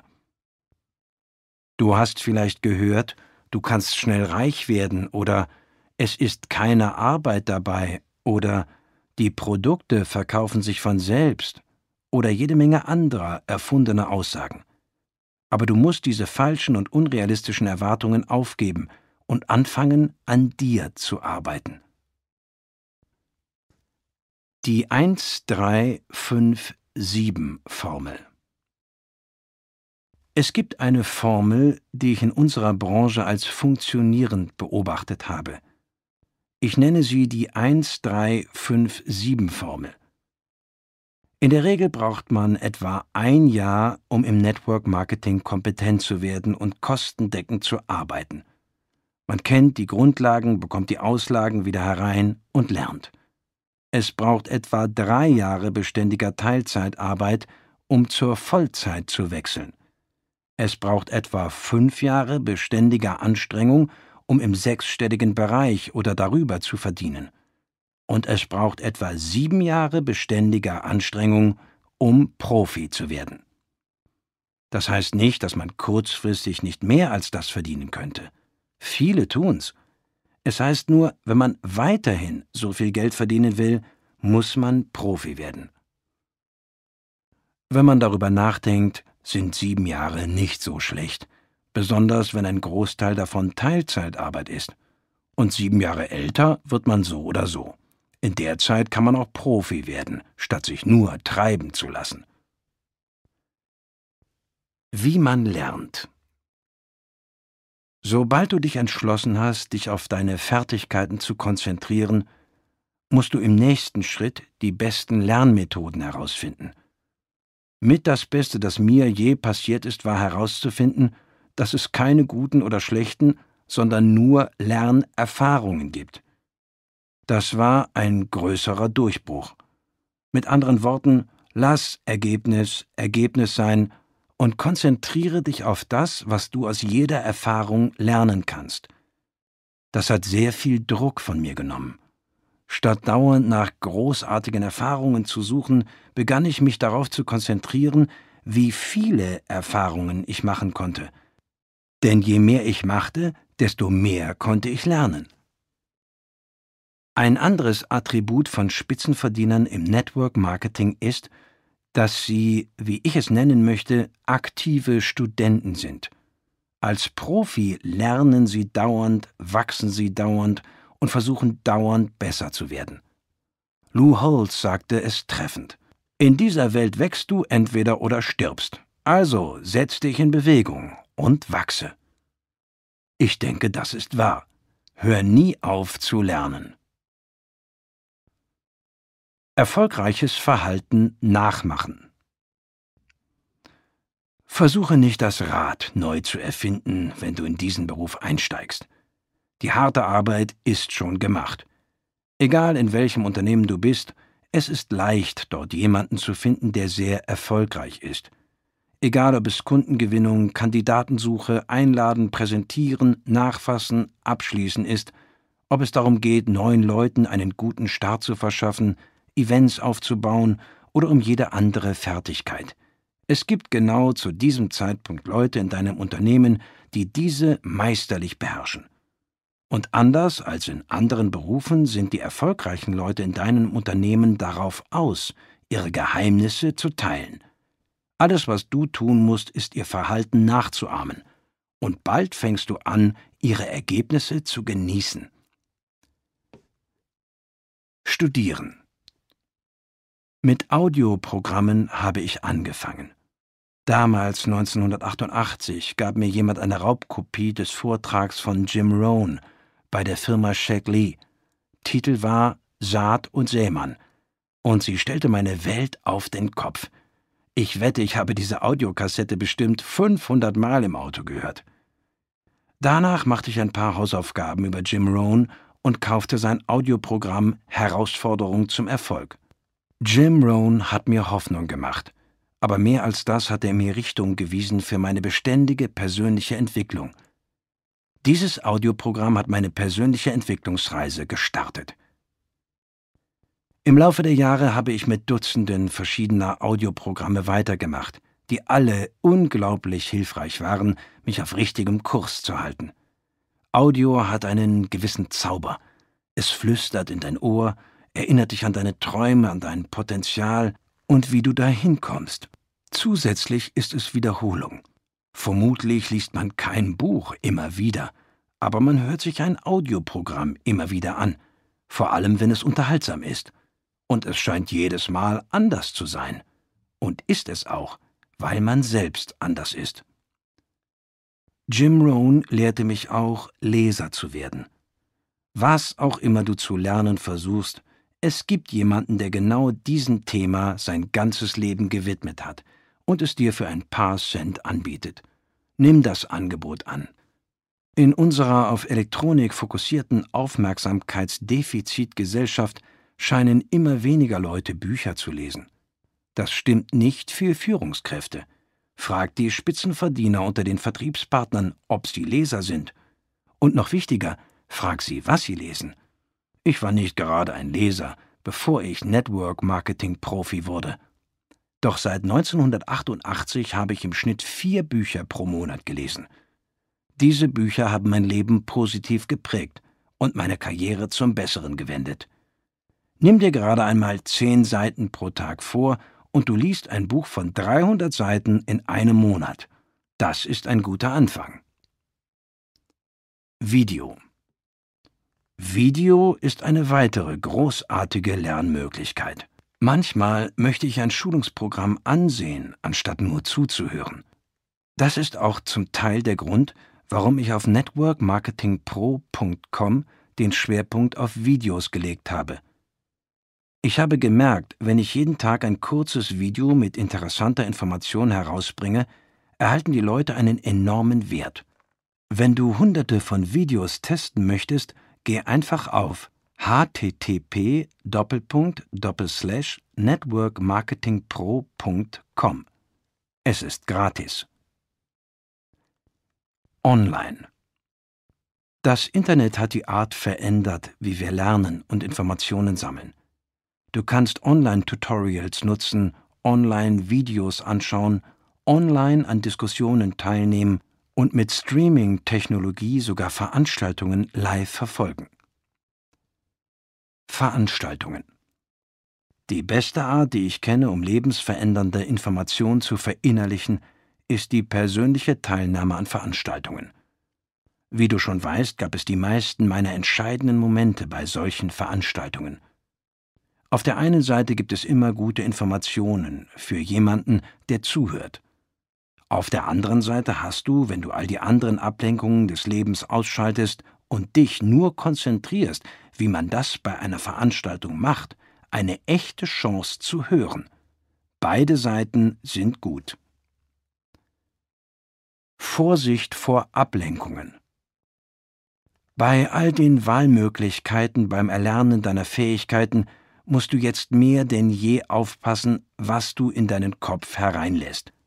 Überall werden Leute dich mit dem neuesten und großartigsten Durchbruch abzulenken versuchen, und es kann sehr verführerisch sein, auf all diese Angebote aufzuspringen. Du solltest aber auf einen engen Bereich von Fertigkeiten konzentriert sein. Kandidaten finden, einladen, präsentieren, nachfassen, abschließen, Leuten zu einem guten Start verhelfen, Events fördern. Stelle sicher, dass du diese Fertigkeiten beherrschst, bevor du etwas anderes auf deine To-Do-Liste setzt. Tu es. Fast alles Lernen bei Network Marketing geschieht durch Tun. Wenn du lernen willst, wie man mit Leuten am Telefon spricht, dann rede mit mehr Leuten am Telefon. Wenn du lernen willst, wie man eine Präsentation macht, dann mach mehr Präsentationen. Du wirst es bestimmt herausfinden. Das heißt nicht, du solltest nicht weiter an deinem Wissen über Fertigkeiten für den Erfolg im Network Marketing arbeiten. Es heißt aber, dass du nicht auf das allumfassende Wissen warten sollst, bevor du etwas tust. Ein Grund, warum Leute davor zurückschrecken, etwas zu tun, ist auch die Angst, sich zu blamieren. Wenn du im Network Marketing erfolgreich sein willst, musst du lernen, diese Angst beiseite zu schieben. Deshalb, es ist sehr schwierig, gleichzeitig gut dazustehen und besser zu werden. Statt Angst zu haben, wie du dastehst, während du lernst und wächst, hab lieber Angst davor, nichts zu tun und dein Leben aus dem Bruchteil deines Potenzials zu führen. Lass mich dir ein Konzept geben, das mir 20 Jahre lang im Bereich der Weiterentwicklung meiner Fertigkeiten geholfen hat. Anfang der 90er Jahre suchten ein Freund und ich nach einem starken Network-Marketing-Produkt. Wir bereisten das Land und trafen uns mit vielen interessanten Leuten. Unser Weg führte uns zu einer Organisation in Michigan namens High Scope Educational Research Foundation – Sie hatten eine fortschrittliche und bewährte Methode, um Kindern effizienteres Lernen beizubringen. HighScope hat verschiedene Komponenten, aber eine, die mich damals sofort beeindruckte und die ich bis heute benutze, heißt Planen, Machen, Prüfen. So erklärt das Unternehmen den Vorgang. Im Planen machen Prüfen Prozess machen Kinder Pläne, führen sie aus und denken darüber nach, was sie gemacht haben. Dabei lernen Kinder Initiative zu ergreifen, Probleme zu lösen, mit anderen zu arbeiten und ihre Ziele zu erreichen. Ihr Spiel wird zielorientierter und konzentrierter. In dem Planen, Machen, Prüfen ein erfolgreicher und integraler Teil der täglichen Klassenroutine wird, lernt man, Lernen zu fördern und dabei auf den Interessen der Kinder und ihrer natürlichen Motivation aufzubauen. Während ich hörte, was Sie sagten und wie das als Lehrmittel für Kinder genutzt werden kann, war das Einzige, das in mir umging, wie ich das für mich und die Leute in meiner Organisation nutzen könnte. Während es nicht glückte, das High-Scope-Produkt zu einem Network-Marketing-Produkt zu machen, bin ich für immer dankbar dafür, dass Ihre Organisation mir und Hunderttausenden von Menschen in aller Welt geholfen hat, bessere Geschäfte aufzubauen. So habe ich das Konzept nun seit 20 Jahren genutzt und gelehrt. Wähle eine Fertigkeit, die du entwickeln willst. Erstens, mach einen Plan. Zweitens, mach deinen Plan. Drittens, werte die Ergebnisse aus, um zu sehen, was du das nächste Mal besser machen kannst. Die meisten Leute machen keinen Plan. Sie legen einfach los und machen etwas. Noch mehr Leute werden niemals ihre Ergebnisse auswerten, um zu sehen, was sie beim nächsten Mal verbessern können. Verstehst du jetzt, wie das zusammenhängt damit, dass es keine guten Erfahrungen und keine schlechten Erfahrungen gibt, sondern nur Lernerfahrungen? Erstens, mach einen Plan. Zweitens, mach deinen Plan. Drittens, werte deine Ergebnisse aus, ob gut oder schlecht, um zu sehen, was du beim nächsten Mal besser machen kannst. Viertens, mach einen besseren Plan. Fünftens, mach diesen besseren Plan. Sechstens, werte diese Ergebnisse, ob gut oder schlecht, aus, um zu sehen, was du beim nächsten Mal besser machen kannst. Siebtens, Hör nie auf, planen, machen, prüfen, anzuwenden, und du wirst schließlich ein Profi durch Versuch und Irrtum. Dieses kleine Geheimnis vom Lernen im Network Marketing ist eines der mächtigsten, das ich verinnerlicht habe. Es ist Teil meiner DNA geworden. Ich hoffe, so geschieht es auch bei dir. Lehren würde es dich überraschen zu erfahren, dass Lehren eine der besten Art und Weisen des Lernens ist? Das stimmt. Wenn du etwas wirklich beherrschen willst, bringe es anderen bei. Lehren brennt eine Spur in dein Hirn wie nichts anderes sonst. Wer, meinst du, hat den meisten Nutzen von den täglichen Videoshows auf networkmarketingpro.com? Ich ich muss darüber nachdenken, es vorbereiten, die Botschaft jeden Tag präsentieren, und das hilft mir, gewieft und in Hochform zu bleiben. Die Lektion für jeden von euch sollte darum sein, jemanden zu finden, dem ihr etwas beibringen könnt. Und wenn es auch nur ein einziger in eurer Gruppe ist, fangt hier an, und wenn eure Gruppe wächst, sucht mehr und mehr Gelegenheiten zum Lehren. Ihr habt den größten Nutzen davon. Deine Verbindungen. Das ist eine weitere wichtige Lektion von Jim Rohn. Er lehrte mich das Gesetz der Verbindung, welches besagt, dass du der Durchschnitt der fünf Menschen wirst, mit denen du die meiste Zeit verbringst. Du denkst, wie sie denken, handelst, wie sie handeln, redest, wie sie reden und verdienst, was sie verdienen. Lass mich dir etwas sagen. Dieses Gesetz ist real. Dagegen kannst du nichts machen. Im Laufe meiner Karriere habe ich mit Blick auf meine Verbindungen drei Dinge getan. Erstens habe ich mich von Menschen getrennt, die Gift für mein Leben waren. Das ist keine leichte Entscheidung, aber eine wichtige. Manche Leute ziehen einen dauernd nach unten. Zweitens habe ich meine Verbindung mit negativen Personen begrenzt oder mit Personen, die mir nicht halfen, in Richtung meiner Träume zu wachsen. Ich habe einfach gelernt, weniger Zeit mit diesen Leuten zu verbringen und mehr Zeit mit positiven Einflüssen. Und drittens habe ich daran gearbeitet, meine Verbindungen mit Menschen auszubauen, die mir helfen können, ein besserer Mensch und ein besserer Profi zu werden. Wenn du versuchst zu lernen, ein Profi im Network-Marketing-Beruf zu werden, macht es da nicht Sinn, einen Weg zu finden, mehr Zeit mit Leuten zu verbringen, die die Fertigkeiten haben, nach denen du suchst?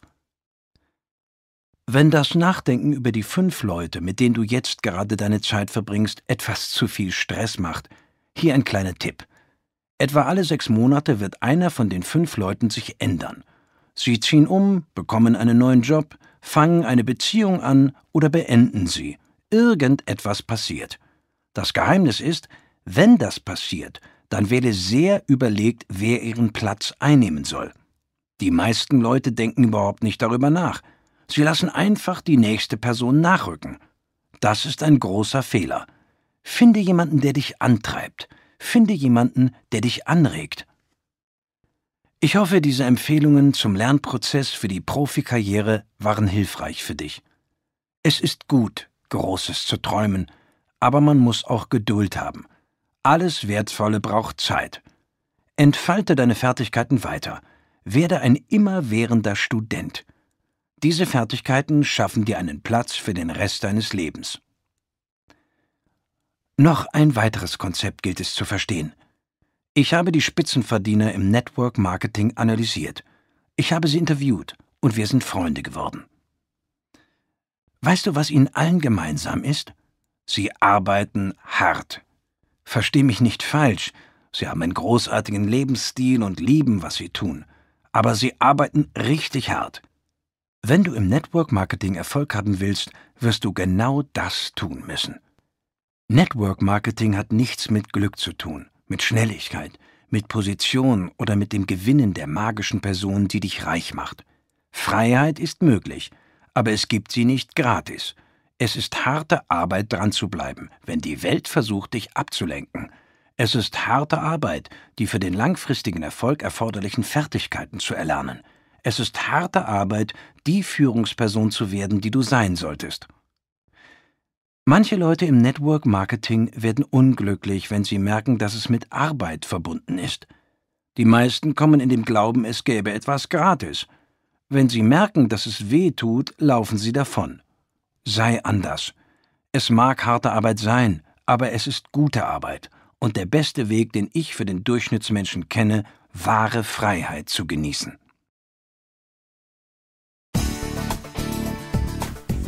Es lohnt sich. Network Marketing kann herausfordernd sein. Es ist eine emotionale Erfahrung. Das Auf und Ab kann dramatisch sein. Aber am Ende lohnt es sich, allemal, aus so vielen Gründen. Die Karriere, die du dir aufbaust. Wenn du dich entscheidest, Network Marketing Profi zu werden, beschaffst du nicht nur Einkommen für dich, du baust eine Karriere auf. Darüber denke ich viel nach.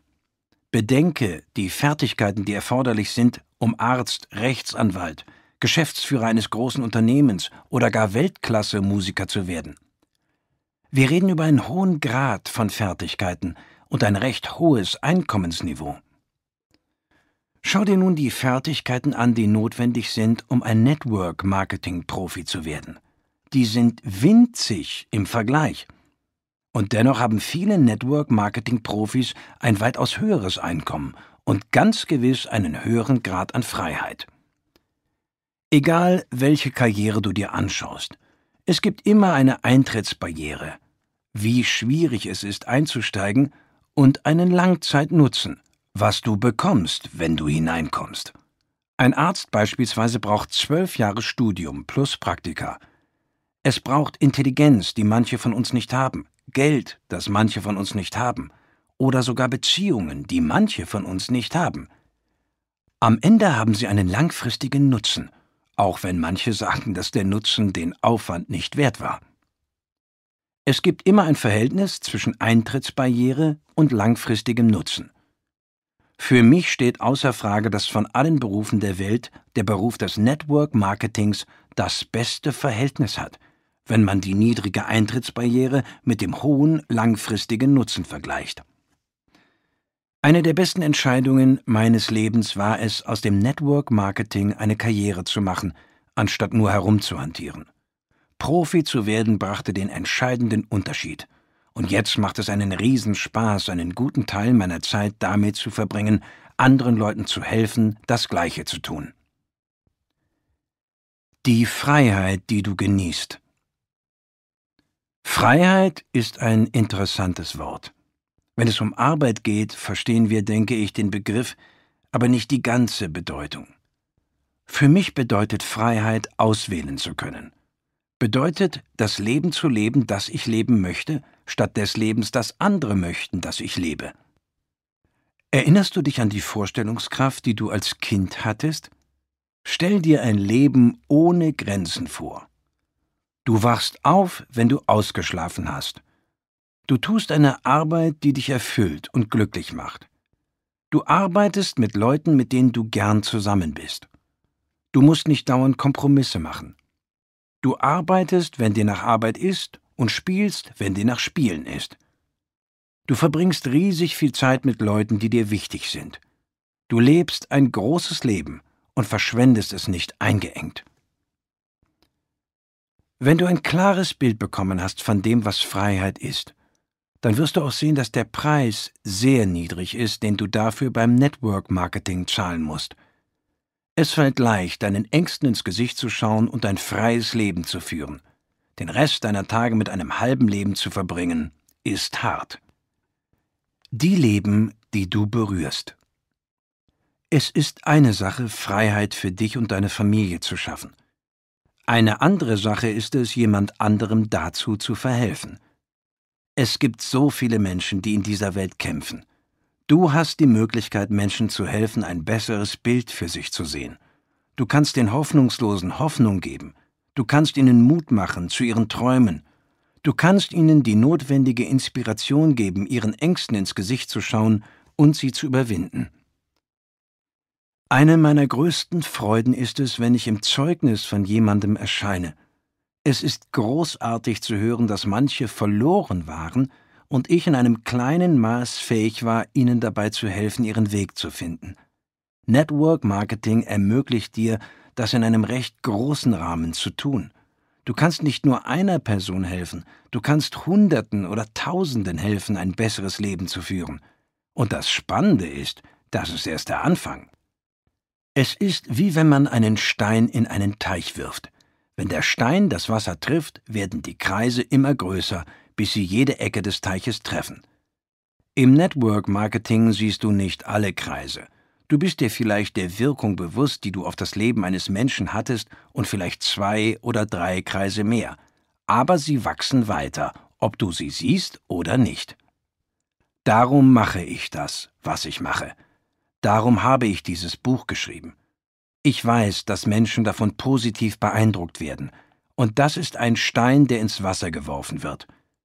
Doch dann werden sie eine positive Wirkung auf andere haben, und die Kreise beginnen, und diese tun das Gleiche und immer und immer weiter so. Mit Network Marketing kannst du wirklich etwas verändern. Die Leute, die du triffst. Durch Network Marketing habe ich die erstaunlichsten Leute kennengelernt. Dieser Beruf gibt dir eine Chance, nicht nur deinen Freundeskreis zu erweitern, sondern auch mehr Zeit mit ihnen zu verbringen. Du wirst in keinem anderen Beruf eine leidenschaftlichere Gruppe von Unternehmern finden. Diese Leute lieben das Leben und verbringen ihre Zeit damit, andere aufzubauen. Hier ist ein Beispiel für das, was es für mich bedeutet und was es auch für dich bedeuten kann. Du kannst mir geradezu jeden Staat in den USA nennen oder irgendein anderes Land in der Welt. Und sofort fällt mir ein Freund dort ein. Durch Network Marketing habe ich auch eine Menge meiner Helden kennengelernt. Ich hatte das Glück, mit großartigen Menschen auf der Bühne zu stehen und ihr Freund zu werden. Darunter Anthony Robbins, Brian Tracy, Dennis Waitley, der verstorbene Stephen Covey, Tom Peters, Les Brown, der verstorbene Og Mandino, David Bach, Robert Kiyosaki, Harvey Mackay, Art Williams, Ken Blanchard, Tom Rath, Daniel Pink, Mark Victor Hansen, Jack Canfield, Jeffrey Gitoma, Gary Vaynerchuk, Tom Hopkins und viele, viele andere. Und darüber hinaus konnte ich von mehr Network-Marketing-Einkommensmillionären lernen, als ich zählen kann. Sie alle haben eine positive Wirkung auf mein Leben und meine Karriere gehabt. Dieser Beruf hat mir auch geholfen, meine fantastische Frau Marina kennenzulernen. Ich war in Moskau zu einer großen Network-Marketing-Veranstaltung und sie nahm mit ihrer Familie daran teil. Da sie mehrere Sprachen sprach, half sie im Hintergrund beim Übersetzen. Ich war auf der Stelle verliebt. Unser erstes Treffen war auf dem Roten Platz um Mitternacht, nach dem Event, und der Schnee fiel sanft um uns. Das werde ich nie vergessen. Wir sind seitdem zusammen. Ich sage nicht, dass du bei Network Marketing die Liebe deines Lebens findest, aber was ich sage ist, dass du Freundschaften findest, die ein Leben lang halten. Die Orte, die du siehst. Wenn du ein großes und erfolgreiches Network-Marketing-Geschäft aufbaust, werden ein paar Dinge geschehen. Als erstes gewinnst du ein paar Reisen, die zu Reisen deines Lebens werden. Zweitens wirst du deine Organisation unterstützen, die sich in alle Gegenden und Länder ausbreitet, wo dein Unternehmen Geschäfte macht. Und drittens wirst du genug Geld und Zeit haben, überall hinzufahren, wohin du möchtest. Es heißt, unser Leben würde an der Zahl und Intensität unserer Erfahrungen gemessen. Wenn das wahr ist, dann hatte ich schon ein sehr langes Leben. Ich war in jedem Staat der USA, außer Alaska, und das werde ich bald beheben. Ich war in 40 Ländern in aller Welt.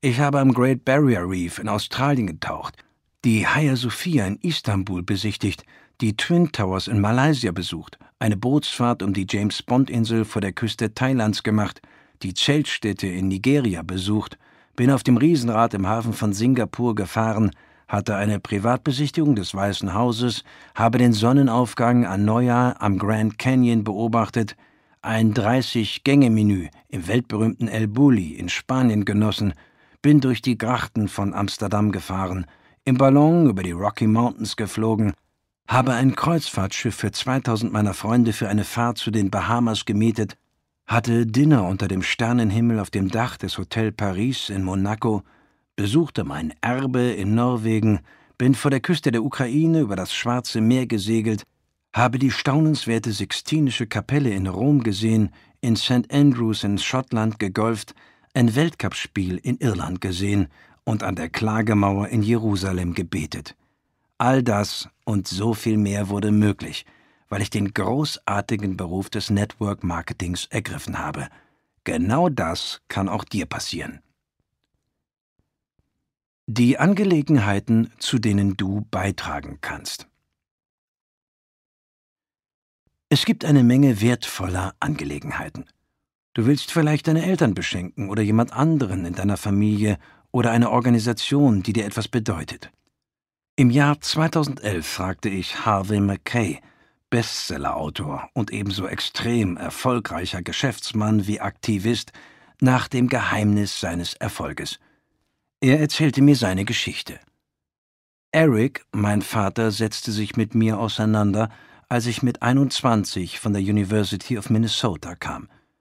Ich war etwas übermütig, überzeugt, die Welt zu erobern, oben anzufangen und mich dann weiter hochzuarbeiten und er sagte, Harvey, 25 Prozent, ein Viertel deines Lebens, ist von jetzt an für ehrenamtliche Arbeit da. Ich wusste nicht, was das bedeutete, außer dass ich anfing, mich für alles Ehrenamtliche zu engagieren. Herz, Krebs, United Way, Pfadfinder, Pfennigparade, Heilsarmee, alles. Durch Mitarbeit an all diesen Gremien und Verbindungen in all diese gemeinnützigen Organisationen wurde ich ein besserer Kommunikator. Ich wurde ein besserer Führer. Ich wurde ein besserer Verkäufer.